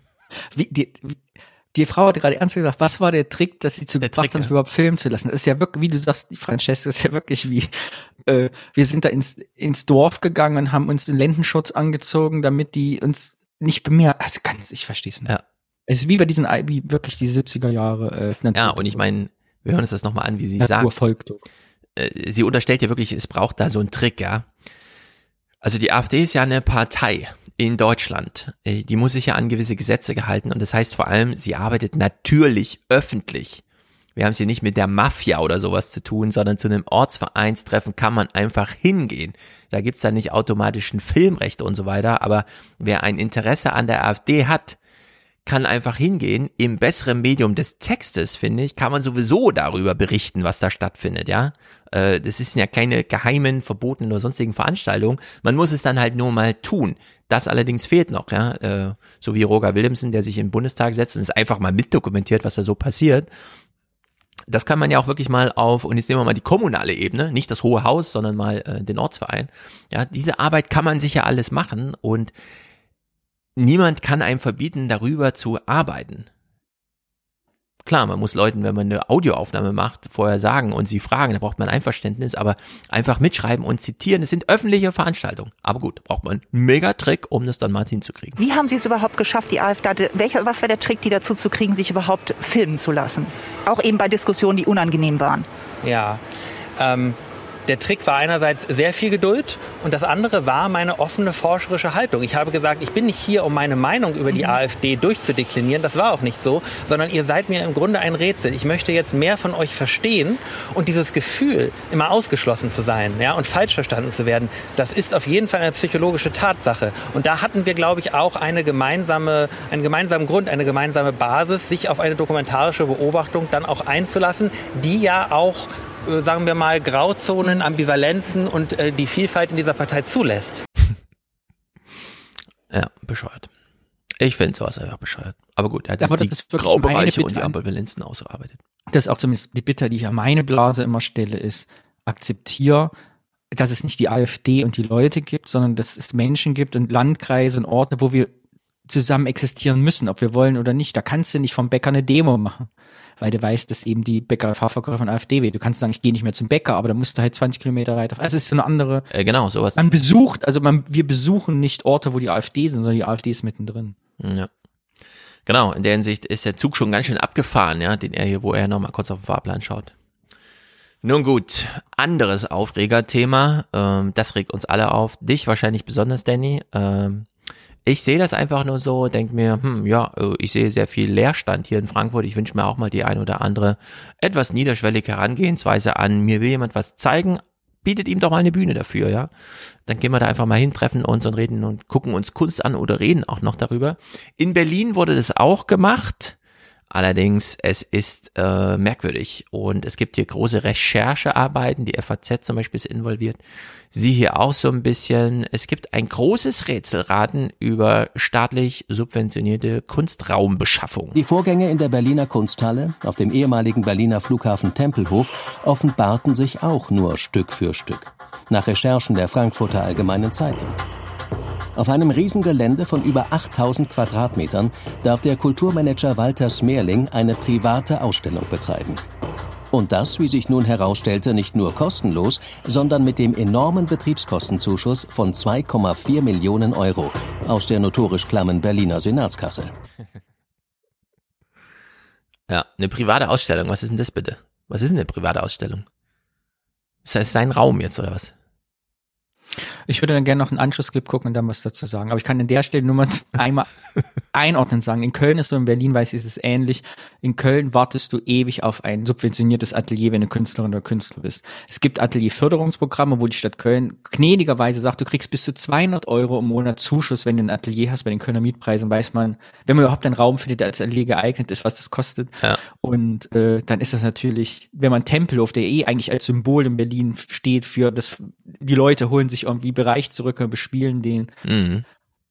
Das Standbild von der Frau mit dem Weinglas und dem Pelzmantel, das gerade da im Bild ist, ein Schlag ins Gesicht. Man das? Ich will es nicht polemisch sagen, aber es ist dann natürlich schon. Okay, dann gucken wir noch einen Clip. Äh, Michael Müller, der ehemalige Bürgermeister, ich weiß gar nicht, ist das jetzt Archivmaterial oder war er da zugegen und wurde nochmal als normaler Bundestagsabgeordneter befragt, wie auch immer. Ist das schon Berliner Filz aus Kapital und Politik oder noch unbürokratische Kulturförderung? Man braucht dafür auch Partner und Netzwerke. Und äh, dass man mit Smerling so einen Partner hat, der eben weltweit äh, die Leute zusammenführen kann, einen, einen Ort versammeln kann, diese Präsentation ermöglicht, das ist gut. Das ist ein Glücksfall für die Stadt. Die Stadt kann sich engagieren mit dem Standort, aber wir brauchen eben auch Leute, die aus der Kulturszene so etwas dann ermöglichen. Das halte ich ja für eine wahnsinnig große Lüge, aber ich muss es jetzt erst überprüfen, denn du kennst dich da aus. Meine These wäre, hier braucht man gar keine Netzwerke, damit irgendwas entsteht, sondern nur ein Ausschreibungsverfahren. Dann kriegt man so viele Möglichkeiten und Angebote, wie dieser Raum zu bespielen wäre, dass man einfach, äh, wie ja auch immer, das dann am Ende kuratiert, jurymäßig auswählt oder wie auch immer, ja, dass man, dass es hier nicht darunter leidet, dass man leider nicht weiß, was man jetzt mit diesem Raum macht. Hier braucht man erstmal einen Experten, den man beauftragt, das zu machen. Ich sage das jetzt, wie die Querdenker das so machen. Ich sage jetzt meine Meinung, damit ich nicht verklar, was jetzt kommt, ist nur meine Meinung. Nicht fachlich, aber Herr Müller sagte gerade, wir brauchen Leute aus der Kulturwirtschaft oder aus der, aus der Kulturlandschaft. Ich würde bezweifeln, dass Herr Smerling ein Mensch aus der Kulturlandschaft ist, sondern aus der Wirtschaft. Hm. Ich meine, das ist ja dieses, äh, wie nennt sich das, Kunststiftung Bonn. Und die haben selber, ich habe mal geguckt vorhin nochmal, Kunststiftung Bonn steht auf seiner Homepage, wir verfolgen das Konzept der Public-Private Partnership. Sehr gut, sehr beliebt, Public-Private- ja, Public-Private Partnership bedeutet für mich, da stellen Leute Kunst aus, wo die Leute der Wirtschaftsunternehmen die selber besitzen, damit sie teurer werden. Also der alte Vorwurf. Du hast quasi deine Künstler, die selber im Portfolio hast, machst denen große Ausstellung, damit du sie teurer weiterverkaufen kannst. Und ich Ja. finde, es sollte ein Gesetz, ein Künstlergesetz geben. Das heißt, wenn du sowas machst wie das Smerling, muss der garantieren, dass von den Künstlern, die er aussteht in der Ausstellung, nicht selber Kunst besitzt. Weil es sonst nur ein ewiges Geschochere ist, macht berühmte Künstler noch berühmter, macht berühmte weiße männliche Künstler. Das stimmt, siehst du, an sowas denke ich gar nicht, genau. Ja, es ist so, ich meine, die machen dann eine fette Ausstellung, riesengroßer Platz, Tempelhof Berlin, so. Damit die ins Portfolio schreiben können, der Künstler hat in Tempelhof Berlin in einer der größten Ausstellungen Deutschlands sein äh, Lebenswerk dargestellt. im- So, der Künstler, der da ausstellt, ich habe den Namen gerade vergessen, hat ja ein Live-Painting gemacht. Auf dieser, ne, so eine Performance, wo er wieder, da war sein Lebenswerk ausgestellt. Ich möchte Das finde ich ja sehr gut. treten. Genau, richtig. Lebendes Atelier. Aber wer hat das Bild am Ende gekauft? Ist es museal gegangen? Wird das archiviert? Geht es, geht das, hat man das der Stadt Berlin geschenkt dafür als Dankeschön, als Anlage, dass man ihnen umsonst dieses Dings oder hat das einer von denen gekauft, man weiß, ah, weil das in der Performance stand, ist es jetzt nochmal zwei Millionen wertvoller als alle anderen, weil das Ja. eine der Spätwerke ist, die man live verfolgen kann, wie es gemacht ist. Hat der Künstler sonst nie gemacht. Ich finde, dass eine Zuschauerei von finanziellen Mitteln, die skandalös ist, wenn man sieht, wie Künstler und Künstler in Deutschland sonst behandelt werden. Punkt Ende. Rent beendet. Ja, also das daran habe ich noch gar nicht gedacht, dass hier Leute am Werk sind, ähm, Künstlern Ausstellungsfläche zu geben an sehr prominenter Stelle, um deren Gesamtwert einfach das Övre im Wert zu heben, von dem sie sich vorher schon selber sehr viele große Anteile gesichert haben. Ich würde gerne wissen, natürlich mitsteigt. wie- von diesen ganzen Leuten, die dieser Private-Public Partnership drin sind, die eingeladen sind, die jetzt da stehen und die Vernissage besuchen und sich engagieren und äh, finanziell beteiligen, Leute aus dieser Kulturlandschaft Ja. eben sind, die man braucht, selber diese Künstler besitzen, die da ausgestellt werden. Hm, das ist eine interessante Frage. Das ist eine Rechercherichtung, da würde ich gern mal einen großen Text drüber lesen, wo das mal aufgezeigt Werden wir aber wird. nie erfahren, weil die ja in Freihandelslagen wie bei Tenet irgendwo auf Ja. Brasilien Richtig. nach mit Nummern konnten. Genau, die sind dann sozusagen offshore. Nee, wie heißt das da? Das heißt Freeport, im Freeport zwischen den Zollgrenzen. Ähm, auch mittendrin ist hier, und das, von dem wissen wir, das äh, ist wollte ein noch mal sagen, das ist nicht mein Gedanke. Das ist ja durchaus der Vorwurf, der in Mhm. dieser Ausstellung gemacht wird oder auch prinzipiell dieser Upper-Class-Kunstwert, der erst, dem ersten Kunstmarkt. Das ist ein gegenseitiges. Aber so eine konkrete Rechnung würde man dann gerne mal sehen, wie, wie das bei einem so wirklich das Portfolio hat explodieren lassen. Das sind ja schon. Nein, du musst dir äh, vorstellen, ich kenne die Kunstwelt bisschen, ich kenne das ja im sehr klein. Ich bin im zweiten Kunstmarkt, diesem Mittel, ne, ne, nicht den Prominenten, wo man die Künstler halt nicht kennt und die Künstlerin. So, aber es funktioniert natürlich so, du hast eine geile Ausstellung und Leute sagen sich, ah, geile Ausstellung, muss was sein, will ich auch haben. So. Mhm. Und da geht's aber, wir haben fünf Millionen, da kaufst du eine Skulptur und sagst dir, meine Firma will die Skulptur, wirst Ja. drauf aufmerksam, da kostet die halt 25 Millionen mit Transport. Ja, so. das ist Da ganz verdienen halt typisch. Leute dann Galeriegeschäft 50-50, Galerie 50 Prozent, Künstlerinnen, Künstler 50 Prozent. Genau, ich meine, wer geht nach Tempelhof und guckt sich Kunst an? Da kann ich mir auch vorstellen, dass hier einfach die Frankfurter, die jetzt gerade für 30 Millionen Kunst suchen, weil ihr Gebäude einfach drei Milliarden kostet und ein Prozent eben in Kunst investiert werden muss, dass sie nach großer Kunst, die schon mal im Flughafen stand, gucken und dann ist das natürlich da ein Anlaufpunkt. Also da finden dann die Verknüpfungen statt. Auch mittendrin, nicht nur Michael Müller treibt sich darum, sondern Christoph Gröner, vielleicht kennt ihn der ein oder andere. Sein Gesicht ist bekannt, weil er schon mal sich hat begleiten lassen bei der Frage, wie lebt eigentlich so ein Millionär in Deutschland? Einer der Ermöglicher ist der Immobilienentwickler Christoph Gröner. Kritiker halten ihm vor, für die Gentrifizierung großer Teile Berlins verantwortlich zu sein und fürchten mit seinem Engagement im Zuschussprojekt Berliner Kunsthalle nun auch die freie lokale Berliner Kunstszene trocken zu legen. Ich glaube, dass So, wir sehen ihn jetzt hier im Gespräch. Er macht gleich einen Megapunkt. Den macht er völlig freiwillig. Danach wurde er nicht gefragt. Und ich sag nochmal dazu, das wurde am 17.02., also kurz vor Ukraine und so weiter, dass da wirklich hoch herging, so gesendet. Ich glaube, dass die Zusammenarbeit von Wirtschaft und von ähm, äh, den Kommunen ganz wichtig ist. Wir haben gestern mit unserem Unternehmen hier den, ja, den Neujahrsempfang gehabt und hatten das Glück, Gerhard Schröder ähm, sprechen zu hören. Er freut sich noch über das Glück, Gerhard Schröder sprechen zu hören bei seiner eigenen Veranstaltung. Cool, dass du uns das nochmal hier vor der Kamera so erzählst. ich glaube, das war das letzte öffentliche Testimonial oder so, das Gerhard Schröder nochmal bekommen hat. Hier vom Drei Tage später hätte er gesagt, er ist ein Dämon, aber er könnte auch in unserer Partei sein. Ja, wahrscheinlich wurde das irgendwie vor drei Monaten aufgenommen oder so und jetzt, au, scheiße. also das finde ich nicht schlecht, ehrlich gesagt. Nun gut, in diesem Bericht wird jetzt mal die ganze Soße angerührt. Es ist nicht nur Gerhard Schröder, sondern, wie soll man sagen, alles, was gerade zur Verfügung stand, hat man hier einfach reingemanscht. Ob Russlandfreund Schröder bei dieser Gelegenheit auch von der Ausstellung Diversity United in der Moskauer Tretjakow-Galerie berichtet hat? Keine Ahnung. Dort steht das Vorgängerprojekt der Stiftung Kunst und Kultur derzeit in der Kritik, nachdem bekannt wurde, dass Projekt, Beirat und Kuratorenteam ausschließlich aus Weißen und vorwiegend Männern bestand. Also Gerhard Schröder, Ukraine, Putin, Kunstausstellung in Russland, Diversität.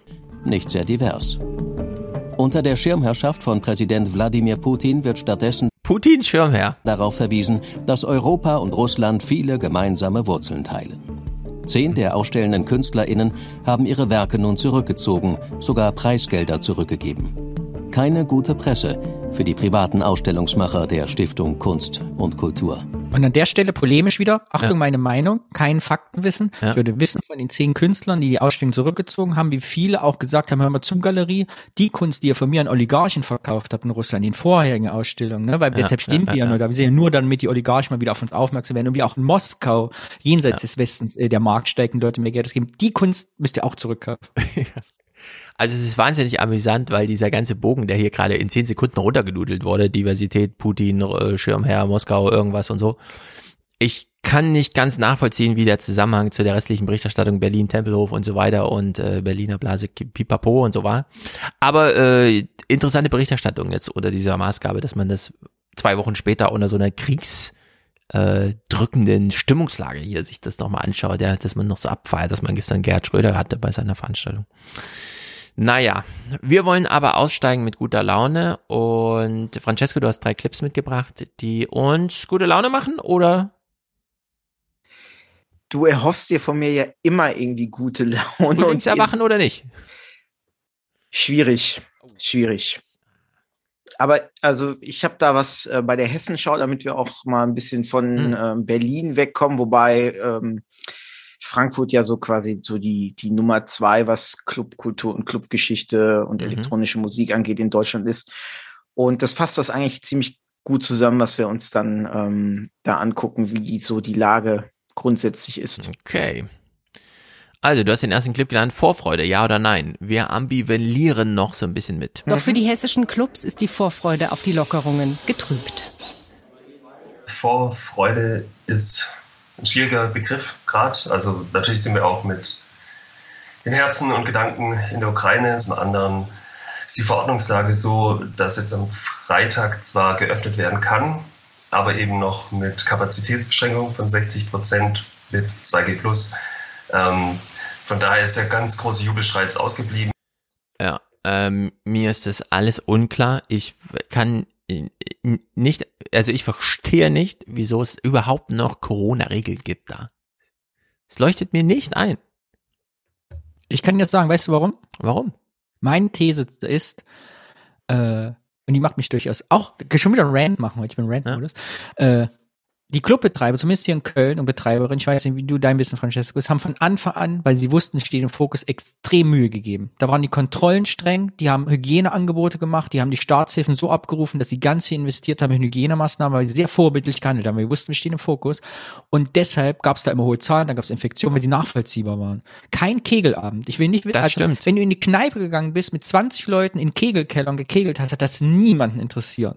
So, also jetzt auch polemisch. Aber da wurde nicht kontrolliert, da wurde nicht gecheckt, da hat niemand Auge drauf. Und die Politik konnte bei Clubs, weil viele junge Leute, die keine Lobby haben, äh, und das ist ja nur eine Spaßveranstaltung, ist ja nicht wichtig, ja kein Kultur, ne? Also die tanzen ja nur da, äh, waren die so im Fokus, dass sie bis heute einfach da die Arschkarte haben. Ja, das ist ein mega Skandal. Es scheint Die einzigen nur Orte in Fokus Köln, zu sein. die einzigen Orte in. Köln, wo mein QR-Code eingelesen wurde, jetzt letzten, so- also schon letztes Jahr, nicht jetzt, wo, wo, äh, wo, wo es jetzt alle können, äh, uns Pflicht wurde, eingelesen wurde und der Ausdruck waren Clubs und Diskothekenveranstaltungen, weil die es ernst genommen haben. Und das wurde ihnen zum Verhängnis. Meine These. Ja, ist eine gute Das- These. das hat mich ja auch bei der Berichterstattung rund um die Luca-App so dermaßen aufgeregt, weil die ja zum einen erstmal mit Fokus Hamburg unterwegs war und dann die, die Zahlen letztendlich im Wesentlichen überschlagen wurden auf die ganze Republik. Und ähm, genau das, was du gerade angesprochen hast, dabei grundsätzlich ähm, nicht berücksichtigt wurde. Ich weiß es, ich habe das, glaube ich, vor ein paar Wochen beim Audiokommentar mal erwähnt, wie das dann halt lief vor der letzten plötzlichen Schließung. Ähm, ich weiß es von, von einem mir liebgewonnenen Club in Dortmund beispielsweise, die haben sogar extra noch ein eigenes Testzelt vorne aufgebaut Ja. und damit extra geworben, so, ne, Leute, ihr könnt ruhig kommen und euch hier bei uns dann vor Ort sogar noch direkt testen lassen, äh, wenn ihr es nicht mehr schafft, irgendwie rechtzeitig einen Test zu bekommen oder wenn ihr von weiter weg kommt, weil Dortmund ist ja auch so ein bisschen Einzugsgebiet Sauerland und, und so. Ähm, ich erlebe das ja hier in, in Mal, wie es so mit Testmöglichkeiten und so Spontanität äh, aussieht. Das ist nicht besonders gut gegeben in den Räumen. Und wenn die dann halt irgendwie nach Dortmund kommen und dann plötzlich auf einmal feststellen, da ist irgendeiner in einer Gruppe von vier, fünf Leuten und der ist nicht getestet und der kommt da nicht rein, nochmal rückfahren und so, funktioniert natürlich nicht. Also man hat alles versucht und da ist dann einfach drüber gegangen, als ob es nichts wäre. Ja, ich finde es alles skandalös. Es gibt, äh, wenn man jetzt nochmal resetten würde, ja, nicht, wir, wir machen keine Kontakte, irgendwas, weil's wir schon seit zwei Jahren so machen, sondern jetzt nochmal neu rechtfertigen. Und zwar auch neu parlamentarisch entscheiden und so weiter. Man bekäme das nicht durch. Man macht das nur noch aus Tradition und hm, haben wir schon immer so gemacht. Und das ist, äh, ich finde es einfach skandalös, ja, wirklich so. Unsere Kinder, also meine Kinder in der Grundschule, dürfen ja weiterhin nicht singen, sondern der Text muss gesprochen werden. Und zwar mit Pausen zwischen den Worten. Klar, wir sitzen natürlich zu Hause und machen uns dann, ja, ob das jetzt so ein neuer Sprechgesang ist, der jetzt aufkommt demnächst oder so, wenn die Leute da Gefallen dran finden. Aber es ist einfach absurd. Das ist wirklich so bescheuert und zwar nur, weil sich niemand dafür interessiert. Aber Hauptsache der Kegelverein und so, ja, darf da unbehelligt seinen Scheiß einfach durch äh, veranstalten. Also es ist wirklich also nichts gegen Kegelvereine. Ich habe auch ja, keine gegeben. Hm, Aber nee, das Ding ist nur. Mit der, mit den Kegelvereinen ist wie mit der AfD. Wenn du da mal genauer hinguckst, was da so abläuft, das musst du dann auch nicht mehr kommentieren in so einem Film. Das ist, erklärt sich von selbst. ah, ich war früher mal ein Kegelverein, der wurde viel gekifft. Das war sehr lustig. Das war der einzige. Ansonsten regiert der Alkohol dort.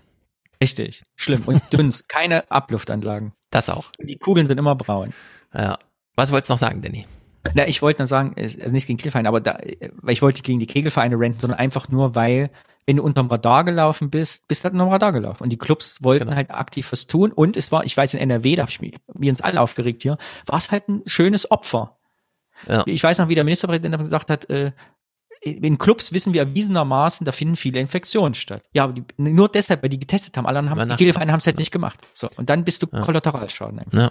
Und ja, niemand, wie du sagst, bewertet es neu. Ist einfach Tradition mit. Es ist einfach brutal. Äh. Und es kommt ja dazu, also gra gerade in Clubs kommt es ja darauf an, dass du eine Atmosphäre schaffst, die einladend ist, speziell für, für Frauen ähm, die auch sicher ist und grundsätzlich Sicherheit wichtig ist, weil du willst ja ungestört feiern. Deswegen überhaupt erstmal die, diese ähm, Bemühungen des Ganzen. Mhm. Und wir haben ja gerade gehört, 60 Prozent Füllmenge, das ist für einen Club nichts. Also die Berechnung, die Wirtschaftlichkeit ist echt auf Kante genäht. Ähm, es macht aber auch keinen Spaß, wenn es so leer ist, ist ja auch dumm irgendwie. Kommst du rein und auf, pff, alles total locker irgendwie. Genau, das kommt nochmal auf den, auf den Club zusätzlich an. Und ich weiß gar nicht, wie da die Regelungen finanzieller Art überhaupt sind, ähm, dass du halt irgendwie vielleicht die, die 40 Prozent, das kannst du natürlich nicht kalkulieren, aber dass du dann halt von den Vorjahreszahlen beziehungsweise Vorpandemiezahlen sagst, okay, wir hatten hier so, ein, so eine hohe Auslastung, kriegen wir das dann bitte wenigstens dann also ich finde, wenn der, wenn die Politik hier, wie ich finde, völlig unberechtigt Betriebshalbschließung äh, festlegt, dann müssen die das entschädigen und zwar zu 100 Prozent. Ja, also jedes Ticket bis zur Vollauslastung muss dann natürlich ersetzt werden wie bei Theatern in der Schweiz hat man es von Anfang an gemacht, ja. Die Hälfte kommt rein, aber die zweite Hälfte übernimmt dann halt der Staat. Dass das hier nicht so gemacht wird, ist doch total dumm. Und was eben dazu kommt, ähm, angenommen, wir kriegen jetzt so einen super Sommer. Also wir werden ja einen super Sommer kriegen. Es wird ja warm, es ist ja erwartbar, es ist ja Klimawandel und so die Leute werden ihren Spaß suchen. Äh, wenn man jetzt nicht langsam wieder die Leute heranführt, wie das geht, dann geht das völlig unkontrolliert durch die Innenstädte. Das kann man jetzt in Frankfurt schon sehen. Also hier ist Halligalli abends, vor allem am Wochenende. Das will man so unkontrolliert nicht haben. Also da muss man jetzt auch ein bisschen. In Köln hat man vordenken. letztens haben sie Leute ja getroffen, junge Leute hier bei der Uni. Da hat man angefangen auf die ganzen äh, also da war so eine Erhöhung, ne, so wie nennt sich das, an, an den Bordstein hat man dann äh, so Nieten drauf gemacht, damit die Leute dann nicht mehr feiern am Wochenende, weil sie nicht mehr sitzen können. Hat so man Protest Tauben. genau, so Taubenschutz. Ja, so, so also da würde ich sehr aufpassen, dass das äh, das kann man so machen punktuell als Politik, äh, aber und du hattest da, in Köln ja eh das Problem. In Köln sind ja zwei große Clubs abgerissen worden, Underground und so, ja. wo du ja das Problem hattest, dass die du hast 6000 Partywüte gehabt, die nicht mehr wussten, wo sie eh hingehen. Dann ja. kam Corona, alle anderen Clubs waren auch so. Dann hast du jetzt 30, 40.000 Leute, die halt irgendwo kanalisiert werden müssen am Wochenende. Ja. Also das wird noch ein bisschen gefährlich, auch für die Politik. Man fragt sich immer, wie radikal kann die Klimabewegung noch werden? Jetzt kleben die sich schon mit Klebestreifen an, an der Autobahn fest, aber Leute, die Spaß suchen, ja, also da wird's richtig gefährlich. Naja, äh, zweiter Clip ist Personalnot. Das ist natürlich mega Thema. Kompletter Check auf Herz und Nieren. Im November hatten sie ihren Club überhaupt erst aufgemacht, dann direkt wieder zu, jetzt wieder auf. Wir suchen immer noch Personal ähm, und wir sind wirklich auf das Personal angewiesen. Also jetzt in der Gastro überhaupt noch jemanden zu finden, ist schwierig. Die Leute sind äh, vorsichtig und ein bisschen scheu, was das angeht, weil einige haben sich halt gesagt, so sie suchen sich lieber irgendwas, was äh, ja ein bisschen mehr Zukunft hat und sicherer ist. Ja, ja ein bisschen Perspektive wäre nicht schlecht. Mein Aldi hat seit letzter Woche Selbstzahlerkassen. Ich dachte, bei Aldi passiert es als letztes. Jetzt ist es passiert. Ja. Meine Vision für die Clublandschaft, Frikandelautomaten wie in Holland. Kennt ihr die? Nee. Wo man Frikandel? Geld reinschmeißt, dann machen wir so ein Fach auf, Frikandel, dann holt man sich warme Speisen raus aus dem Automaten. Und hinten steht eine Person und bestückt die ganze Zeit diesen Automaten, man hält seinen und Clubs, Zukunft Clubs, junge Leute eh gewohnt, Karte davor halten, der Drink steht drin, Klappe auf, nimmst den Drink, hin steht nur noch einer, die ganzen Drinks mixen hinstellt. Zukunft. Ja, also zu diesem Sicherheitsgefühl, das Francesco gerade ansprach, gehört ja ganz klar, dass man Personal Kennst erkennt. keine Frikandelautomaten mal by the way? Nee, Frikandelautomaten. Ich, ich, kenne neuerdings die Quasselkasse in Holland. Also nicht Selbstzahler, sondern da kann man richtig, da regt sich keiner auf, wenn man noch ein bisschen quasselt mit der Kassiererin. aber das Gegenteil, äh, also klar, Selbstzahler und so, aber nicht dieses Automatenzeug. Wir hatten sogar in der Uni einen Pizzaautomaten stehen. Mm, da bist du immerhin. Nee, mit, sich, mit, mit Sicherheit nicht. Übrigens, das ist, glaube ich, der richtige Punkt. Ich wollte ja noch das Oh, ja, die zeigen, Pizza, ne? die ist Also- kalt jetzt. Nee, der Unterschied zum Frikandelautomaten ist ja, der steht, also der ist hinten offen. Es sind vorne Schubfächer, die man aufklappen so. kann, holt man sich was Ah, raus. Und hinten sieht man aber die Person, die die Sachen einräumt. Also permanent ja. räumt die ein, du hältst deine Karte vor, machst, gibst ein Nummer 36 und dann geht das Fach auf. Und während du das rausmachst, kommt schon eine Hand und steckt quasi das, das nächste Getränk oder Speise schon wieder rein.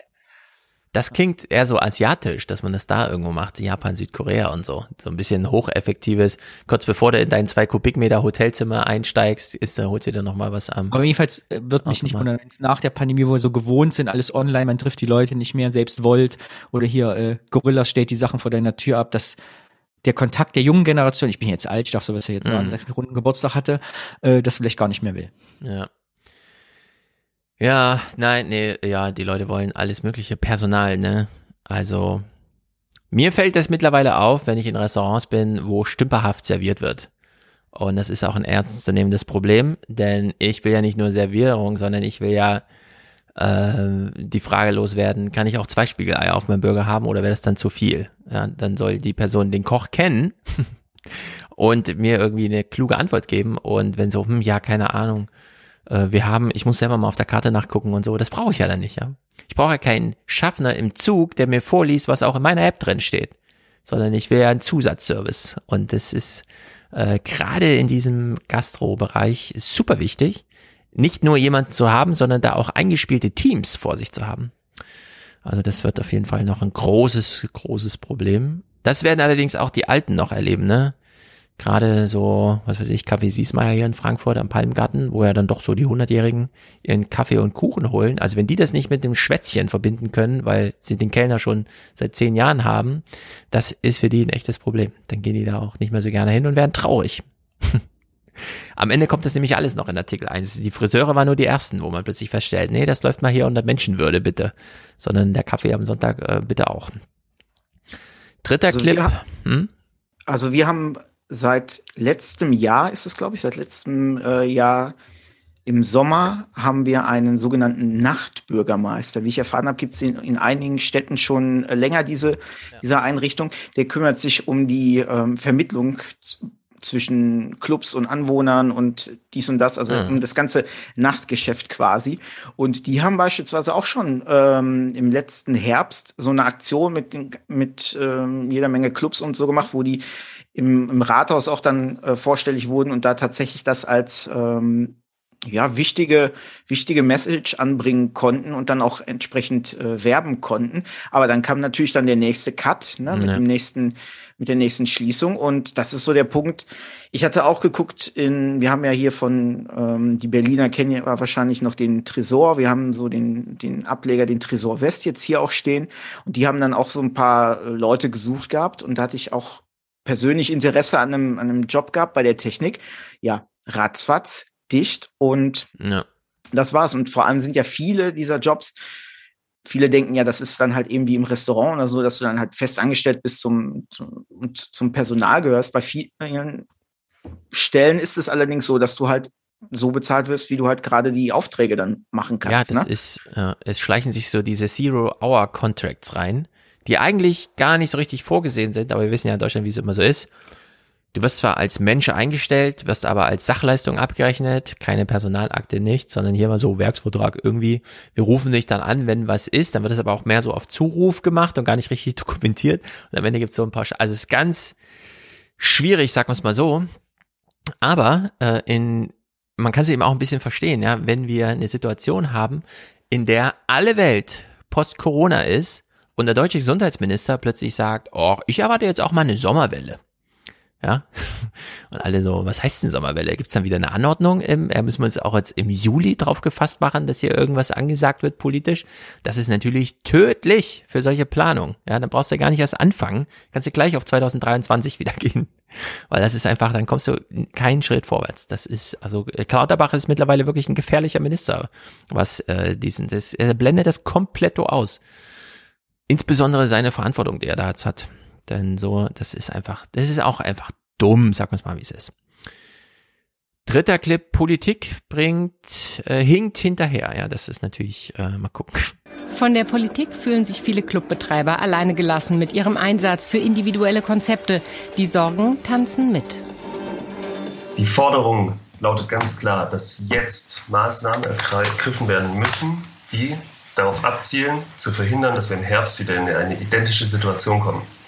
Und das müssen wir ganz klar so sagen. Eine erneute Schließungswelle im Herbst wie vergangenen Jahres wird diese Branche nicht überleben.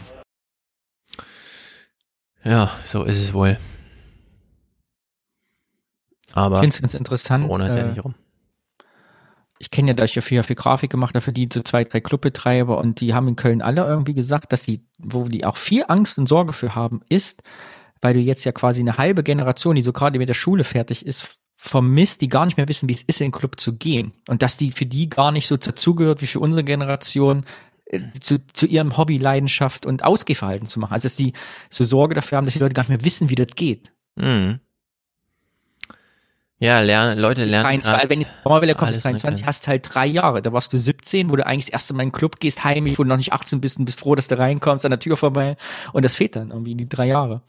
Ja, das ist alles wahnsinnig traurig. Man will gar nicht drüber nachdenken. Das ist schlimm. Und diese Politik ignoriert das so komplett. Ich verstehe das überhaupt nicht. Als ob den Kindern und Jugendlichen egal wären. Aber ja. Das ist, wie es das ist so ein Punkt, den Danny gerade angesprochen hat.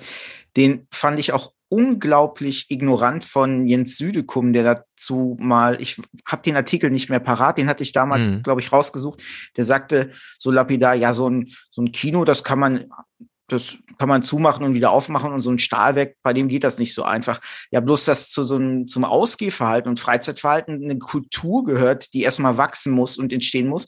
Und äh, die kann auch ganz schnell, und das haben wir, das sehen wir jetzt, das ist genau das Ding, die ist ganz schnell weg bei den ähm, Nebenangeboten wie Netflix und den ganzen anderen Streaming-Anbietern, wo man sich dann schon eher überlegt, auch gerade so im Winter oder so, im Sommer hast du die Außenveranstaltung, die als Konkurrent sind. Und im Winter denkst du dir eben so, ach ja, nee, Wetter, kalt, nass. Und wenn ich dann überlege, ja. ich muss dann noch da und da fahren und so.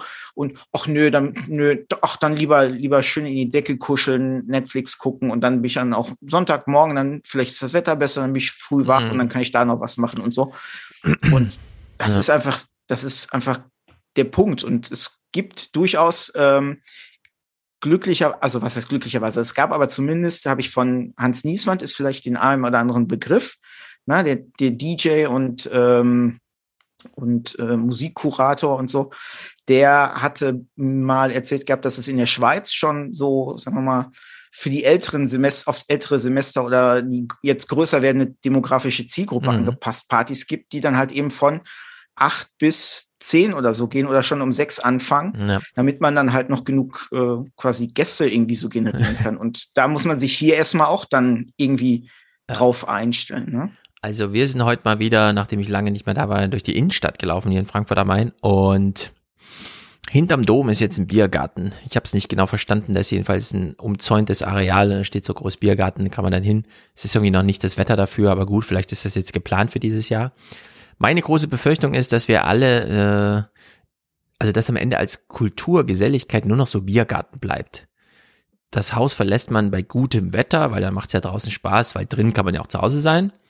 Und dann geht man dahin und man will aber noch die Sonne nutzen und wenn es dann abends so kalt wird, dann verabschiedet man sich so langsam und zieht sich zurück nach Hause, ja. Und dann ist man so von 16 bis 19, äh, 20 Uhr halt im Biergarten und das war's dann aber auch. Jetzt braucht man erstmal wieder Ruhe und dann ist man zu Hause. Und das war's aber im Grunde dann.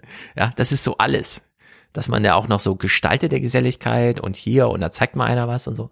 Nö, das ist dann da nicht mehr vorgesehen so, ja, sondern es ist so dieses, ach, es war so schön, mal wieder mit, was weiß ich, den drei, vier Leuten zusammenzusitzen und ist doch schön, so ein Biergarten, ja, dass wir alle in so eine äh, bayerische Pseudo-Gemütlichkeit und aber alle total altbacken und Biedermeier werden dadurch. ja, und, und dann kriegen wir gar kein Angebot mehr von Kulturzeit. Das ist ja jetzt schon so, pff, ja gut, Super Bowl, ach, die 15 äh, Minuten, die besprechen wir hier mal gar nicht und so. Ja, ich habe ja echt gedacht, vielleicht besprechen sie es mal. Äh, wie da jetzt auch so ein Shift von Jugend zur Erwachsenenkultur kurz mal noch mal so festgehalten wurde, ja, bevor sie so völlig äh, weg ist und äh, nö, äh, alles kein Thema. Traurig. Ja, wir, wir haben dieses, dieses Jahr dann auch noch eine Winter-WM vor der Tür. Das heißt, das oh. wird auch noch mal das Ganze durcheinander schütteln. Also zum einen, was das so stimmt. die Außenaktivität an, angeht. Ne, da sitzen die Leute nicht mehr irgendwie halt auch selbst dann im Biergarten oder so unbedingt, dann vielleicht dann eher doch im eigenen Garten oder so, mhm. statt dann da rauszugehen und dann eben nochmal als Konkurrenzprodukt im Winter zum normalen Ausgehverhalten, auch für alle anderen Geschichten wie Theater oder was auch immer. Das ist ja, also da muss man ja sagen, das ist, da ist Winter ja eher so die, mhm. ähm, die Saison. Das wird dann auch noch interessant sein, wie sich das dann halt zusätzlich ja. entwickelt, welche Effekte das dann bekommt. Also ja. Im Chat wird schon makaber, Jürgen schreibt, und dann gibt's die Biergarten-Doku. Ja, das ist dann die Biergarten-Doku für diejenigen, die nicht mal mehr in den Biergarten gehen, aber dann ganz mutige, ja, die, ich will mich hier nur dazusetzen, ich weiß, ihr seid betrunken, aber lasst mich doch mal filmen und so, und dann auf Augenhöhe, man will die auch nicht vorführen oder dämonisieren, und dann dürfen diejenigen nochmal zuschauen, wie es im Biergarten zugeht, die sich nicht mal mehr in den Biergarten bewegen. Nein, es ist so düster leider. Ja, aber so wird's kommen. Und hinzu kommen natürlich auch gerade in dem Bereich Gastro, Unterhaltung und so Energiepreise und auch mm, Lebensmittelpreise. Ne? Ja, Inflation also, schlägt da richtig zu.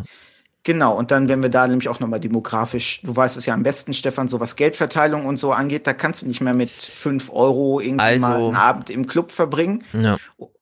Oder mit, mit zehn oder so, dann ähm, wird das schon richtig happig, so wie einige ja heutzutage schon sagen, ja, ich gehe mit den, mit den Kindern ins Kino und ratzfatz sind da locker mal so 100 Euro oder so weg. Mhm. Ähm, und das drückt auch noch mal drauf. Ja, also die Ansagen sind schon da. Ne? Christian Lindner heute im Bericht aus Berlin, ich habe es hier nur über mhm. Telegram-Gruppen gekriegt, äh, er sagt klar an, also ich habe jetzt 100 Milliarden für die Bundeswehr genehmigt, kommt mir nicht mit anderen Ansprüchen.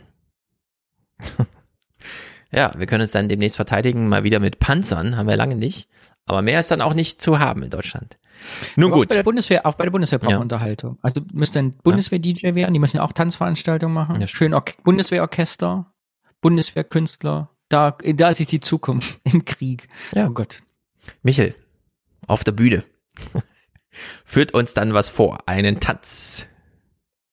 Oh also Mann. da toi toi toi, das, also um mal so zu schildern, wie man sich so unter DJs auch so ein bisschen die Laune aufrechterhalten hat und so in den vergangenen Wochen und Monaten. Da haben wir tatsächlich so ein bisschen Glück, dass es Twitch gibt, dass man sich da so connecten konnte auch und dann ein paar neue Leute kennengelernt hat und so. Das war schon ganz schön. Und ja. vielleicht ist das, also es ersetzt den Club nicht, ist das Feeling und so, aber ist auf der anderen Seite zumindest noch das Beste, was man irgendwie so draus machen kann und konnte. Und ja, also Miss Monique, eine dieser DJin, die ich so verfolge, ist auch wöchentlich, eigentlich immer mit so einem stündigen, einstündigen Set auf äh, YouTube zur Gegend.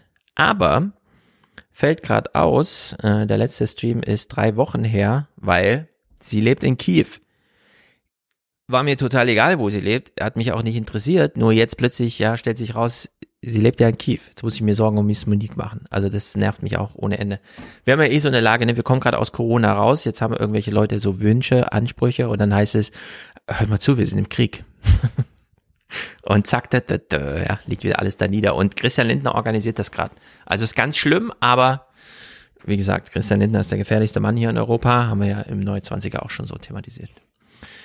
Gut, ihr beiden, mit diesen äh, guten, aufheiternden Gedanken verabschieden wir uns für heute, oder? Ich gehe jetzt ins Metaverse. ja, legst dir das Kopfkissen bereit, hast schon ein Tagebuch geschrieben, was du jetzt veranstaltest und dann träumst da du. Bin ich Kriegskünstler da ja. in meiner virtuellen Welt und kann davon leben. Ja, man sucht ja auch Widerstände, die einen überraschen, selbst im Traum. Die findest du dann da. Sehr gut. Francesco, sag Bescheid, wenn du wieder Lust hast, damit es nicht nochmal anderthalb Jahre dauert. Ja, äh, darf ich das schon verraten, was wir uns, also wo wir schon drüber gesprochen haben für Mai? Oh, den ESC? Ja. Ihr macht einen ESC-Podcast für mich. Es ist ein bisschen schwierig, weil wir die Clips nicht, natürlich nicht spielen können. Das ist ja alles urheberrechtlich ähm, weggesperrt. Aber wir überlegen uns irgendwas, dass wir hier, weil ich gucke ja auch gern ESC. Ich war live in Düsseldorf bei 2011. Ehrlich? Unvergessliches Erlebnis. Ich wow. werde das vergessen. Juryfinale. Du warst bei Lenas Take Me Like äh, Taking Stranger. Nee, das Jahr Take danach. Me, ja, ja, taking, genau, taken by a Stranger. Taken by a Stranger, so hieß es. Cool. Klaus Kauka hat das ESC ja auf auch YouTube. immer wie Fußball und so in der Arena live, was ganz anderes. Danach Ja. bin ich Fan geworden, vorher weiß ich nicht. Ja, sehr gut. Ja, sehr kompliziertes Lied, das sie damals gesungen hat. Das traut man sich heute gar nicht mehr zu in Deutschland. Also sehr gut, ja, das, äh, wir gucken mal, wie wir das machen. Also darüber reden kann man auf jeden Fall. Ähm, wir setzen dann einfach voraus, dass jeder die Lieder kennt. Wenn wir sagen, die Österreicher, dann müssen alle kurz ein, summen im Chat, ob sie wissen, dass das jetzt gemeint ist. Zum Naja. Beispiel, ja. Wie auch immer, das, äh, genau, sehr gut. Sehr gut. Mai ist ja dann auch eine bessere Zeit, hoffentlich, ohne Atomkrieg und ohne Corona. Sehr gut, Francesco, dann Grüße an dich nach Mal. Äh, isst deine Pizza jetzt gerne auf. Sie wird kalt sein, aber das schreckt ja einen Recken nicht ab. Alles Äh, Danny. Die Danke, dass ich da gewohnt, kalte Pizza zu essen. Genau. Die ist ja auch selbst gebacken, dann geht das auch. Sehr ja, gut, danke, sehr dass gut, ich da sein durfte. gut. Und äh, ich habe es tatsächlich auch selbst heute als etwas eskapistisch äh, empfunden. Ja, das war absolut notwendig. Äh, sehr, ich bin sehr froh, dass äh, äh, klar, Zuschauerzahl ist immer niedriger, weil man hier nicht über die Politik, was hat Christian Linder gestern gesagt, aber durchweg über 300 Leute. Also es scheint äh, eine gewisse Nachfrage nach ähm, Eskapismus zu geben. Sehr gut, Danny, äh, äh, viel Spaß bei deinem kleinen Ausflug gleich ins Metaverse. Ich gehe auch gleich in mein Metaverse. Und morgen gibt's ja schon wieder Salon. Es geht ja hier Schlag auf Schlag. Sehr gut. Jetzt in den Fernsehmomenten. Ich bereite euch drauf vor. Es gab schon Ärger auf YouTube, aber auch viel, äh, die dachten mal drüber nachdenken. Ich argumentiere jetzt 50 Minuten lang oder so darüber, dass die Ukraine doch jetzt militärisch einfach mal, ähm, man muss es jetzt nicht weiter ausfechten. Der Kräftebeweis wird erbracht. Die Russen werden es irgendwie gewinnen. Es müssen jetzt nicht 200, 300.000 Leute sterben deswegen. Auf der anderen Seite führen wir jetzt Krieg auf finanzieller, wirtschaftlicher Ebene und der ist so tiefgreifend, dass hier in Deutschland bisher, Böhmermann und so hat heute wieder getwittert, ja, man kann es hier in Deutschland nicht so richtig sehen, aber es geht wirklich zur Sache da vor Ort. Ich werde es morgen auch mit Wolfgang anhand von Adam Tooze und so mal ein bisschen begleitend beobachten. Das ist nicht uninteressant, deswegen dieses, wir müssen das jetzt militärisch ausfechten, ich bin mir nicht so sicher ob man nicht das anders gestalten kann. Aber gut, das sind natürlich laufende Sachen. Ich will es trotzdem als Vorschlag hier mal in den Raum stellen. Also das könnt ihr euch jetzt noch eine Weile anhören. Dann sehr gute Audiokommentare. Ein Audiokommentar reagiert direkt auf das, was ich in den Fernsehmomenten sage, weil ich hatte es ja wie immer Freitag schon bei YouTube äh, und so. Sehr gut. In diesem Sinne, viel Spaß mit den Fernsehmomenten. Äh, bis bald, Francesco. Bis demnächst, Danny. Wir sind ja regelmäßig hier verabredet. Haut rein. Tschüss, tschüss.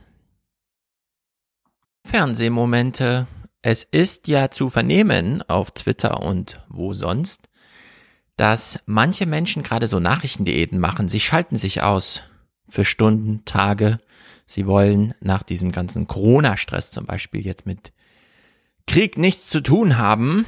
Und ich muss sagen, ja, kann ich gut verstehen. Mache ich ja eigentlich auch. Ich gucke ja nicht jeden Abend Nachrichten.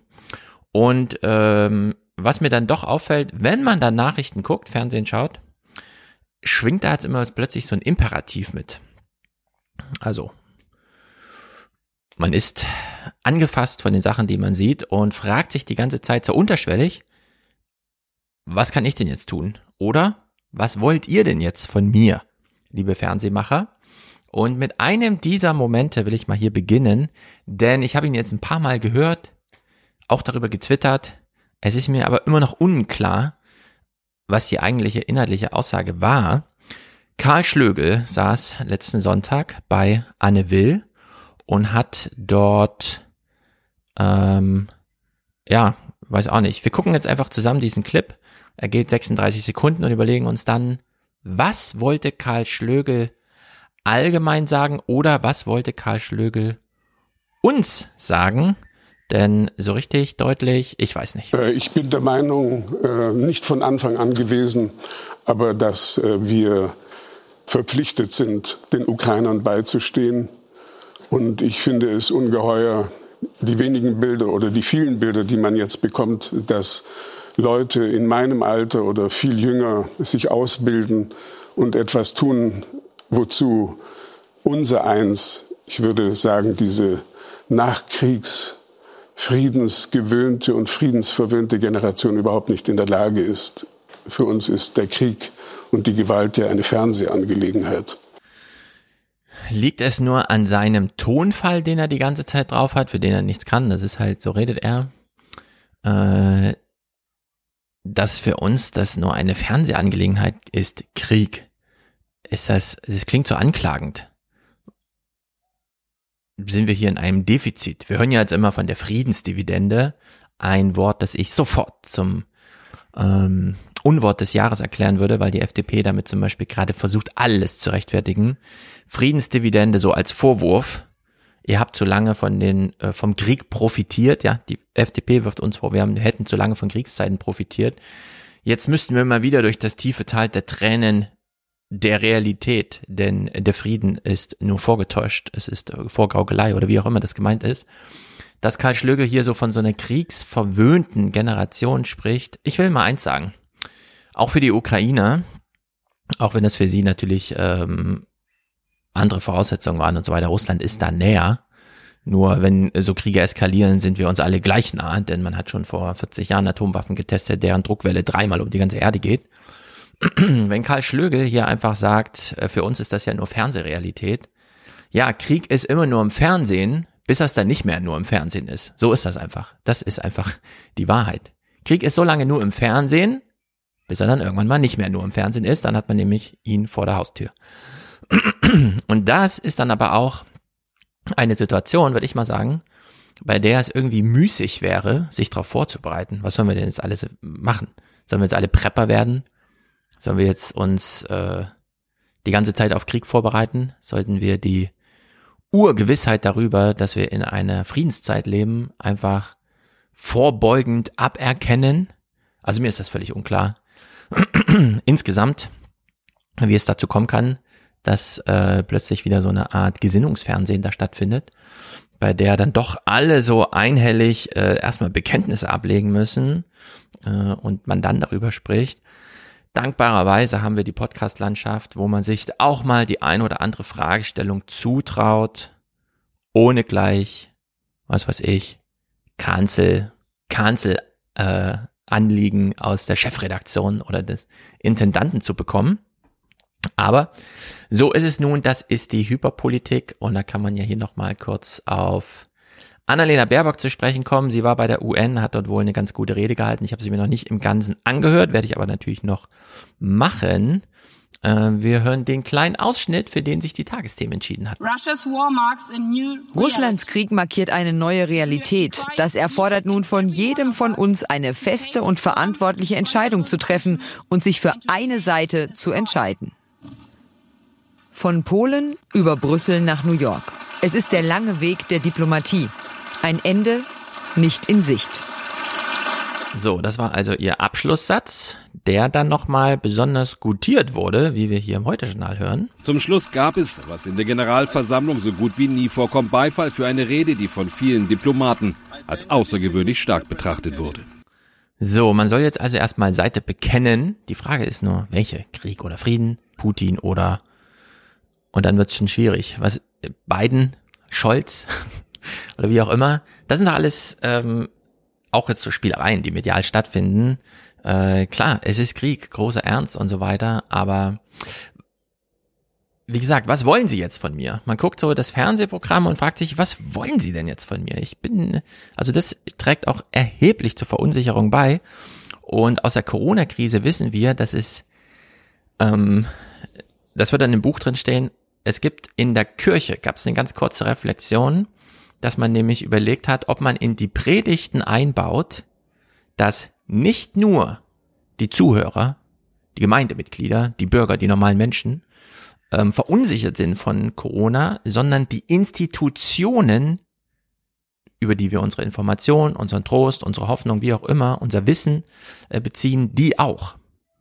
Äh, man hat einfach nie so richtig reflektiert, was es bedeutet, dass Corona nicht nur die Biologie von uns betrifft und wir deswegen von den Unis wissen wollten, wie steht's jetzt denn, wie ist der Sachstand, der Forschungsstand zum Thema Corona, was wir von der Politik wissen wollten, was ist denn jetzt zu tun oder das was auch immer die Medien äh, natürlich uns zur Verfügung standen, uns rund um die Uhr zu informieren, sondern man hätte ja auch intensiver darüber diskutieren können, dass diese Institutionen, die nun mal keine eigene Biologie haben, aber trotzdem auch angegriffen sind davon.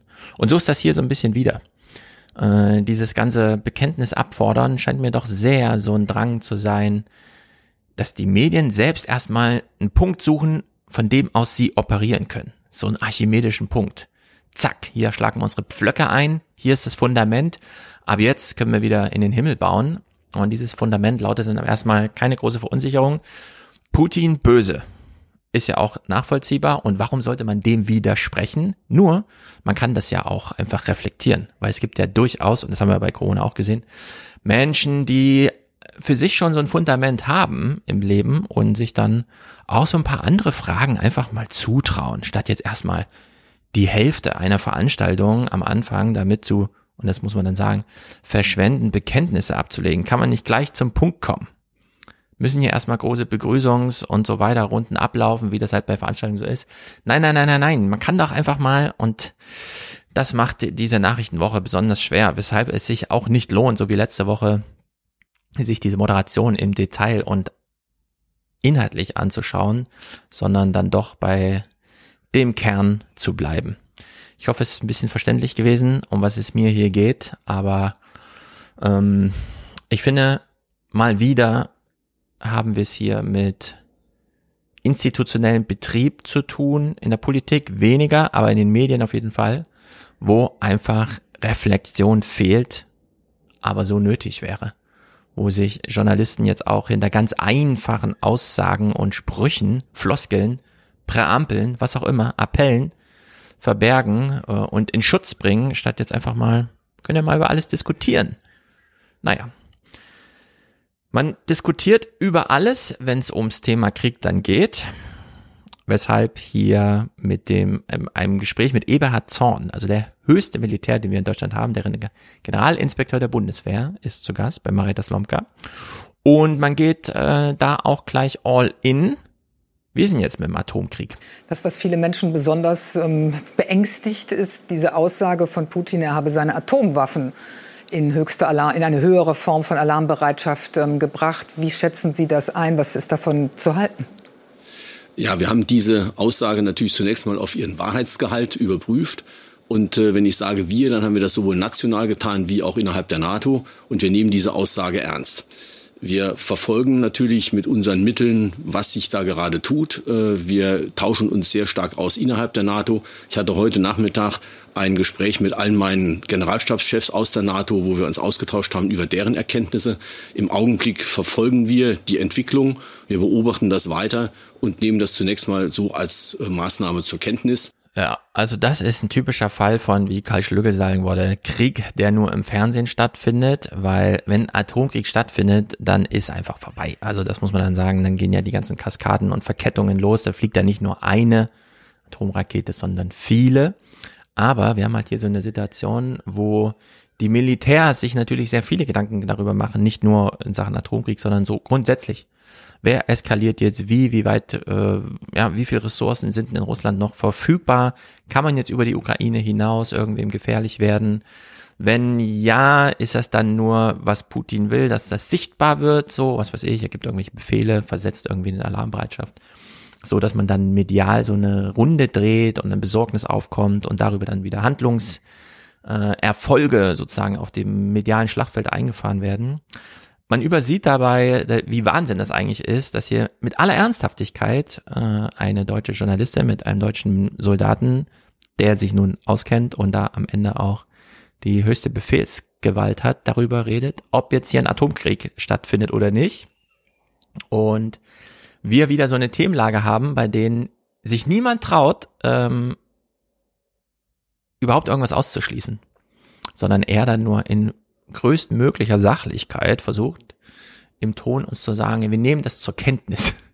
Und das ist ja eigentlich totaler Wahnsinn. Das muss man doch auch mal kurz so sagen, oder? Droht ein Atomkrieg? Hm, also wir nehmen das erstmal zur Kenntnis, dass es im Raum steht.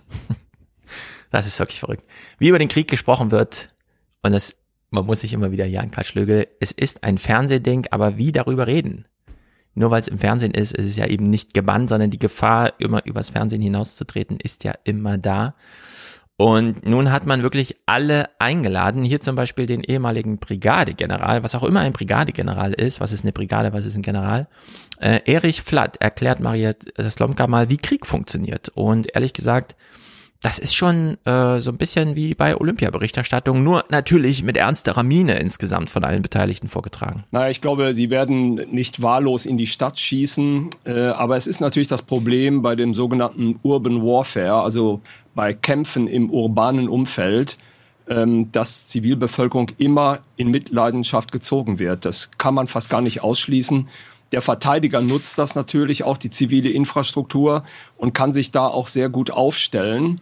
Und der Angreifer, das sind jetzt die Russen, die müssen halt sehen, wie sie die Stadt freikämpfen, um letztlich auch die, die Leitzentralen des Landes zu neutralisieren. Mhm. Das ist eine schwierige Sache. Man kommt schnell in die Städte rein. Also man, die Amerikaner haben das ja in Bagdad gesehen. Aber danach dort zu bleiben, das nachhaltig zu besetzen, das ist ein ganz schwieriger Job. Könnte man so einen Konvoi nicht eigentlich auch angreifen? Ich meine, der zieht sich da vor aller Augen kilometerlang durch die Gegend. Ähm, frage ich mich als Laie, ob man den nicht aus der Luft beschießen kann. Die Ukrainer haben ja. doch noch Flugzeuge, oder?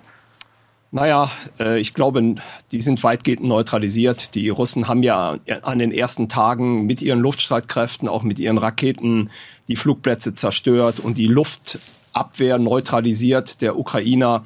Da ist nicht mehr viel, äh, was die Ukrainer da entgegensetzen können, denn dann könnten sie in der Tat diese Kolonnen angreifen. Aber die Russen haben augenscheinlich die Luftherrschaft. Ich denke, davon muss man ausgehen. Deswegen haben sie da letztlich nichts zu befürchten. Was können denn die Ukrainer jetzt überhaupt noch, was kann die Armee jetzt ähm, überhaupt noch tun, um Kiew zu halten? Oder ist das ja, illusorisch zu glauben, man könnte Kiew halten? Ja, das ist, Frau Slomka, ein schwieriges Thema. Die Kampfmoral der Ukrainer ist groß, sie ist bewundernswert, aber die russische Militärmaschine ist ja massiv überlegen in allen Hauptwaffensystemen und auch der Angriff im Land. Man muss auch in den Süden gehen, nicht? Also sie die Russen greifen aus der Krim heraus jetzt Richtung Odessa an. Äh, ich denke, die Stadt wird auch in Kürze genommen werden und sie sind auf der anderen Seite des Asowschen Meeres eben auch im Vormarsch Richtung Donbass. So, Karl Schlögel wirft uns vor, nicht die Realität des Krieges anzuerkennen, weil wir sie ja nur im Fernsehen so wahrnehmen, so als gäbe es hier die Realität und da das Fernsehen. Dann gucken wir das Fernsehen und können im Grunde Karl Schlögels Kritik reproduzieren aber eben auf der anderen Ebene, dass wir sagen, also die Leute im Fernsehen nehmen ja die Realität des Krieges gar nicht wahr, sondern bauen sie irgendwie in ihre Moderations, so sieht eine Sendung aus, Skripte ein, als wäre es gerade Olympische Spiele, als ginge es nur um Sport, wo einfach klar ist, hört am Sonntag auf, dann fahren alle wieder nach Hause und in vier Jahren geht's wieder los. Nur das ist ja beim Krieg nicht so. Aber man bleibt äh, genau in diesem Skript. Also die Frage ist jetzt, wollen wir uns jetzt alle ewig lange Vorwürfe machen, so dass jeder ein bisschen betrübt zurückbleibt? Wir als Bürger, die sich von Karl Schlögel nicht in den Krieg schicken lassen wollen, obwohl doch frühere Generationen das noch gemacht haben, zur Unterstützung vor Ort. Oder wollen wir normalen Bürger, die den Krieg ja gar nicht wollen, äh, jetzt hier äh, den Journalisten vorwerfen, dass sie im Grunde die Realität und Ernsthaftigkeit des Krieges nicht anerkennen, sondern weiter versuchen, eine normale Fernsehsendung zu machen, obwohl doch gar keine normalen Zeiten sind, ich hätte folgenden Vorschlag. Wir könnten ja es einfach alles vom Tisch wischen, also diese ganzen methodischen Formaten, Formatfragen und einfach mal inhaltlich jetzt feststellen, so wie bei, das haben wir ja bei Corona gelernt. Exponentielle Entwicklung sind exponentielle Entwicklung. Daran lässt sich fast nichts ändern. Wir hatten es damals mit einem Gegner zu tun, mit dem sich nicht verhandeln lässt, weil das Virus denkt ja nicht mit, sondern das eskaliert einfach so vor sich hin. Und jetzt unterstellen wir ja Putin im Grunde dasselbe. Also wir sehen ja, er ist von Jahrhunderten äh, der Geschichtsschreibung so erfasst und äh, persönlich bedrückt und erdrückt, dass er jetzt einfach diesen Krieg so macht. Und wenn ich ein Journalist wäre, würde ich in meiner Heute-Journal oder meiner Tagesthemenredaktion vorschlagen, lasst uns doch mal thematisieren, ob wir nicht einfach vor Publikum darüber reden könnten, ob es nicht das Sinnvollste wäre, dass die Ukraine jetzt kapituliert, militärisch. Was bedeutet, die Russen fahren dahin, besetzen diese Städte und die Atomkraftwerke und was auch immer. Und es ist aber auch die Ansage, jetzt wird nichts mehr zerstört, sondern ihr seid jetzt einfach vor Ort. Der Wirtschaftskrieg läuft aber weiter. Der Rubel wird weiter entwertet, die Unternehmen sind nichts wert, es kommt keine Lieferung von nichts mehr.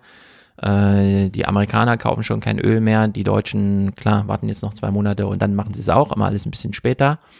Aber wir führen jetzt wirklich keine militärischen Kriege mehr, sondern nur noch wirtschaftliche, nur noch finanzielle. Und dann muss Putin mal gucken, wie weit er damit kommt, weil wir kommen ja damit sehr weit. Das müsste dann aber auch bedeuten, dass so Leute wie Karl Schlögel oder Herfried Münkler anerkennen, dass man mit Geld Krieg führen kann. Und zwar mit dem Geld als Waffe selbst, nicht mit Geld, für das man Waffen kauft, sondern das Geld selbst ist die Waffe. Und dann hätte man eine neue Lage, die vor allem sehr viel Menschenleben schützt. Ähm, dass Europa alle Grenzen aufmacht für ukrainische Flüchtlinge, ist ja nun schon entschieden. Ähm, in den Telegram-Gruppen, in denen ich so unterwegs bin, wird schon äh, auch ein bisschen amüsiert darüber gescherzt, wer jetzt eigentlich das demografische Spiel in Europa gewinnt. Wo wollen die Flüchtlinge freiwillig hin? Oder wohin muss man sie locken? Denn nach der Wende, der erste Jungbrunnen der westdeutschen äh, Wirtschaft war das ostdeutsche Arbeitnehmerpotenzial. Dann Wirtschaftskrise und so weiter. Ganz Südeuropa wird ausgetrocknet, Jugendarbeitslosigkeit 40 Prozent. Wo landen die Leute? Naja, da, wo es halt ökonomisch brummt, also bei uns. Jetzt wissen wir gerade wieder nicht, wo kommt der Nachschub her an jungen Arbeitern und wir haben einen Krieg in der Ukraine und plötzlich stehen 40 Millionen Menschen vor der Frage, ob sie flüchten und wenn wir einzelne Tage haben mit mehr als 400.000 Grenzübertritten, kann man das so irgendwie groß im Ganzen diskutieren? Nein, findet irgendwie nicht statt. Stattdessen Kriegshistoriker Sönke Neitzel, der wird ja jetzt häufiger eingeladen, ist auch nicht immer ganz uninteressant. Ähm, er wird dann aber einfach gefragt, naja, wie gehen wir jetzt mit den zivilen Opfern um? Noch gibt es ja nicht so viele, aber hier wird ja schon von ihm aus, und ich finde, das muss man jetzt einfach antizipieren und dann auch in Politik umsetzen, hier wird ja schon vorausgesehen, wie dieser Krieg weitergeht, wenn er so weitergeht, wie er jetzt weitergeht. Wir wissen nicht, ob ähm, Putin die Taktik verfolgt, wie in Aleppo und andernorts ähm, die Zivilbevölkerung aus den Städten zu vertreiben. Denn er will ja eigentlich als Befreier kommen. Und jede Rakete, die in ein ziviles Haus einschlägt, jeder zivile Tote, ähm, führt dieses Narrativ ad absurdum. Und in ähm, der ersten Phase dieses Krieges, in den ersten Tagen, hat, glaube ich, die russische Armee wirklich auch versucht, zivile Opfer zu vermeiden. Das wird jetzt anders und jetzt kommt wahrscheinlich auch Frustration und Emotionen hinein. Ja, und äh, vieles von dem, was als nächstes passiert, ist doch jetzt wirklich vorhersehbar. Könnten wir nicht einfach sagen, wir, die westliche, Klammer auf, vernünftige Welt, die rational mitdenkende, kalkul, kalkul, kalkulierende, abwägende, hat jetzt sich die Sachlage angeschaut und festgestellt, es ist nicht ganz blöd, dem riesigen russischen Reich nochmal die riesige Ukraine jetzt materiell zuzurechnen, weil der Gewinn ist rein materiell, das geht da nur um Fläche. Ideell hat Russland schon verloren und es gibt doch überhaupt gar kein Drängen und niemand will, dass da diese Sanktionen, die mit Sanktionen als Begriff viel zu leicht gefasst sind, dass die weggenommen werden.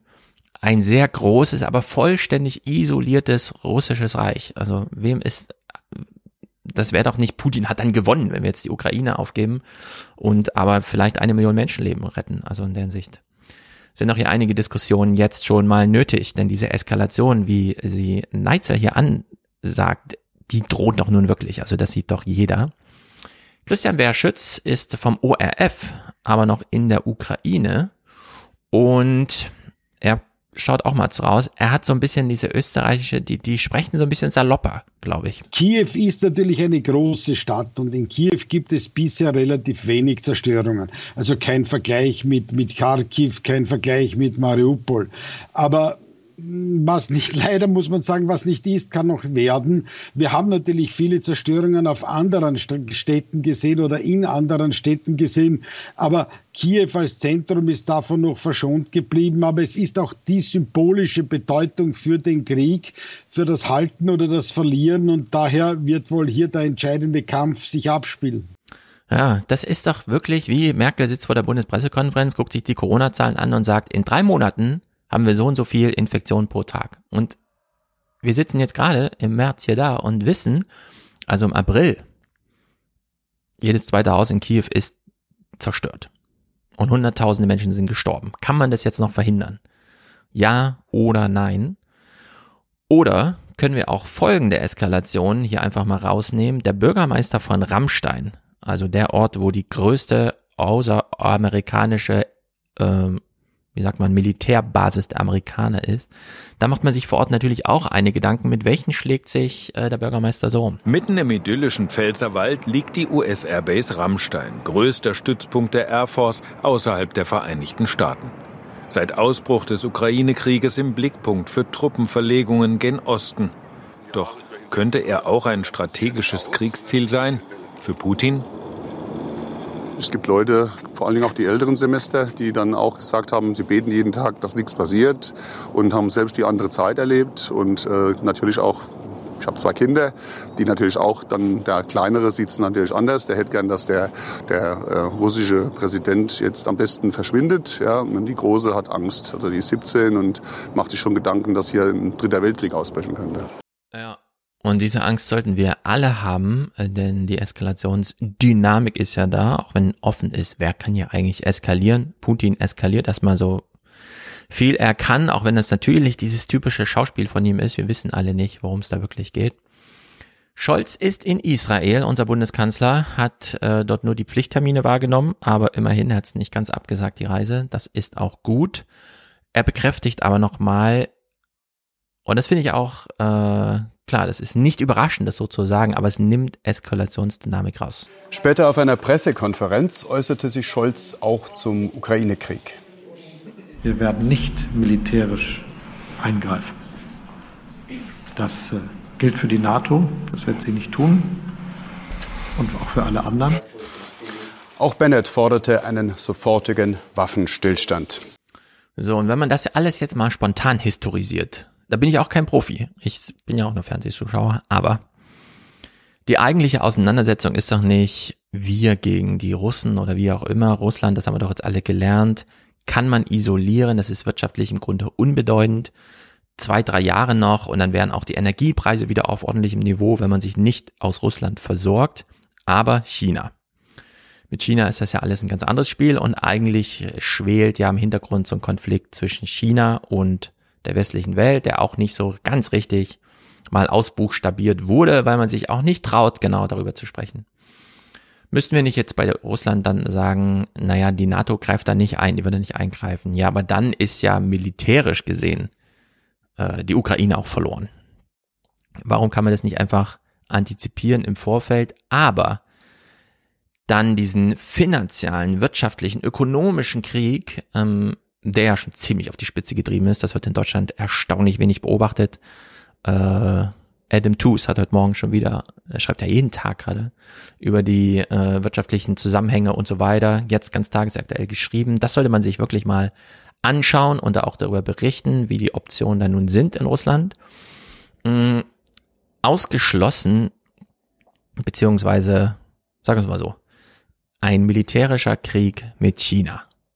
Weil also das Anfangsszenario kann ich mir schon nicht vorstellen so richtig, aber angenommen es käme dazu, wäre doch sofort eskaliert. Also das, äh, da könnte man doch nicht sagen, also das findet jetzt nur in Taiwan statt oder so, ja. Das wäre doch total Banane.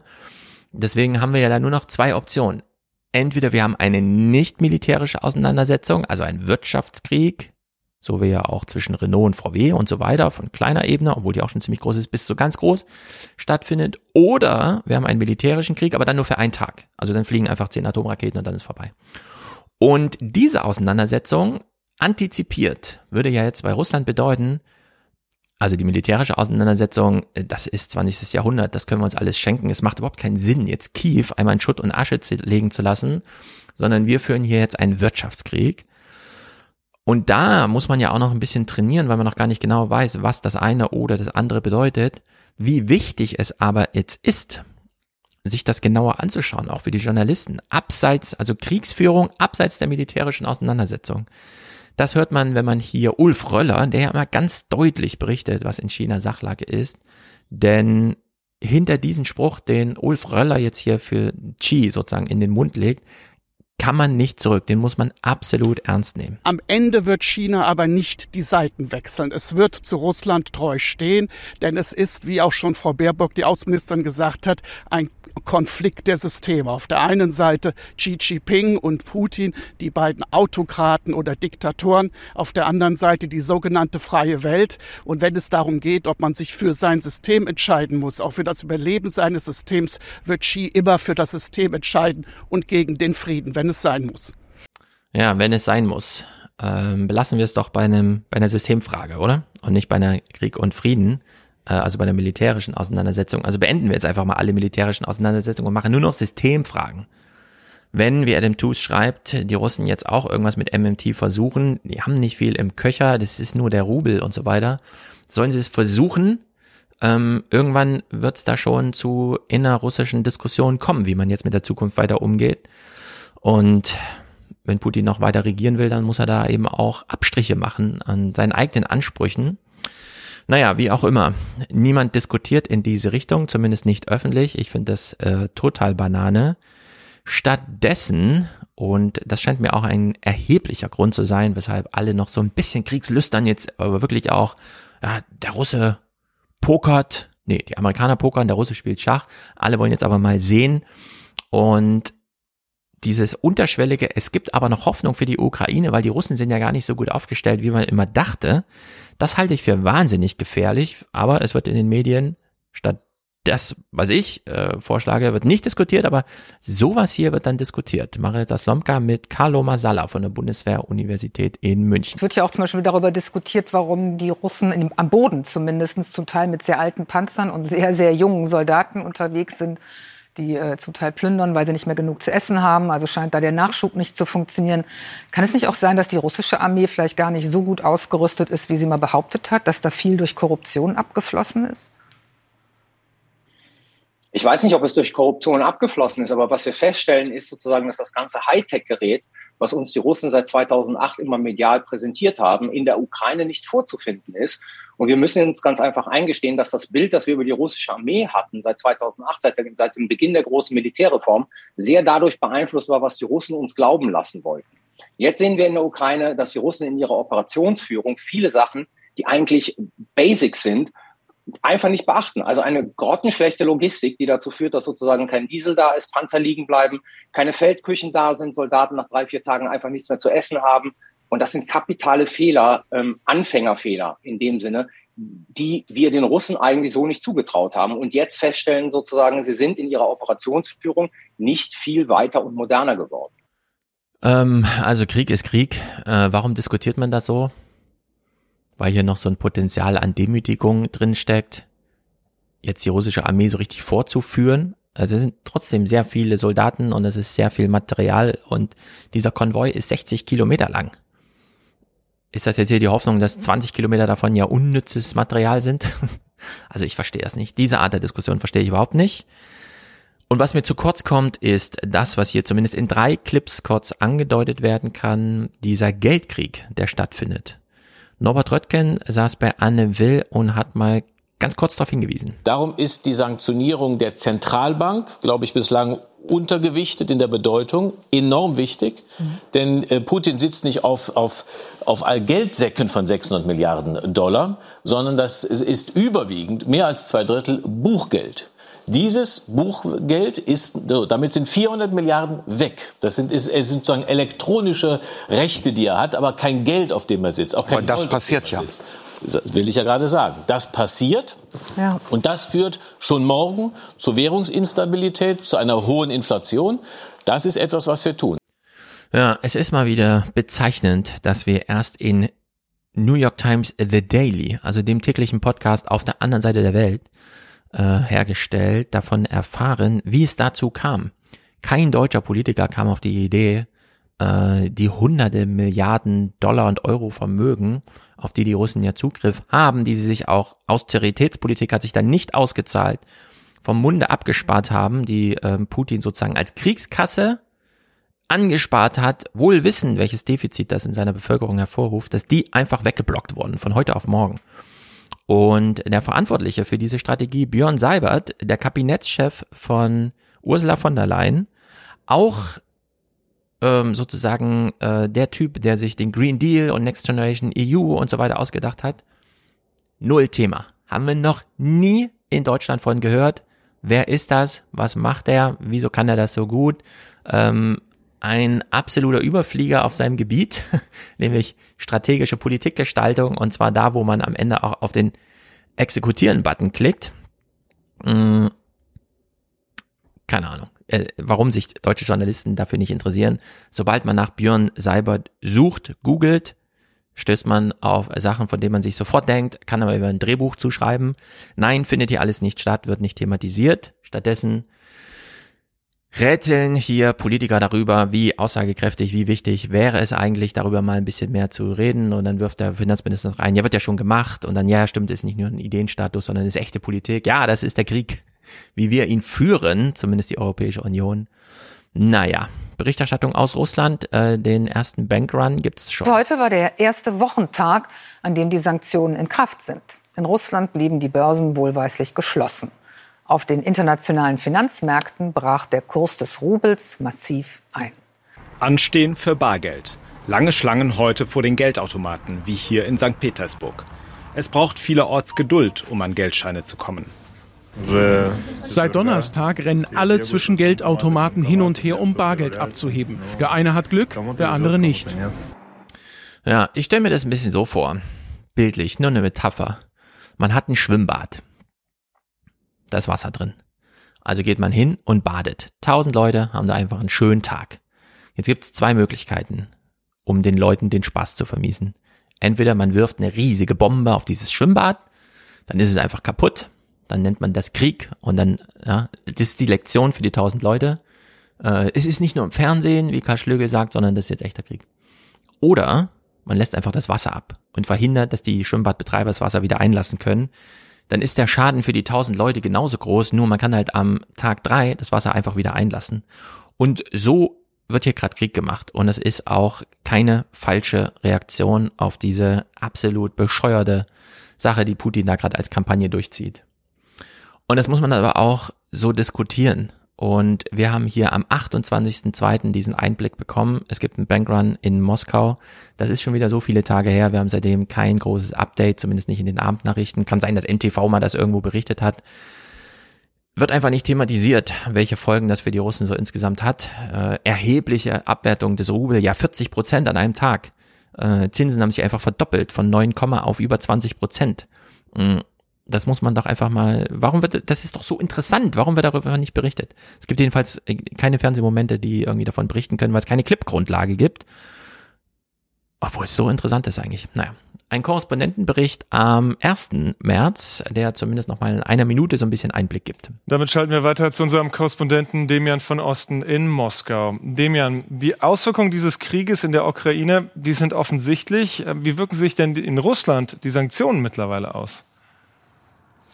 Ja, da gibt's jeden Tag neue Nachrichten, weil Firmen sich immer mehr zurückziehen vom russischen Markt. Beispielsweise haben heute große Containerfirmen angekündigt, keine Container mehr nach Russland liefern zu wollen.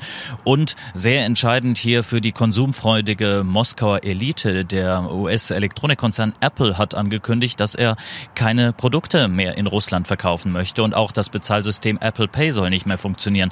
Das ist hier aber sehr, sehr beliebt. Fast jeder zahlt hier mit dem Handy. Das heißt, all die ähm, konsumorientierten orientierten Moskauer, sage ich mal, die merken jetzt sofort, da ist irgendetwas nicht in Ordnung und fangen vielleicht an, auch zu hinterfragen, ähm, was da nicht in Ordnung ist und auch die Regierung reagiert mittlerweile. Präsident Putin hat heute eine Anordnung unterschrieben, dass Russinnen und Russen nur noch maximal 10.000 US-Dollar aus dem Land führen dürfen in Barmitteln. Ja, der Gegenschlag läuft längst. Wahrscheinlich dauert es jetzt noch zwei Wochen, bis wir diese Berichte, wie es in Russland wirklich zugeht, dann kriegen. Aber es macht absolut keinen Sinn, jetzt diesen Krieg in der Ukraine, wozu jetzt die ganze Zerstörung, die so absehbar ist.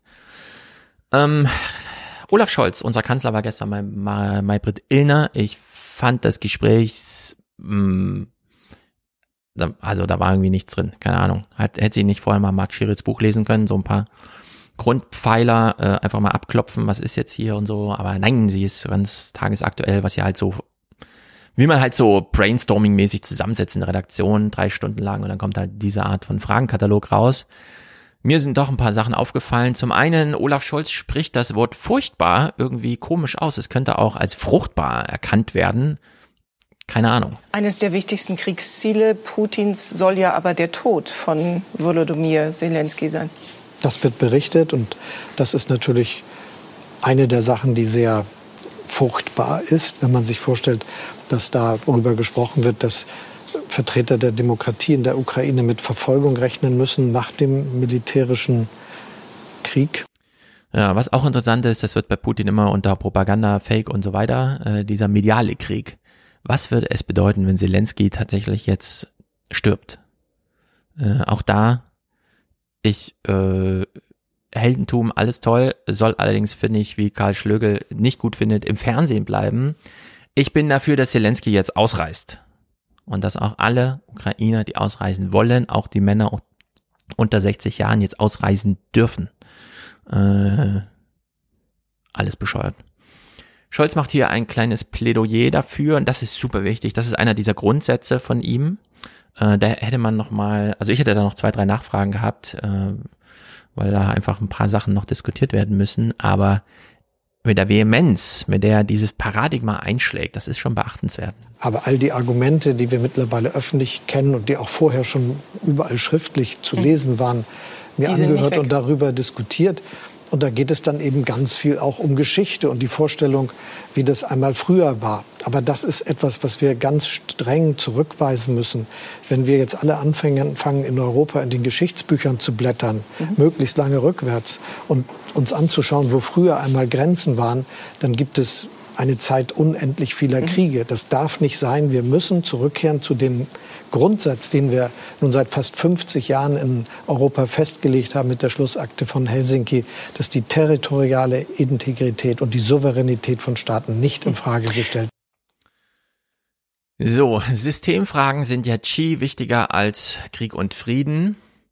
Für Olaf Scholz sind, ist die Nichtveränderbarkeit von innereuropäischen Grenzen, zu dem die ukrainisch-russische Grenze gehört, so wichtig, dass er sie auch keiner demokratischen Mehrheitsentscheidung unterwerfen würde, einer kriegerischen erst gar nicht.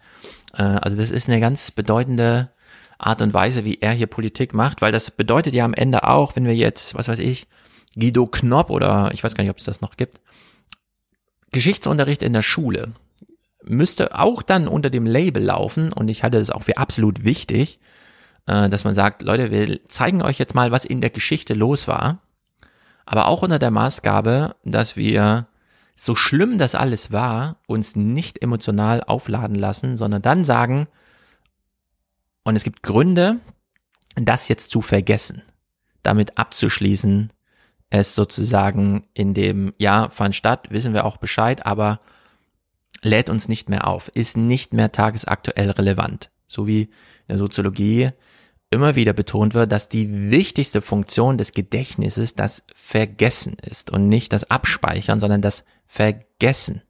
Und sei es dieses institutionelle Vergessen, dass man einfach gewisse Erwartungen, die sich begründen ließen, nicht ausformuliert und auch nicht verfolgt.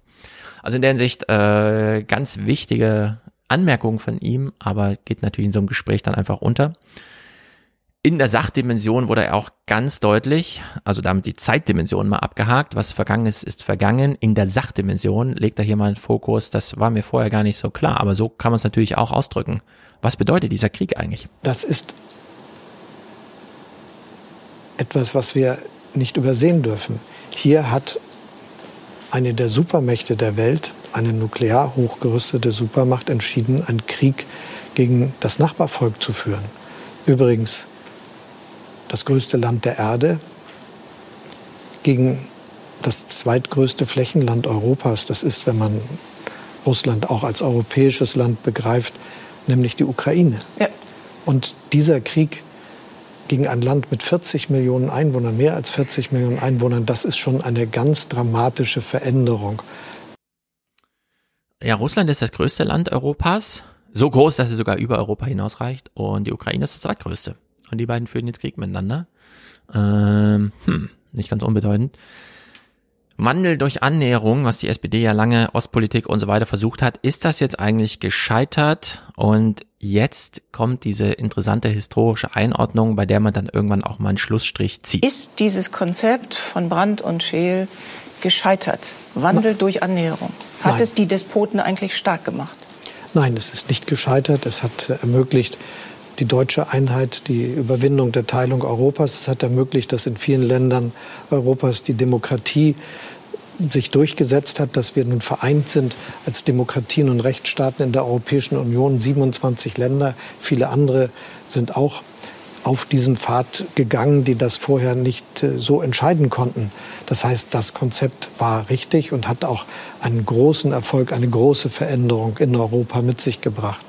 Und trotzdem bleibt es ja richtig, dass man darauf hinweist, dass wenn ein Land sagt, Verträge sind gut und schön, aber ich bin ich jetzt stärker und ich setze mich über diese hinweg, dass das bedeutet, dass wir damit uns auseinandersetzen müssen und dass wir nicht so tun dürfen, als ob wir das nicht wissen. So, das ist also die Zeitenwende, auch auf so einer politisch-inhaltlichen Ebene. Da müssen wir mal jetzt abwarten, inwieweit sich das, weil da kommt jetzt einfach Eskalationsdynamik natürlich dazu, aber irgendwann kann man darüber auch reden. Jetzt sind 100 Milliarden im Raume durch diese Zeitenwende, die die Bundeswehr bekommen soll. Der FDP ist das auch total wichtig, damit man dann immer sagen kann, äh, jetzt haben wir der Bundeswehr 100 Milliarden gegeben, wir haben leider für alles andere kein Geld mehr. Also es ist auch so eine Art Verteidigungsbudget für die Argumentation der FDP, den Sozialstaat abzuwehren. Denn wir haben uns lange zu, äh, zu lange auf der Friedensdividende äh, ausgeruht. Wir haben zu lange in Sozialpolitik investiert. Jetzt müssen wir wieder in Sicherheitspolitik investieren. Das ist ja so der Bogen, den Christian Lindner jetzt gerade einschlägt, den ich auch für fatal halte. Nur die Bundeswehr hatte nie ein Geldproblem. Die Bundeswehr hat genug Geld. 100 Milliarden löst nun wirklich jedes Geldproblem der Bundeswehr, aber welches wirkliche Problem der Bundeswehr löst das eigentlich? Das steht ja noch offen. Und ich finde immer wichtig, wenn ich dann das höre, 100 Milliarden für die Bundeswehr, ich achte dann immer drauf, ist es nicht eigentlich 100 Milliarden für die Bündnisfähigkeit? Also nicht dieses singuläre Deutschland verteidigt sich, sondern die Bündnisfähigkeit. Wir haben keine Atomwaffen. Am Ende verteidigen uns aber nur Atomwaffen und da auch nur die Drohmacht. Krieg selbst brauchen wir also gar nicht. Welchen Beitrag könnte also Deutschland, das Ingenieursland, leisten? Es ist nicht die konkrete Kriegswaffe. Also mit Panzern ist ja nicht mehr viel zu machen, denn am Ende entscheidet nur noch die Frage, brauchen wir jetzt einen Atomkrieg oder nicht. also die Eskalation ist ziemlich zügig. Wir können uns nicht vorstellen, dass irgendwer in Stuttgart mit 10.000 Soldaten einfällt und wir darauf nicht mit einer Atomrakete reagieren. Also es wäre völlig äh, ausgeschlossen. Das ist ja auch der Sinn dieser ganzen Verteidigungs ähm, Arithmetik, sag uns mal so. Und dieser Unterschied zwischen Bundeswehr und Bündnisfähigkeit, zwischen Panzern und einer strategischen ähm, und das ist ja nun die halbe westliche Welt, die da irgendwie unter dem Schutzschirm NATO steckt und so weiter oder OSZE kann man auch mit einklammern macht ja einen Unterschied, nämlich den zwischen Krieg und Frieden, Krieg und Verteidigung. Und das findet jetzt in einer Minute Gespräch hier statt, in dem nämlich Scholz, Marietta Slomka, die nicht mitdenkt an der Stelle, einfach maßregelt. Ist diese deutsche Bundeswehr momentan überhaupt kriegsfähig? Manche stellen das in Frage, weil sie einfach systematisch kaputt gespart wurde. Und jetzt wandern, Herr Scholz, 100 Milliarden Euro, wie Sie am Sonntag verkündeten und am Samstag offensichtlich beschlossen haben, wandern jetzt in einen löchrigen Eimer und helfen wann? Erstens gefällt mir nicht, wenn wir das Wort Krieg so leichtfertig in den Mund nehmen. Das möchte ich doch an dieser Stelle betonen. Es geht um Verteidigungsbereitschaft. Wir sind kein Kriegsbündnis, sondern ein Verteidigungsbündnis. Wir wollen keine anderen Länder bedrohen ja und werden das werden auch nicht tun, Artikel 5, damit genau. das ganz klar ist. Es geht um Verteidigung und die Verteidigungsfähigkeit ist notwendig, damit es niemals zu einem Krieg kommt. Richtig. Das finde ich muss auch in dieser Sendung klar gesagt werden. Mhm. Da sind mir manche Wortwahlen, die ich manchmal so lese und höre, etwas locker. Ja, um es ganz überspitzt zu sagen, die Atomwaffen sind ja in der Welt und die werden ja auch nicht wieder abgegeben, also müssen wir sie auch nutzen. Nicht einsetzen, sondern nutzen. Und eine ganz klare Grenze zwischen Krieg und Frieden ziehen. Und wenn die überschritten wird, muss für alle im Vorfeld klar sein, Krieg bedeutet hier nicht, dass irgendwie was beginnt und dann drei Tage später fragt eine Journalistin mal ähm, im ja, in dieser angesprochenen Art der Olympiaberichterstattung bei einem Brigadegeneral nach, ist der Panzer jetzt mit der richtigen Geschwindigkeit gefahren, ja oder nein, sondern nein, Krieg selbst muss ausgeschlossen werden. Es muss für alle klar sein, es gibt entweder Frieden oder die totale Vernichtung durch Atomkrieg. Das muss die Drohung sein, um den Frieden zu gewährleisten. Wie weit das dann trägt, keine Ahnung. Wir sehen aber an diesem einen Krieg zwischen Russland und Ukraine schon, wie sehr uns das aufwühlt und wie sehr wir eigentlich Frieden wollen. Also ist die Drohung eines Atomkriegs die maximale Art des Nichtfriedens schon ziemlich wirkmächtig äh, und äh, Scholz denkt so in diese Richtung und Ilna aber nicht. denn die ist Journalistin, die will hier einfach, äh, ja, ist die Bundeswehr jetzt kriegsbereit oder nicht? Also für welchen Krieg soll sie denn bereit sein? Das ist doch bescheuert. Sag uns doch einfach mal, wie es ist. Wieso diskutieren die sowas? Naja. In dieser Woche noch interessant, äh, die 100 Milliarden stehen im Raum, weil Olaf Scholz sie während seiner Rede in den Raum gestellt hat. Ja, er musste wahrscheinlich vorher Christian Lindner Bescheid sagen. Er ist ja Finanzminister. Wem aber noch? 100 Milliarden ist eine Stange Geld. Ist es richtig, äh, Herr Scholz, dass die Fraktionsspitzen von Bündnis 90 Die Grünen und von der SPD erst im Grunde kurz vor dieser Rede von Ihnen in Kenntnis gesetzt wurden?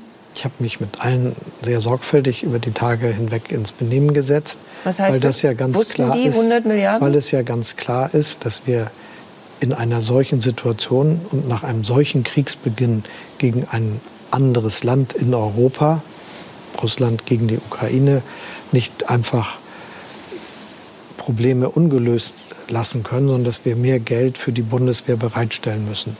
Ja, sind wir doch alle ehrlich. Erstens, Impfpflicht kommt nicht, weil die FDP das nicht will. Zweitens, 100 Milliarden. Naja, es ist halt eine sehr große Zahl, aber immer noch die kleinste dreistellige Milliardenzahl. Also nehmen wir doch einfach mal die. War es ein Zeichen, ja, für die Grünen? Nein, sondern für die Amerikaner, für die Russen, für die Chinesen. Da mussten halt jetzt die Grünen mal in den sauren Apfel beißen und sich da überraschen lassen.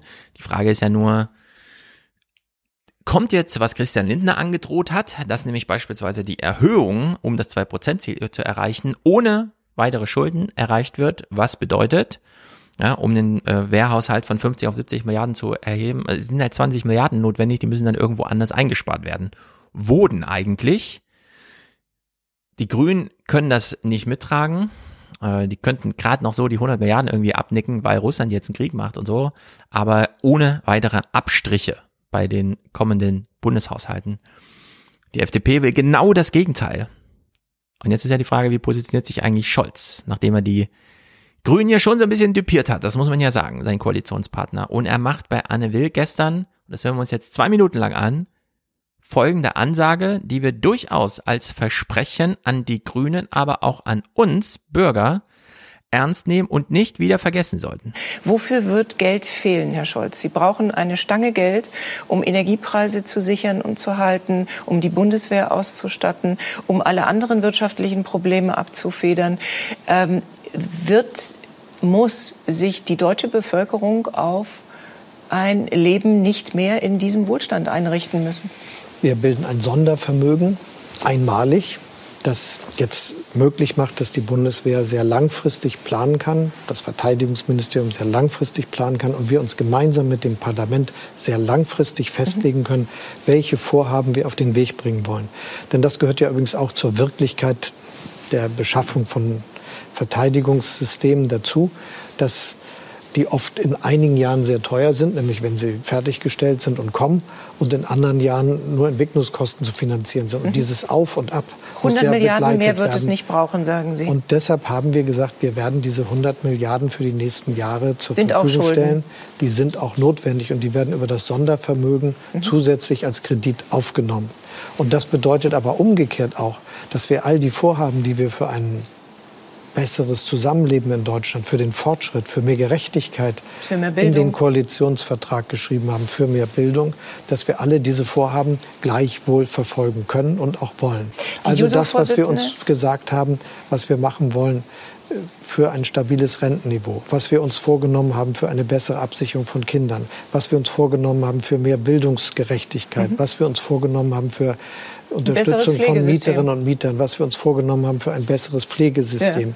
was wir uns vorgenommen haben im Hinblick auf die große ökologische Transformation unserer Volkswirtschaft, sodass wir in knapp 20, 25 Jahren CO2-neutral wirtschaften können. Mhm. Alles das werden wir mit gleicher Intensität vorantreiben. Und das Sondervermögen bietet uns die Möglichkeit, das eine zu tun und, und das, das, andere, andere nicht zu lassen. lassen.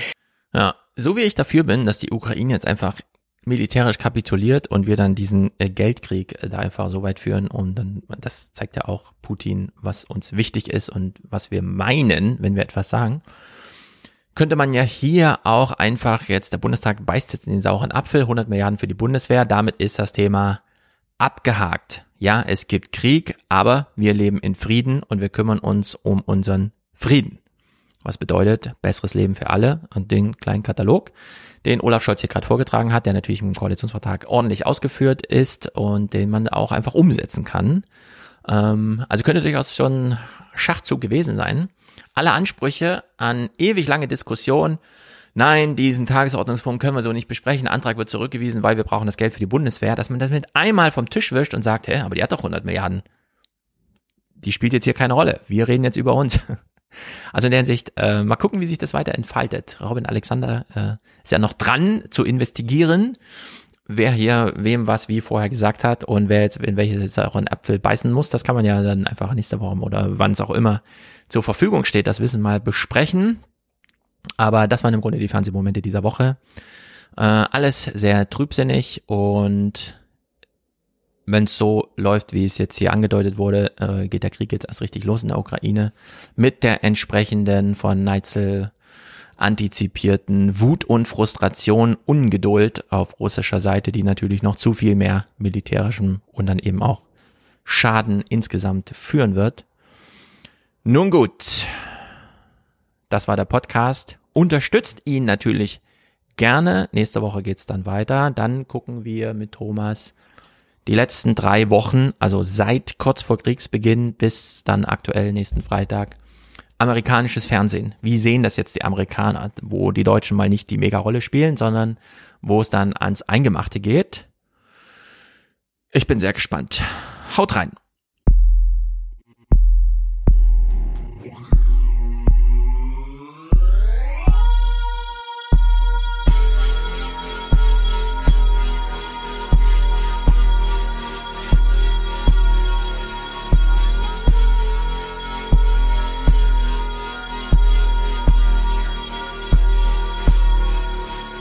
It's a god a small affair to the girl with the mousy hair.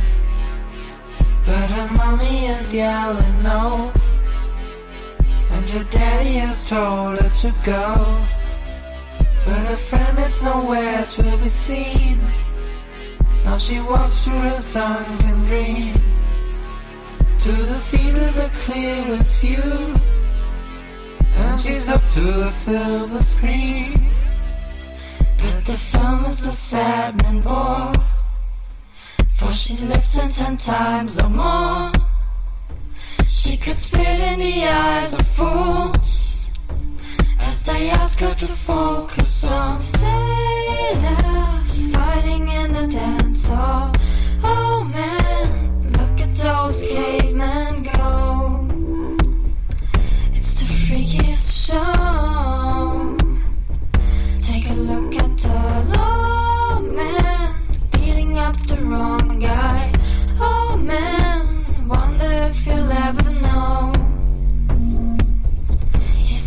best-selling show.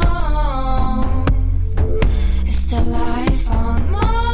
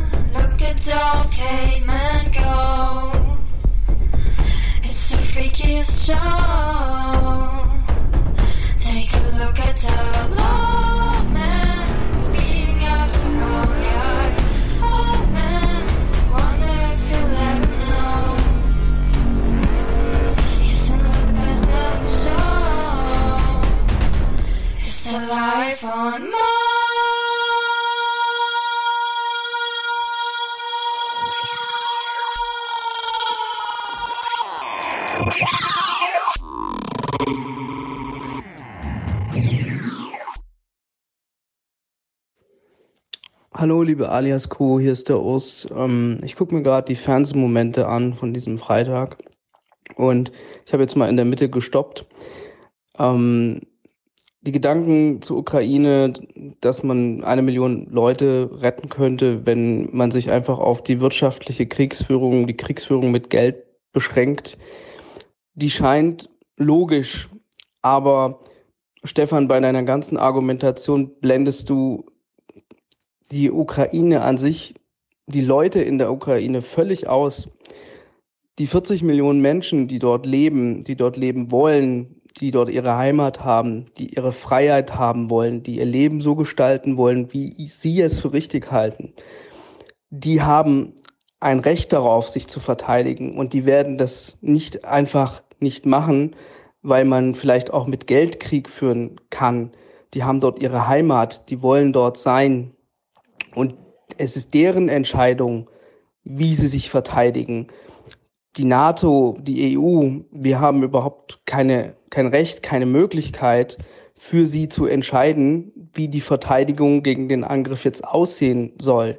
Und deswegen die Gedanken einfach jetzt, ja, Russland erweitert sich dann eben materiell und dann ist gut, den Rest haben sie sowieso verloren. Das, das stimmt einfach nicht, weil die Ukrainer selber dann alles aufgeben müssten, ihre Heimat, ihre Freiheit. Und ja, da fällt deine ganze Argumentation meiner Meinung nach in sich zusammen. Noch eine kleine Ergänzung. Ähm, du hast gerade die These aufgestellt, dass wenn Stuttgart mit konventionellen Truppen angegriffen werden würde, dann automatisch ein Atomkrieg losbrechen würde. Also ich sehe da schon einige Eskalationsstufen dazwischen. Ich hoffe, dass auch im Militär die Leute so rational sind, dass man einen konventionellen Angriff doch erstmal mit konventionellen Mitteln bekämpfen würde, bevor man die ganze Welt abbrennt. Also so schnell fliegt da sicher keine Atomrakete. Und das macht mir irgendwie auch nochmal deutlich, wo vielleicht dein Denkfehler bezüglich der Verteidigung der Ukraine ist. Ein leichter Raumgewinn dort, also jetzt einfach alles aufgeben, könnte die Gegenseite, also Putin, vielleicht dazu bewegen, zu meinen, er hätte die nötigen Ressourcen und auch die Mittel und Möglichkeiten, sich jetzt auch einfach noch mehr einzuverleiben. Insofern, ich will hier nicht dem Krieg das Wort reden, aber es macht doch durchaus Sinn, dass man nicht einfach so hinnimmt, wenn ein Aggressor, sei es ein Schulhofschläger oder eben ein verrückter Despot, ankommt und meint, er wäre der Stärkere, ihm dann einfach alles zu geben, was er will. Ja, soweit von mir. So. Moin, moin, hier ist der Christian. Ich wollte mich mal zu diesem 100 Milliarden Euro Paket äh, für die Bundeswehr äußern. Ich habe bisher nur die Fernsehmomente gehört und nicht die 29er.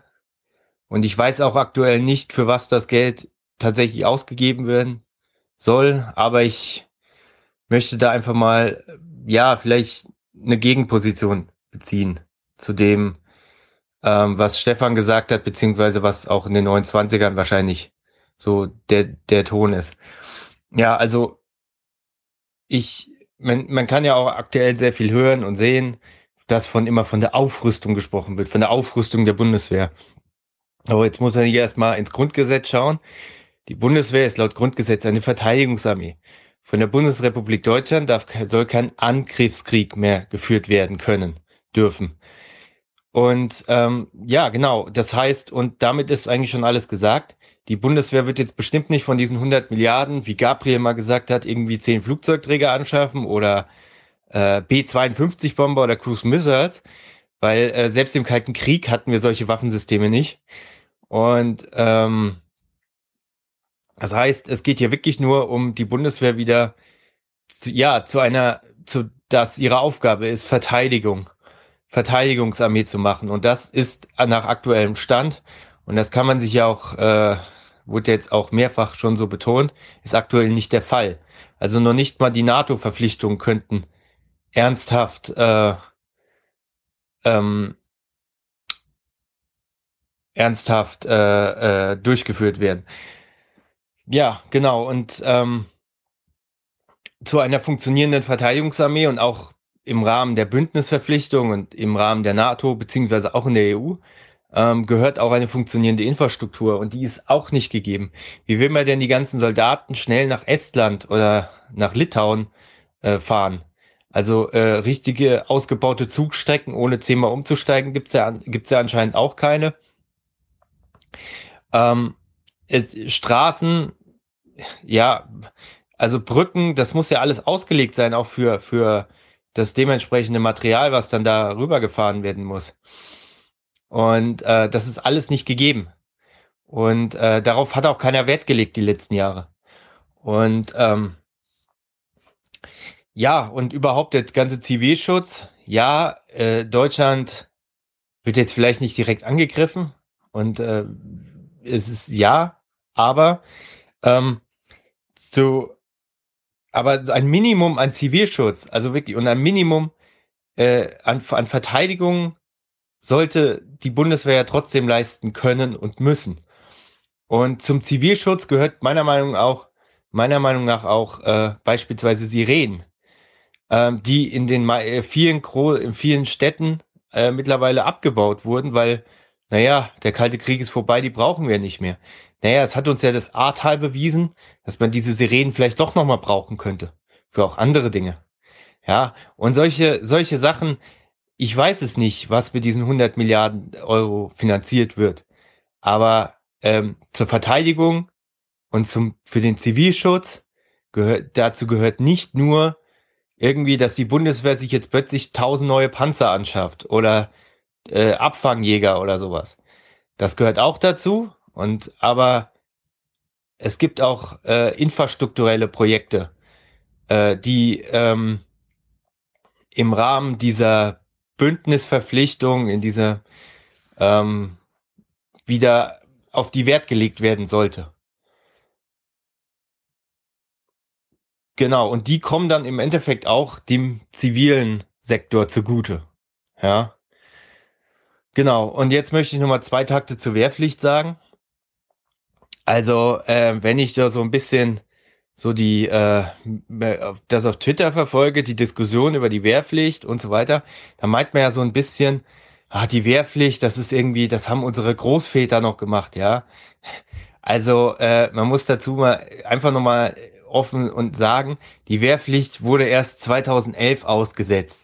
Das ist, das sind jetzt äh, zehn Jahre, ja, zehn Jahre, elf Jahre, äh, wo es keine Wehrpflicht mehr existiert. Das ist im Verhältnis, also so im Verhältnis, solange es die Wehrpflicht gab, eigentlich ein Witz, ja.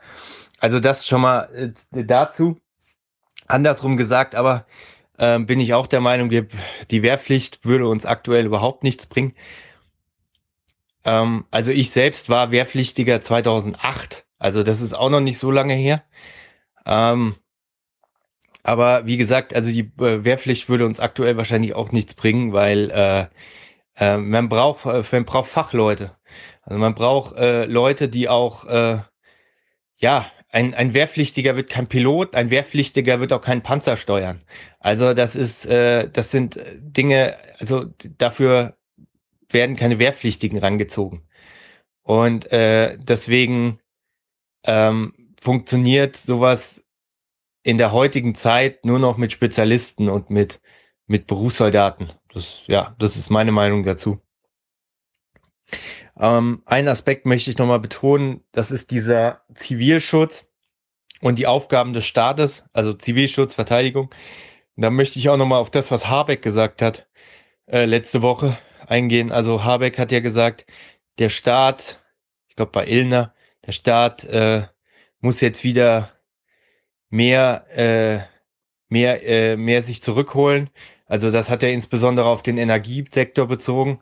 Das heißt, ähm, nicht mehr marktwirtschaftlich regeln, wie viel, welche, wer hat welche Gasreserven und wem gehören irgendwelche Gasspeicher, sondern der Staat muss zum Beispiel die Mindestmengen an äh, festlegen, wie viel Gas vor dem Winter in den Gasspeichern vorle vorliegen muss und so weiter und das Ganze nicht mehr marktwirtschaftlich regeln lassen. Und äh, ich finde, das kann man auch hier wieder auf das Thema Zivilschutz, Verteidigung äh, lenken. Hier muss wieder der Staat äh, wieder mehr in die Hand nehmen und, äh, und ähm, das allgemein, ja, unabhängig von den aktuellen Ereignissen, bin ich schon immer der Meinung gewesen. Ähm, ja, und ähm, das Ganze muss natürlich auch journalistisch begleitet werden und hier liegt das nächste Problem. Ähm, wer macht das eigentlich? Also man holt einmal im Jahr irgendwie, gerade wenn es da irgendwie wieder so ein Thema gibt, äh, irgendwelche äh, Hubschrauber funktionieren nicht, da holt man mal wieder den Thomas Wiegold aus der Mottenkiste, der wird da mal kurz interviewt und befragt und aktuell ist er auch wieder. Aber wen gibt es eigentlich, der sich zu, über diese ganzen fachlichen Verteidigungsthemen überhaupt beschäftigt? Also meistens geht's immer nur, oh, wer wird nächster Verteidigungsminister? Und äh, ja, also es geht immer nur um Personen, es ist immer nur der Politikjournalismus, aber niemals geht es um wirklich äh, die, die fachlichen Aspekte dahinter.